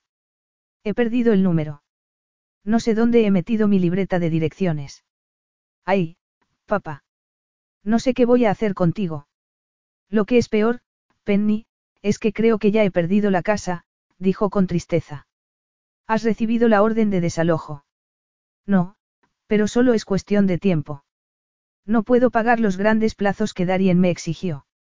Y como he tenido que despedir trabajadores, no podré cosechar la caña a tiempo y me retrasaré aún más en los pagos. Lo siento mucho, papá, dijo Penny con gran tristeza. No es culpa tuya. La culpa es mía por tener tratos con Lawrence Darien. Ese hombre nunca me perdonó que le robara a tu madre. Bueno, tú no se la robaste. Ella averiguó que estaba casado y cortó con él. William Kennedy bajó la cabeza. Pero ella supo que estaba casado porque yo se lo dije. Supongo que no jugué muy limpio. Aún así él estaba casado. Él fue quien no jugó limpio. Bueno, lo que fuera. Pero él nunca me lo perdonó. Y ahora parece que su hijo es tan frío como era él. Frío. No era así como ella lo describiría. Papá, eso no lo sabes con seguridad. De tal palo, tal astilla. Si alguna vez lo viera, le, la cara se le puso casi morada. Vaya, vaya, William, exclamó la señora Gillingham que entraba con una bandeja. No estarás poniéndote furioso. No te preocupes, mujer. Estoy bien. No, no lo estás. Vas a conseguir que te suba la tensión sin necesidad. Tu tensión también subiría si fueras a perder tu casa, refunfuñó William. Concéntrate en comerte ese sándwich y en ponerte bien. Volveré más tarde a ver cómo vas. Estaré bien ahora que Penny está aquí. De todos modos, volveré más tarde, dijo la mujer con una sonrisa. Gracias, señora Gillingham, pero la mujer ya se había ido. No debería ser tan huraño, papá. Tienes mucha suerte de tener una vecina tan amable. No me ha dejado en paz ni un momento, estiró la mano para agarrar el sándwich y añadió entre dientes. Pero sin embargo es una buena mujer, muy buena mujer. Papá. Penny lo miró sorprendida y sonrió. Aún te quedan ganas de vivir, ¿eh? A pesar de la escayola de tu pierna. El padre sonrió. Si consiguiera olvidarme de Darien, sería feliz. No creo que puedas olvidarte de él, pero ahora estoy en casa y aún tengo unas semanas por delante. Te ayudaré a empaquetarlo todo. No, no lo harás. No pienso empaquetar nada hasta que no quede más remedio. Pero si me organizaras lo que queda de mis empleados para que cosechen la caña, te lo agradecería mucho. ¿Quieres decir si trabajo día y noche? Venga, Penny. Hazlo por tu querido viejo. Imagínate que pudiéramos darle una lección a ese ogro de Darien para que nunca más subestime a un Kennedy. La temperatura era abrasadora. Penny había llevado unos refrescos para los trabajadores de la zafra y se había sentado en el cañaveral. Hacía cerca de dos semanas que había salido de Puerto Rico, pero aún no había llegado la orden de desalojo, ni ninguna notificación por parte de Lucas. Solo faltaban dos días para que venciera el plazo que permitía la construcción y ella se preguntaba qué estaría pasando. Le habría sucedido algo a Lucas. Estaría enfermo. O quizás Isobel. Cerró los ojos y trató de tranquilizarse.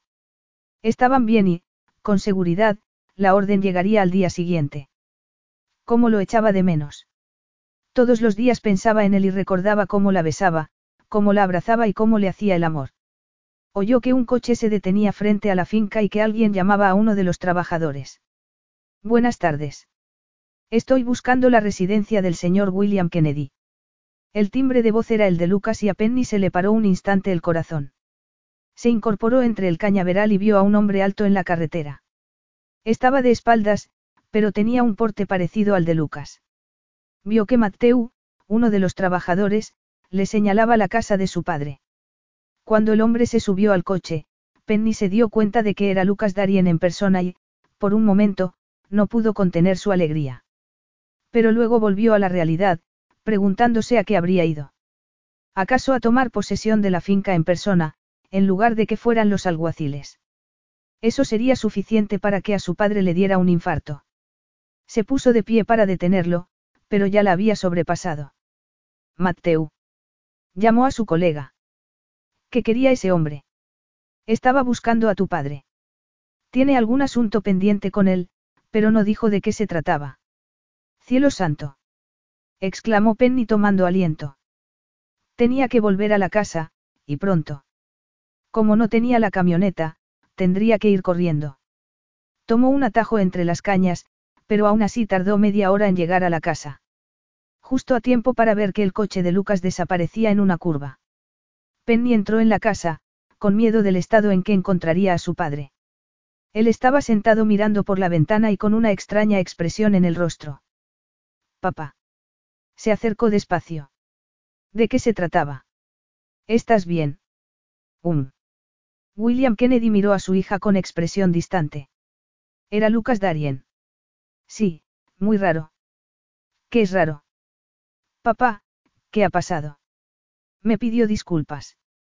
¿Puedes creerlo? Me dijo que todo estaba cancelado y que la casa era mía. A Penny le temblaban las piernas y se sentó aliviada. ¿Por qué? Al parecer estuvo examinando los archivos de su padre y encontró una modificación del testamento. Lauren se había arrepentido de su venganza, le enseñó una carta. Incluso me había dejado esta carta escrita en su lecho de muerte, diciéndome que se arrepentía de sus actos, que estaba obsesionado con Clara y que nunca había conseguido superar perderla. De verdad. Penny estaba asombrada. ¿Y qué dijo Lucas? Lucas no había leído la carta. Estaba lacrada y dirigida a mí. Me dijo que consideraba que tenía que entregármela en persona. También me dio un cheque para compensarme por las pérdidas y se disculpó profusamente, William se encogió de hombros. Yo iba a hacerle una escena y decirle lo que pensaba, pero no pude porque, bueno, porque me pareció que era un tipo muy decente. ¿Quién iba a pensarlo, verdad? Me mencionó a mí. Preguntó Penny emocionada. A ti. William arqueó las cejas. ¿Por qué iba a mencionarte? ¿Por qué iba a mencionarla si ni siquiera sabía quién era? No te dije nada, papá, pero fui a verlo. El padre la miró como si la viera por primera vez. Oh, oh. exclamó sonriendo. Es él la razón por la que parecías tan triste estas semanas. Penny asintió. Entonces, será mejor que vayas a buscarlo, ¿no te parece? Va a quedarse en la ciudad esta noche. Se hospeda en el Seratón y se marchará mañana a primera hora. Penny se puso de pie y salió corriendo de la habitación. Mientras se duchaba y cambiaba, no dejaba de pensar en ir al encuentro de Lucas. Estaba emocionada y no le entraron dudas sobre lo que iba a hacer hasta que estacionó la vieja camioneta de su padre cerca del elegante hotel. Entonces todo fueron nervios. ¿Y si él no estaba interesado en verla? Tal vez ni siquiera la había echado de menos y volvía a salir con Emma. Salió de la camioneta y se alisó el vestido pensando que iba a decirle. Conocer la verdad sobre su padre, no debía de ser fácil, y probablemente estaría de mal humor. Y cuando le dijera que ella era la hija de William Kennedy, seguramente se pondría furioso. Ahora o nunca, pensó mientras atravesaba el impresionante vestíbulo del hotel. Si no entraba y hablaba con él siempre le quedaría la duda y la nostalgia de lo que habría podido ser. Cuando se dirigía hacia la recepción, un hombre salió de uno de los salones y la precedió frente al mostrador. Estaba tan ocupada ensayando lo que iba a decirle a Lucas, que no se fijó en el hombre aunque estaba unos metros detrás de él. Buenas tardes, señor Darien, fue entonces cuando se dio cuenta de quién era. Buenas tardes, Dominique. Tengo algún mensaje. Su tono era el de siempre, pero hizo que Penny se derritiera de añoranza. Dos llamadas, la mujer sacó un par de notas de su casilla. Gracias, sonriendo, Lucas se dio la vuelta y se quedó anonadado al ver a Penny. Penny. ¿Qué estás haciendo aquí? preguntó en tono irritado. Vivo aquí, repuso ella en voz baja, yo. ¿Qué? En el Hotel Seratón de Arbuda. Dijo con sarcasmo. ¿Qué haces? Ir dando tumbos por el Caribe utilizando un nombre distinto en cada isla. No seas tonto. Tonto. Frunció el ceño y Penny se percató de que había dicho lo que no debía. Estaba claro que estaba furioso con ella. ¿A qué estás jugando? ¿Tienes idea de cómo me sentí cuando encontré la nota que me dejaste? Tenía que irme, Lucas. Sin decirme ni una palabra. La agarró por el brazo, clavándole los dedos. Intenté decirte que tenía que marcharme, pero tú no querías escucharme. Pues ahora te escucho, la condujo con firmeza a través del vestíbulo. ¿A dónde vamos? Vamos a algún lugar privado, donde puedas explicármelo todo, se detuvo frente a los ascensores y la hizo entrar en la cabina cubierta de espejos. Entró otra pareja y permanecieron en silencio mientras subían. Penny lo miró de soslayo en uno de los espejos. Nunca lo había visto tan tenso. Ni siquiera la mañana en que apareció Mildred Bancroft. Pararon en uno de los pisos y la otra pareja se bajó. Lucas, suéltame, murmuró ella. No quiero soltarte, gruñó él. Tienes que explicarme un par de cosas. Llegaron a su piso y, sin soltarla, él la guió por el pasillo. Mira, ya sé que tengo que darte alguna explicación. Por esa razón estoy aquí. Pero no es preciso que me arrastres a la fuerza. Lucas siguió sin soltarla. Pasó una tarjeta de seguridad por la cerradura y abrió la puerta de su suntuosa habitación con vistas al mar Caribe. De acuerdo. Dijiste que querías darme una explicación. Pues dámela, ordenó mientras la soltaba. Lucas, no seas así, imploró Penny frotándose el brazo. ¿Cómo esperabas que fuera? Su mirada era fría. Tienes todo el derecho a estar enfadado. Lo sé. Me alegro, la miró de arriba abajo fijándose en sus tacones altos, sus piernas esculturales y la manera en que el vestido resaltaba las curvas de su figura, ¿por qué no estoy enfadado? Estoy furioso. ¿Dónde estabas metida? Te dije que tenía que irme a casa porque mi padre me necesitaba, hizo una pausa y añadió en voz baja. Mi padre es William Kennedy. Tú fuiste a verlo hoy. Yo soy Penny Kennedy. ¿Eres la hija de William Kennedy? Preguntó incrédulo. Sí, afirmó ella sentándose en el brazo de un sofá. La verdadera razón por la que fui a verte a Puerto Rico fue para implorarte que tuvieras piedad de mi padre. Nunca tuve intención de quedarme, ni de engañarte. Pero cuando acusaste a mi padre de ser un caso perdido, un inútil. Yo nunca dije eso, interrumpió Lucas. Como si lo hubieras dicho. Era lo que pensabas y me puso furiosa. Desde luego. De todos modos, prosiguió Penny sin mirarlo, cuando me dijiste que tenías que encontrar las escrituras antes de que finalizara el mes, se me ocurrió que si yo las encontraba primero, conseguiría evitar los trabajos de construcción y le daría tiempo a mi padre para que hiciera un pago a cuenta y tuviera un respiro. Así que estabas haciendo un trabajo de conservación del entorno además de espiar para tu padre, gruñó con sarcasmo. Venga, Lucas, dame una oportunidad, lo miró suplicante. Al final, no hice nada malo. Creo que más que un estorbo, te fui de bastante ayuda. Tendrás que reconocerlo. Ah, sí. Por el contrario, creo que has sido un estorbo. Siento mucho que pienses eso, pero lo que estabas haciendo estaba mal. Solo estaba cumpliendo la voluntad de mi padre en su testamento. Él me nombró su albacea y yo estaba cumpliendo mi obligación hacia él. Sí, pero tu motivación no era solo esa. Tú esperabas ganar mucho dinero vendiendo la finca de mi padre a un constructor. ¿Es eso lo que piensas de mí? Que mi principal preocupación es el dinero. Su tono era frío. Penny frunció el ceño. No, reconoció Penny. No es en absoluto lo que pienso de ti. Tienes que comprender, Penny, que mi padre y yo nunca nos entendimos bien. Yo sabía que él era muy mujeriego. Y también que en el pasado había incurrido en algunos tratos muy turbios. Pero nos reconciliamos antes de que muriera, y yo me alegro de ello. Me pidió disculpas antes de morir y me dijo lo mucho que se arrepentía de algunos de sus actos. Me pidió que me hiciera cargo de sus asuntos y me dijo que deseaba dejarme la mayor parte de su fortuna. Cuando le dije que no la necesitaba y no la quería, me pidió que la aceptara para Isobel como compensación por no haberle prestado mucha atención. ¿Qué podía decirle? Así que acepté e intenté hacerlo todo estrictamente según sus deseos. Despedí a su abogado poco escrupuloso, e investigué todas sus cuentas. Yo no sabía que el asunto del desalojo era una cuestión personal. Ya sé que no lo sabías. Deberías haberme dicho algo. No pensé que sirviera para mucho. ¿Cómo iba a decirte que tu padre, lo miró de soslayo? Una cosa era que él criticara a su padre, y otra, que fuera ella quien lo hiciera, no era particularmente compasivo. No podía hacerlo, Lucas. Y, entonces, me vi enredada en esa sarta de mentiras y tenía miedo de decirte la verdad. ¿De veras? ¿De veras? lo miraba fijamente. No quería que me odiaras. Así que simplemente huiste. No huí. Tenía que irme, tragó saliva. No lo entiendes, Lucas. Tú eras el enemigo de mi padre y yo soy todo lo que él tiene. Él ha vivido un tormento, preocupado por perder su casa. ¿Cómo iba a decirle que también iba a perderme a mí? Que yo me había pasado al enemigo. Le temblaba la voz. En el estado en que estaba, eso habría acabado con él.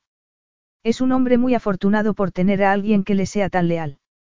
Muchas veces no me sentí tan leal, murmuró y se sonrojó al notar que él la miraba. Enseguida desvió la mirada. Espero que puedas perdonarme. Lucas permaneció en silencio un buen rato y Penny se ponía cada vez más nerviosa. ¿Quieres beber algo? Preguntó él por fin. Era eso todo lo que iba a decir. Penny lo miraba preocupada. No, gracias. Tengo que conducir hasta casa, lo observó mientras él se servía un whisky. Así que tu hogar está aquí. Preguntó mirándola de nuevo. La mención al hogar evocó en Penny la imagen de la mesa de comedor de Lucas iluminada por velas, ella ante la puerta de la cocina y la risa de Isobel en el piso de arriba cuando Lucas estaba jugando con ella. Entonces había tenido la sensación de pertenecer a ese hogar, de ser parte de la familia. Este es mi hogar a veces. Pero no vivo aquí. Soy directora de un centro de belleza a bordo de un crucero de lujo. Lucas se quedó mirando el fondo de su copa. Estás llena de sorpresas, señorita Kennedy, Penny sintió un nudo en la garganta. Le parecía que Lucas no la iba a perdonar jamás. Y eras una excelente asistente personal. Era buena en ese trabajo. Tú sabes que lo era. Sé manejar un ordenador y sé organizar sin problemas una oficina como la tuya. Sí. Eso es lo que dije. Eras una excelente asistente personal. ¿A qué se debe que seas tan eficaz en una oficina cuando esa no es tu especialidad? Hace años seguí un curso de gestión de oficinas, aclaró ella sin ganas de hablar de cosas tan triviales. ¿Tienes ya a alguien para reemplazarme? ¿Por qué? ¿Quieres volver a tu puesto? Preguntó él con sarcasmo. No, solo tenía curiosidad. Yo tengo mi propio trabajo y me resulta muy gratificante. De verdad que, a veces, resulta ser muy arrogante. Si quieres saber la verdad, te he echado mucho de menos, dijo terminándose la copa. Ella lo miró sin saber a qué atenerse, preguntándose si sería en el trabajo o de modo personal. Aunque hace un momento me dijeras que había sido un estorbo.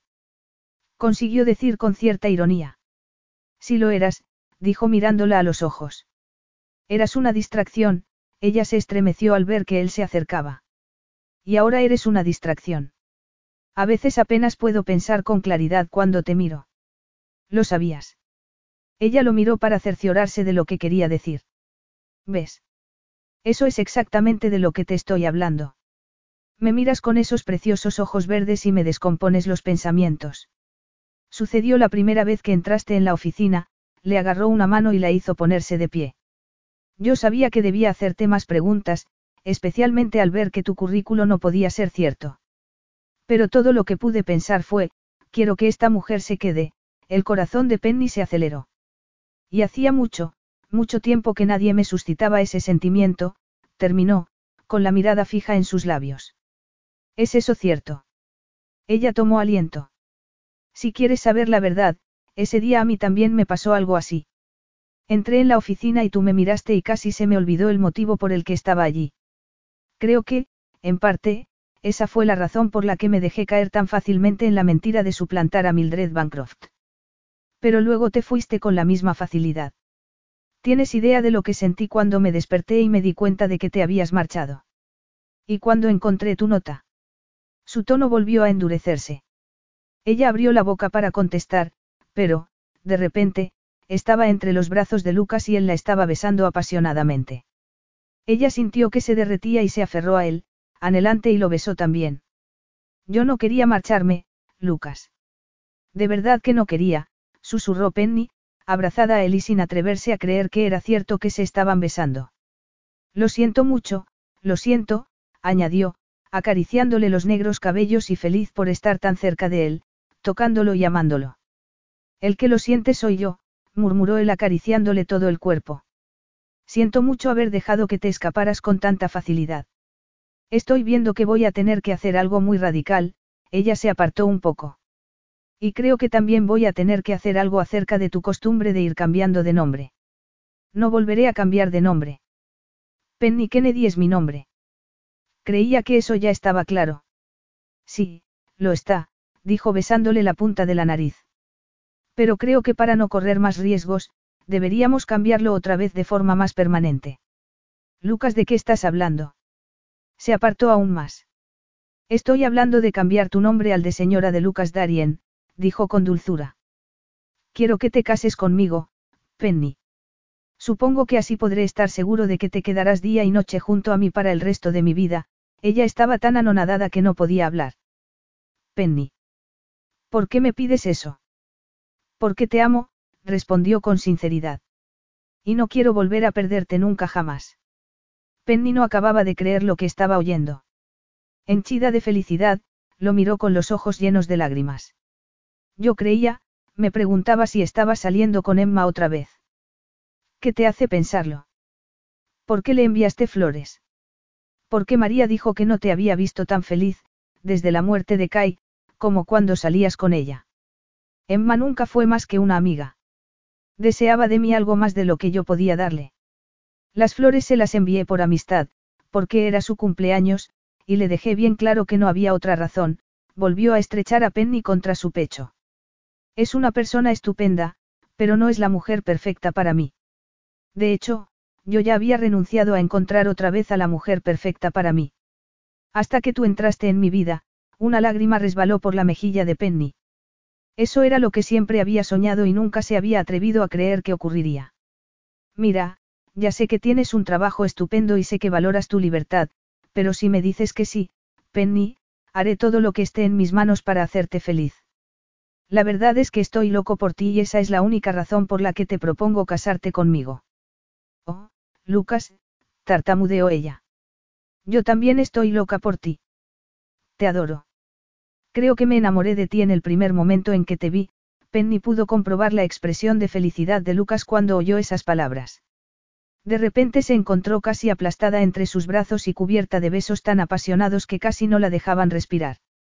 No puedo creer que esto esté sucediendo, susurró cuando él la apartó un momento para mirarla. Y yo tampoco. No pensaba que pudiera sentirme tan feliz otra vez.